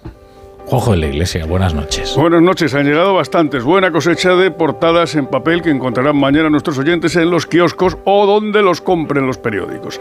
La razón abre con este asunto. Sánchez adapta la amnistía para contentar a Junts. Ofrece una reforma de ley, de ley de enjuiciamiento criminal para acotar, entre comillas, los tiempos de la justicia. Con, sobre este argumento, sobre este asunto, abre también el diario BC con este texto. Sánchez busca aplacar a Junts dando más poder a los fiscales. Ofrece Puigdemont cambiar la ley de enjuiciamiento criminal para reducir los plazos de instrucción de los jueces y no tocar el texto de la amnistía. 20 minutos, muy parecido primer titular. Sánchez ofrece a Junts reformar otra ley penal a cambio del sí a la amnistía. El mundo no, el mundo abre con otra historia relacionada, pero no exactamente igual. El mundo accede a los dos informes opuestos del fiscal del Supremo. El fiscal se retractó en 72 horas de cinco indicios de terrorismo. Esto es como de San Pablo y el, y el Una caballo, caída de ¿no? caballo. Una epifanía. Sí, sí, sí. Y además Saulo, en fin de semana, ¿eh? En viernes, en viernes sábado, domingo. Es, Bueno, yo el fin de semana a veces magnífico. cambio de opinión sobre Sí, muchas cosas. sí, pero, sí. Y entonces, Leire, ¿puedes explicarnos qué ha ocurrido? Eh? Pues mañana contamos, con, eh, cuenta mi compañera Ángela Martialay, eh, exactamente los dos informes, el primero y el segundo, del fiscal eh, Álvaro eh, Redondo. Hoy han querido decir que el primero era un borrador y que no valía para nada y que el que contaba era el segundo, pero es muy difícil pensar que se trataba de un borrador cuando lleva el membrete de la Fiscalía al Tribunal Supremo, está firmado con sus dos apellidos por el fiscal, eh, tiene sesenta y pico páginas como el siguiente, eh, la- lo entrega de hecho a su fiscal, eh, a, su, a su superior jerárquico directo, que es el fiscal jefe de lo penal en el Tribunal Supremo, pero luego, oye, cambia de opinión y entonces de, de argumentar con una extensión abrumadora que existe terrorismo y que Puigdemont lo ha cometido, pasa a decir que no que todo lo que eh, no había ninguna duda para decir que había terrorismo hasta cinco veces eh, de, forma profusa pues luego resulta que, que no que no es terrorismo que, que no hay no hay indicios. Hay que recordar que en el escrito pedía 27 años de cárcel porque han conformado li- literalmente una organización terrorista paralela de carácter clandestino y estable cuyo objetivo era llevar a cabo acciones violentas y atentados con explosivos y sustancias incendiarias. Es decir, les acusa de tenencia, de depósito, de fabricación de, de explosivos, de, bueno, en fin, de, de- de estragos de carácter terrorista, eh, mm, de- modo pormenorizado. Es decir, teníais el manual, teníais los explosivos y sabíamos por mensajes que los ibais a utilizar. Bueno, pues esto ha cambiado por arte de magia. Es interesante. Sí, misteriosamente lo único que ha sucedido entre una opinión y otra es una reunión con el fiscal general del Estado, ¿no? Es decir, Pero, qué, qué curioso. Entonces, todos aquellos que hacen relaciones causales y, de, y juicios de intención respecto de la oportunidad de los autos de García Castellón no, eh, no tienen ninguna suspicacia ¿no? respecto de esa Claro, o sea, reunión esta correlación estamos infiriendo la causalidad, ¿no? Pero como decimos pedantemente en, en filosofía, hay veces que hay que recurrir a la inferencia, a la mejor explicación. Entonces puede ser que este hombre se haya caído y se haya dado un golpe en la cabeza y haya cambiado de opinión, que haya tenido una epifanía, o puede ser que esa reunión haya influido en algo su decisión, ¿no? Lo, lo peor del sanchismo es que es contagioso. Hay cambios de opinión muy repentinos en, en mucha gente, ¿no? ¿Qué cosas dicen los filósofos? es demasiado después de eso dime tú qué decimos los demás Me lo acabo de inventar todo, ¿eh? eso pensaba yo eso pensaba Hay más noticias. El, por ejemplo, en los digitales. eh, tengo aquí el adelanto del español. Con este titular, la espía de Putin, aliada de Puigdemont, también se vio con Assad cuando Rusia entró en la guerra de Siria. Y sale aquí la señora con un vestidito que es para verlo, porque francamente, si quería pasar desapercibida, no lo consiguió. La buena de, la señora viendo a, al Assad. ¿Y dónde que habrán quedado aquellos espías con gabardina y sus gafas, ¿verdad? Y su sombrero, porque esto ya... Eres un nostálgico. Totalmente. Y una noticia de cinco días que me llama la atención en portada. Santander cae en bolsa acusado de incumplir las reglas sobre Irán. El banco niega haber vulnerado la normativa de Estados Unidos sobre sanciones al país árabe, pero retrocede un 5% en el parque. Es que quería reservarme nada, unos segundos porque quería preguntarle a Peláez qué le ha parecido el cartel, pero no el de la Semana Santa de Sevilla, sino el de la Semana Santa de Valladolid. Es que he leído a otro ilustre vallisoletano de ABC, como es Guillermo Garavito, que no estaba del todo contento con el resultado del cartel porque consideraba que aquello se había convertido en un meme, lo estoy citando así de memoria. Eh, y compartía otro cartel de hace muchísimos años, pero es verdad, muy bello y muy elegante y muy modernista. ¿no? Eh, ¿Tú qué opinas de ese cartel, Peláez? Eh, digo por sembrar, ya que la polémica de Sevilla está agotada, sembremos la de Valladolid. El objetivo de un cartel es mostrar eh, la Semana Santa a la que está anunciando, es decir, no es hacer una obra de arte, es mostrar lo mejor que tienes o algo de lo mejor que tienes para trasladárselo al mundo, ¿no? En ese sentido, Sevilla que me parece un buen cartel, no logra el objetivo. Y yo creo que Valladolid sí que lo logra. Ahí me quedo. ¿Pero es fachosfera o no es fachosfera? Fachosfera fundador. pero es la Semana Santa. Total, vamos. O sea, quiero decir, Fachadolid, ¿cómo no va a ser fachosfera? aparte que Sobre todo en la época post Oscar Puente, ¿no? Hay un interim. ¿no? Claro, claro. eh, fundadores. Oye, pero, eh, pero dices que te gusta el de Sevilla, el cartel. A mí, como obra de arte, me parece muy buena. Como cartel, no. Mm. No muestra lo que es la Semana Santa de Sevilla. Más allá de la polémica, no muestra, no tiene nada que ver con lo que Sevilla muestra. Sus tallas barrocas, tal, no. Ese resucitado no muestra lo que es Sevilla. Y ahora pues, tienes. Pero me parece muy bueno como obra de arte, insisto. Y ahora tienes, eh, ahora que yo reivindique a Rabachol, tienes unos segundos para eh, reivindicar la Semana Santa de Valladolid, porque quizás no todos los oyentes sepan que es mm, algo fastuoso. Bueno, la Semana Santa de Valladolid es, mm, sin duda alguna, eh, uno de los mm, de las cumbres internacionales, ¿no? Es decir, eh, tenemos que tener en cuenta que fue un, eh, voy, a, voy a ir muy rápido, que fue un núcleo contrarreformista muy grande porque previamente fue un, un- un- un núcleo de herejía protestante. Es decir, donde hubo mucho protestantismo, después hubo mucho contrarreforma y por lo tanto mucho barroco. Resumiendo, entonces tenemos eh, a nivel de tallas algo insuperable y a nivel de, de participación algo muy diferente a Sevilla, sin duda alguna, pero de una calidad extrema y de, y de una belleza incomparable. Bueno, falta- es que no encuentro a Brasero, entonces estaba haciendo un poco de tiempo, pero, pero creo que ya Otro está hereje. llegando. ¿Dónde estará Brasero? Pues, pues a ver. Vamos a hacer un poquito más de tiempo. Mira, si quieres relajarte, pero te preocupas demasiado por si alguien entra en tu casa, ¿te interesa el seguro de hogar de línea directa? Es tan completo que además de ahorrarte una pasta, es el único con cobertura por ocupación ilegal y se encarga de todo lo importante en caso de que ocupen tu vivienda. Cámbiate y te bajan el precio de tu seguro de hogar, sí o sí. Ve directo a lineadirecta.com o llama al 917-700-700. El valor de ser directo. ¿Qué tal el viaje? Genial, pero me da pena deshacer la maleta. ¿Y eso? Es que, tío, me he traído dos templos sagrados, tres mercados callejeros, la autoestima renovada y unos amigos que ya se quedan para siempre. Pues tienes lío. Con Betravel siempre vuelves con más de lo que te llevas. Descubre Bangkok 10 días con alojamiento y desayuno desde 1.285 euros.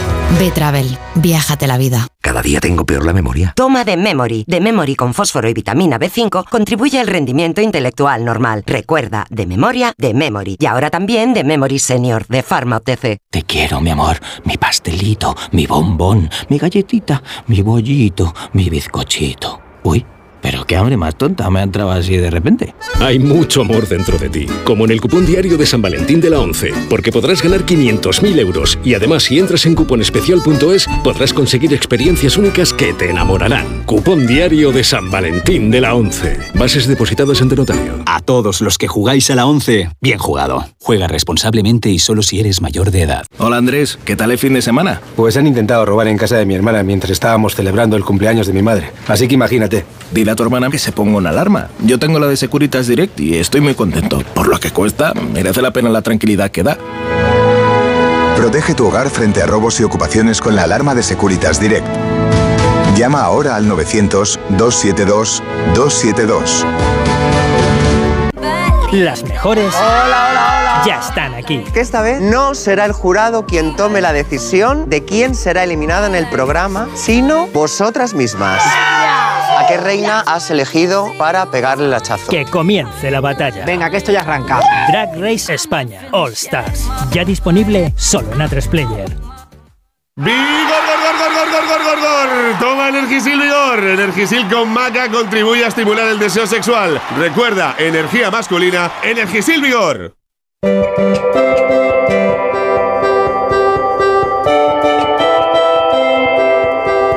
Os lo tengo dicho, que Roberto Brasero nunca llega tarde a su cita con los oyentes de la brújula en riguroso directo. ¿Qué tal, querido Brasero? Buenas noches. Buenas noches, siempre llego a tiempo. como, como Gandalf, un mago, un meteorólogo llega cuando se lo propone. Muy bien. Pues mira, quien va a llegar también, quien va a volver porque le toca, es el invierno. Ese que ahora no estamos viendo Rafa La Torre, nada más que por la noche o por la mañana temprano, que ojo, sí, nos, nos estamos levantando con heladas en, en Ávila, en, en Palencia, en Burgos, pero bueno, quitando esas primeras horas y las zonas de niebla, dime tú, una tarde de 20 grados como hemos tenido hoy, si no es una tarde primaveral. Bueno, pues todo esto se va a acabar en los próximos días, Rafa La Torre, y además se va a acabar de golpe. Te traigo aquí, mira, A ver. chicos, pongo aquí que habéis estado hablando también de, Mira, Leire, mira. de documentos. Lee el comienzo de esa nota informativa. Nota informativa. Episodio de viento intenso y precipitaciones generalizadas. Eso es lo que ha sacado hoy Ahmed y te digo que es que no solo cambia el tiempo y no solo es que veamos llover esta semana, que hace tres semanas que no vienen lluvias, sino que van a venir todas de golpe. Bueno, vamos a ver, por partes. Eh, Se está viendo un frente muy activo para jueves-viernes, que es el que nos va a cambiar el tiempo y el que podría dejarlos. Uno, lluvias el jueves en el oeste de la península y el viernes en toda España. De ahí lo de generalizadas. En algunos casos estas lluvias serán abundantes por el oeste, en los Pirineos, en otros casos van a ser muy débiles, como por ejemplo el Mediterráneo. Y luego el viento, el viento que llega con este frente jueves y viernes va a ser un viento fuerte, unas rachas de viento que superarán incluso los 100 kilómetros por hora en zonas del norte. Frío de momento no, el frío se espera para el próximo fin de semana. O sea, llega el frente jueves, viernes y luego fin de semana bajan las temperaturas y de modo que comenzamos con este tiempo primaveral y acabaremos la semana de una manera muy distinta, con un tiempo más acorde de estas fechas, que ya sí nos recordará algo más al invierno. Y ya los gallegos la semana que viene pues votarán con el frío eh, del invierno. ¿Qué les toca? ¿Las lluvias? Es lo que toca, si es que estamos en invierno. Ya sé que lo habían olvidado, Ya, pero estamos en invierno. Pues buen detalle, que nadie se le olvide que en los próximos días, mañana no, que solo vas a ver nubes, muchas nubes, pero solo nubes. Pero a partir del jueves, viernes, ya sí, otra vez, el tiempo se encargará de recordarnos que estamos en invierno. Gracias, Brasero.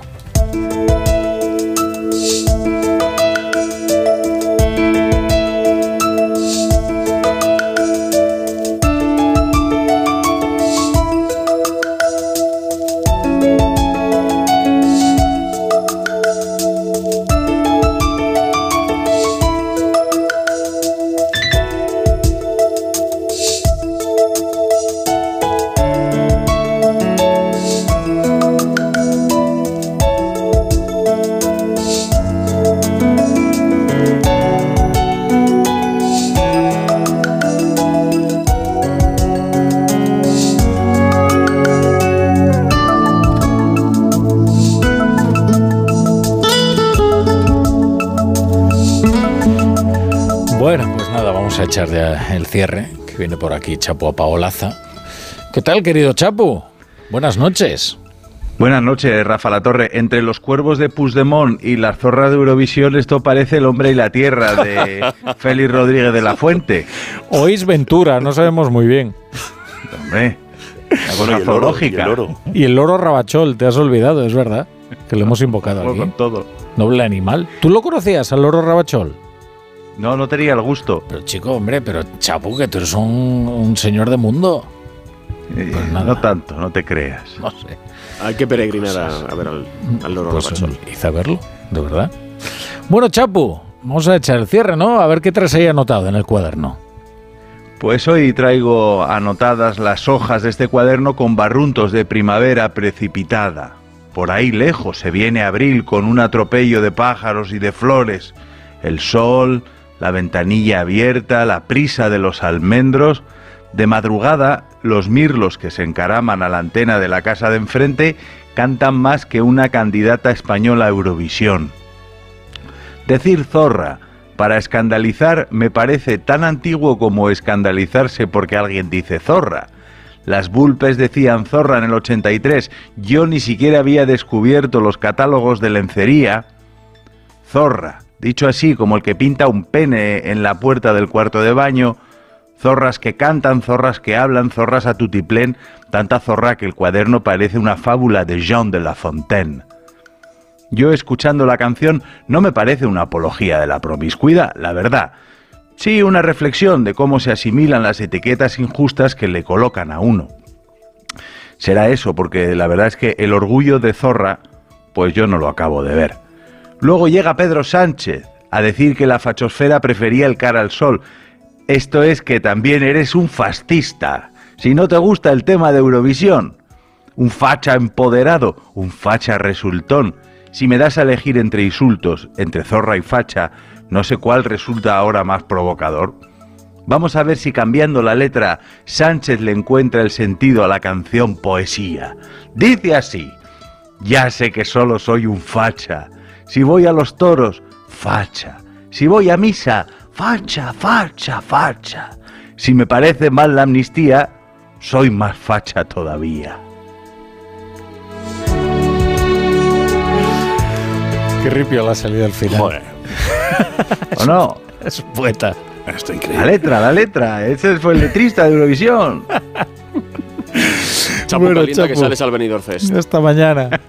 Voy aclarando la voz. Siempre amanece. Bueno, queridos, vamos a disfrutar de esa vida que hay ahí fuera, ¿no? David Mejía, José Peláez, eh, Leire Iglesias. Oye, qué joven es la tertulia de hoy. ¿Es verdad? No, no quiero ponerme edadista. Pero es verdad que de- Y además somos guapos. Eso O sea, también, eso por supuesto, pero eso todos mis tertulianos se hacen Bueno, casting en hay de todo, Bueno, hay es de verdad que todos menos dos. Eh, sí, sí, pero es verdad, yo creo que apenas una media edad hoy en la mesa. Juanjo la Iglesia, eh, buenas noches. Hasta mañana. Buenas noches. Que nos subes la media. Hasta mañana, hasta mañana. Y ahora se quedan ustedes con el mejor deporte en el Radio Estadio Noche con Rocío Martínez y Edu Pidal. Y nosotros ya regresamos mañana con más asuntos.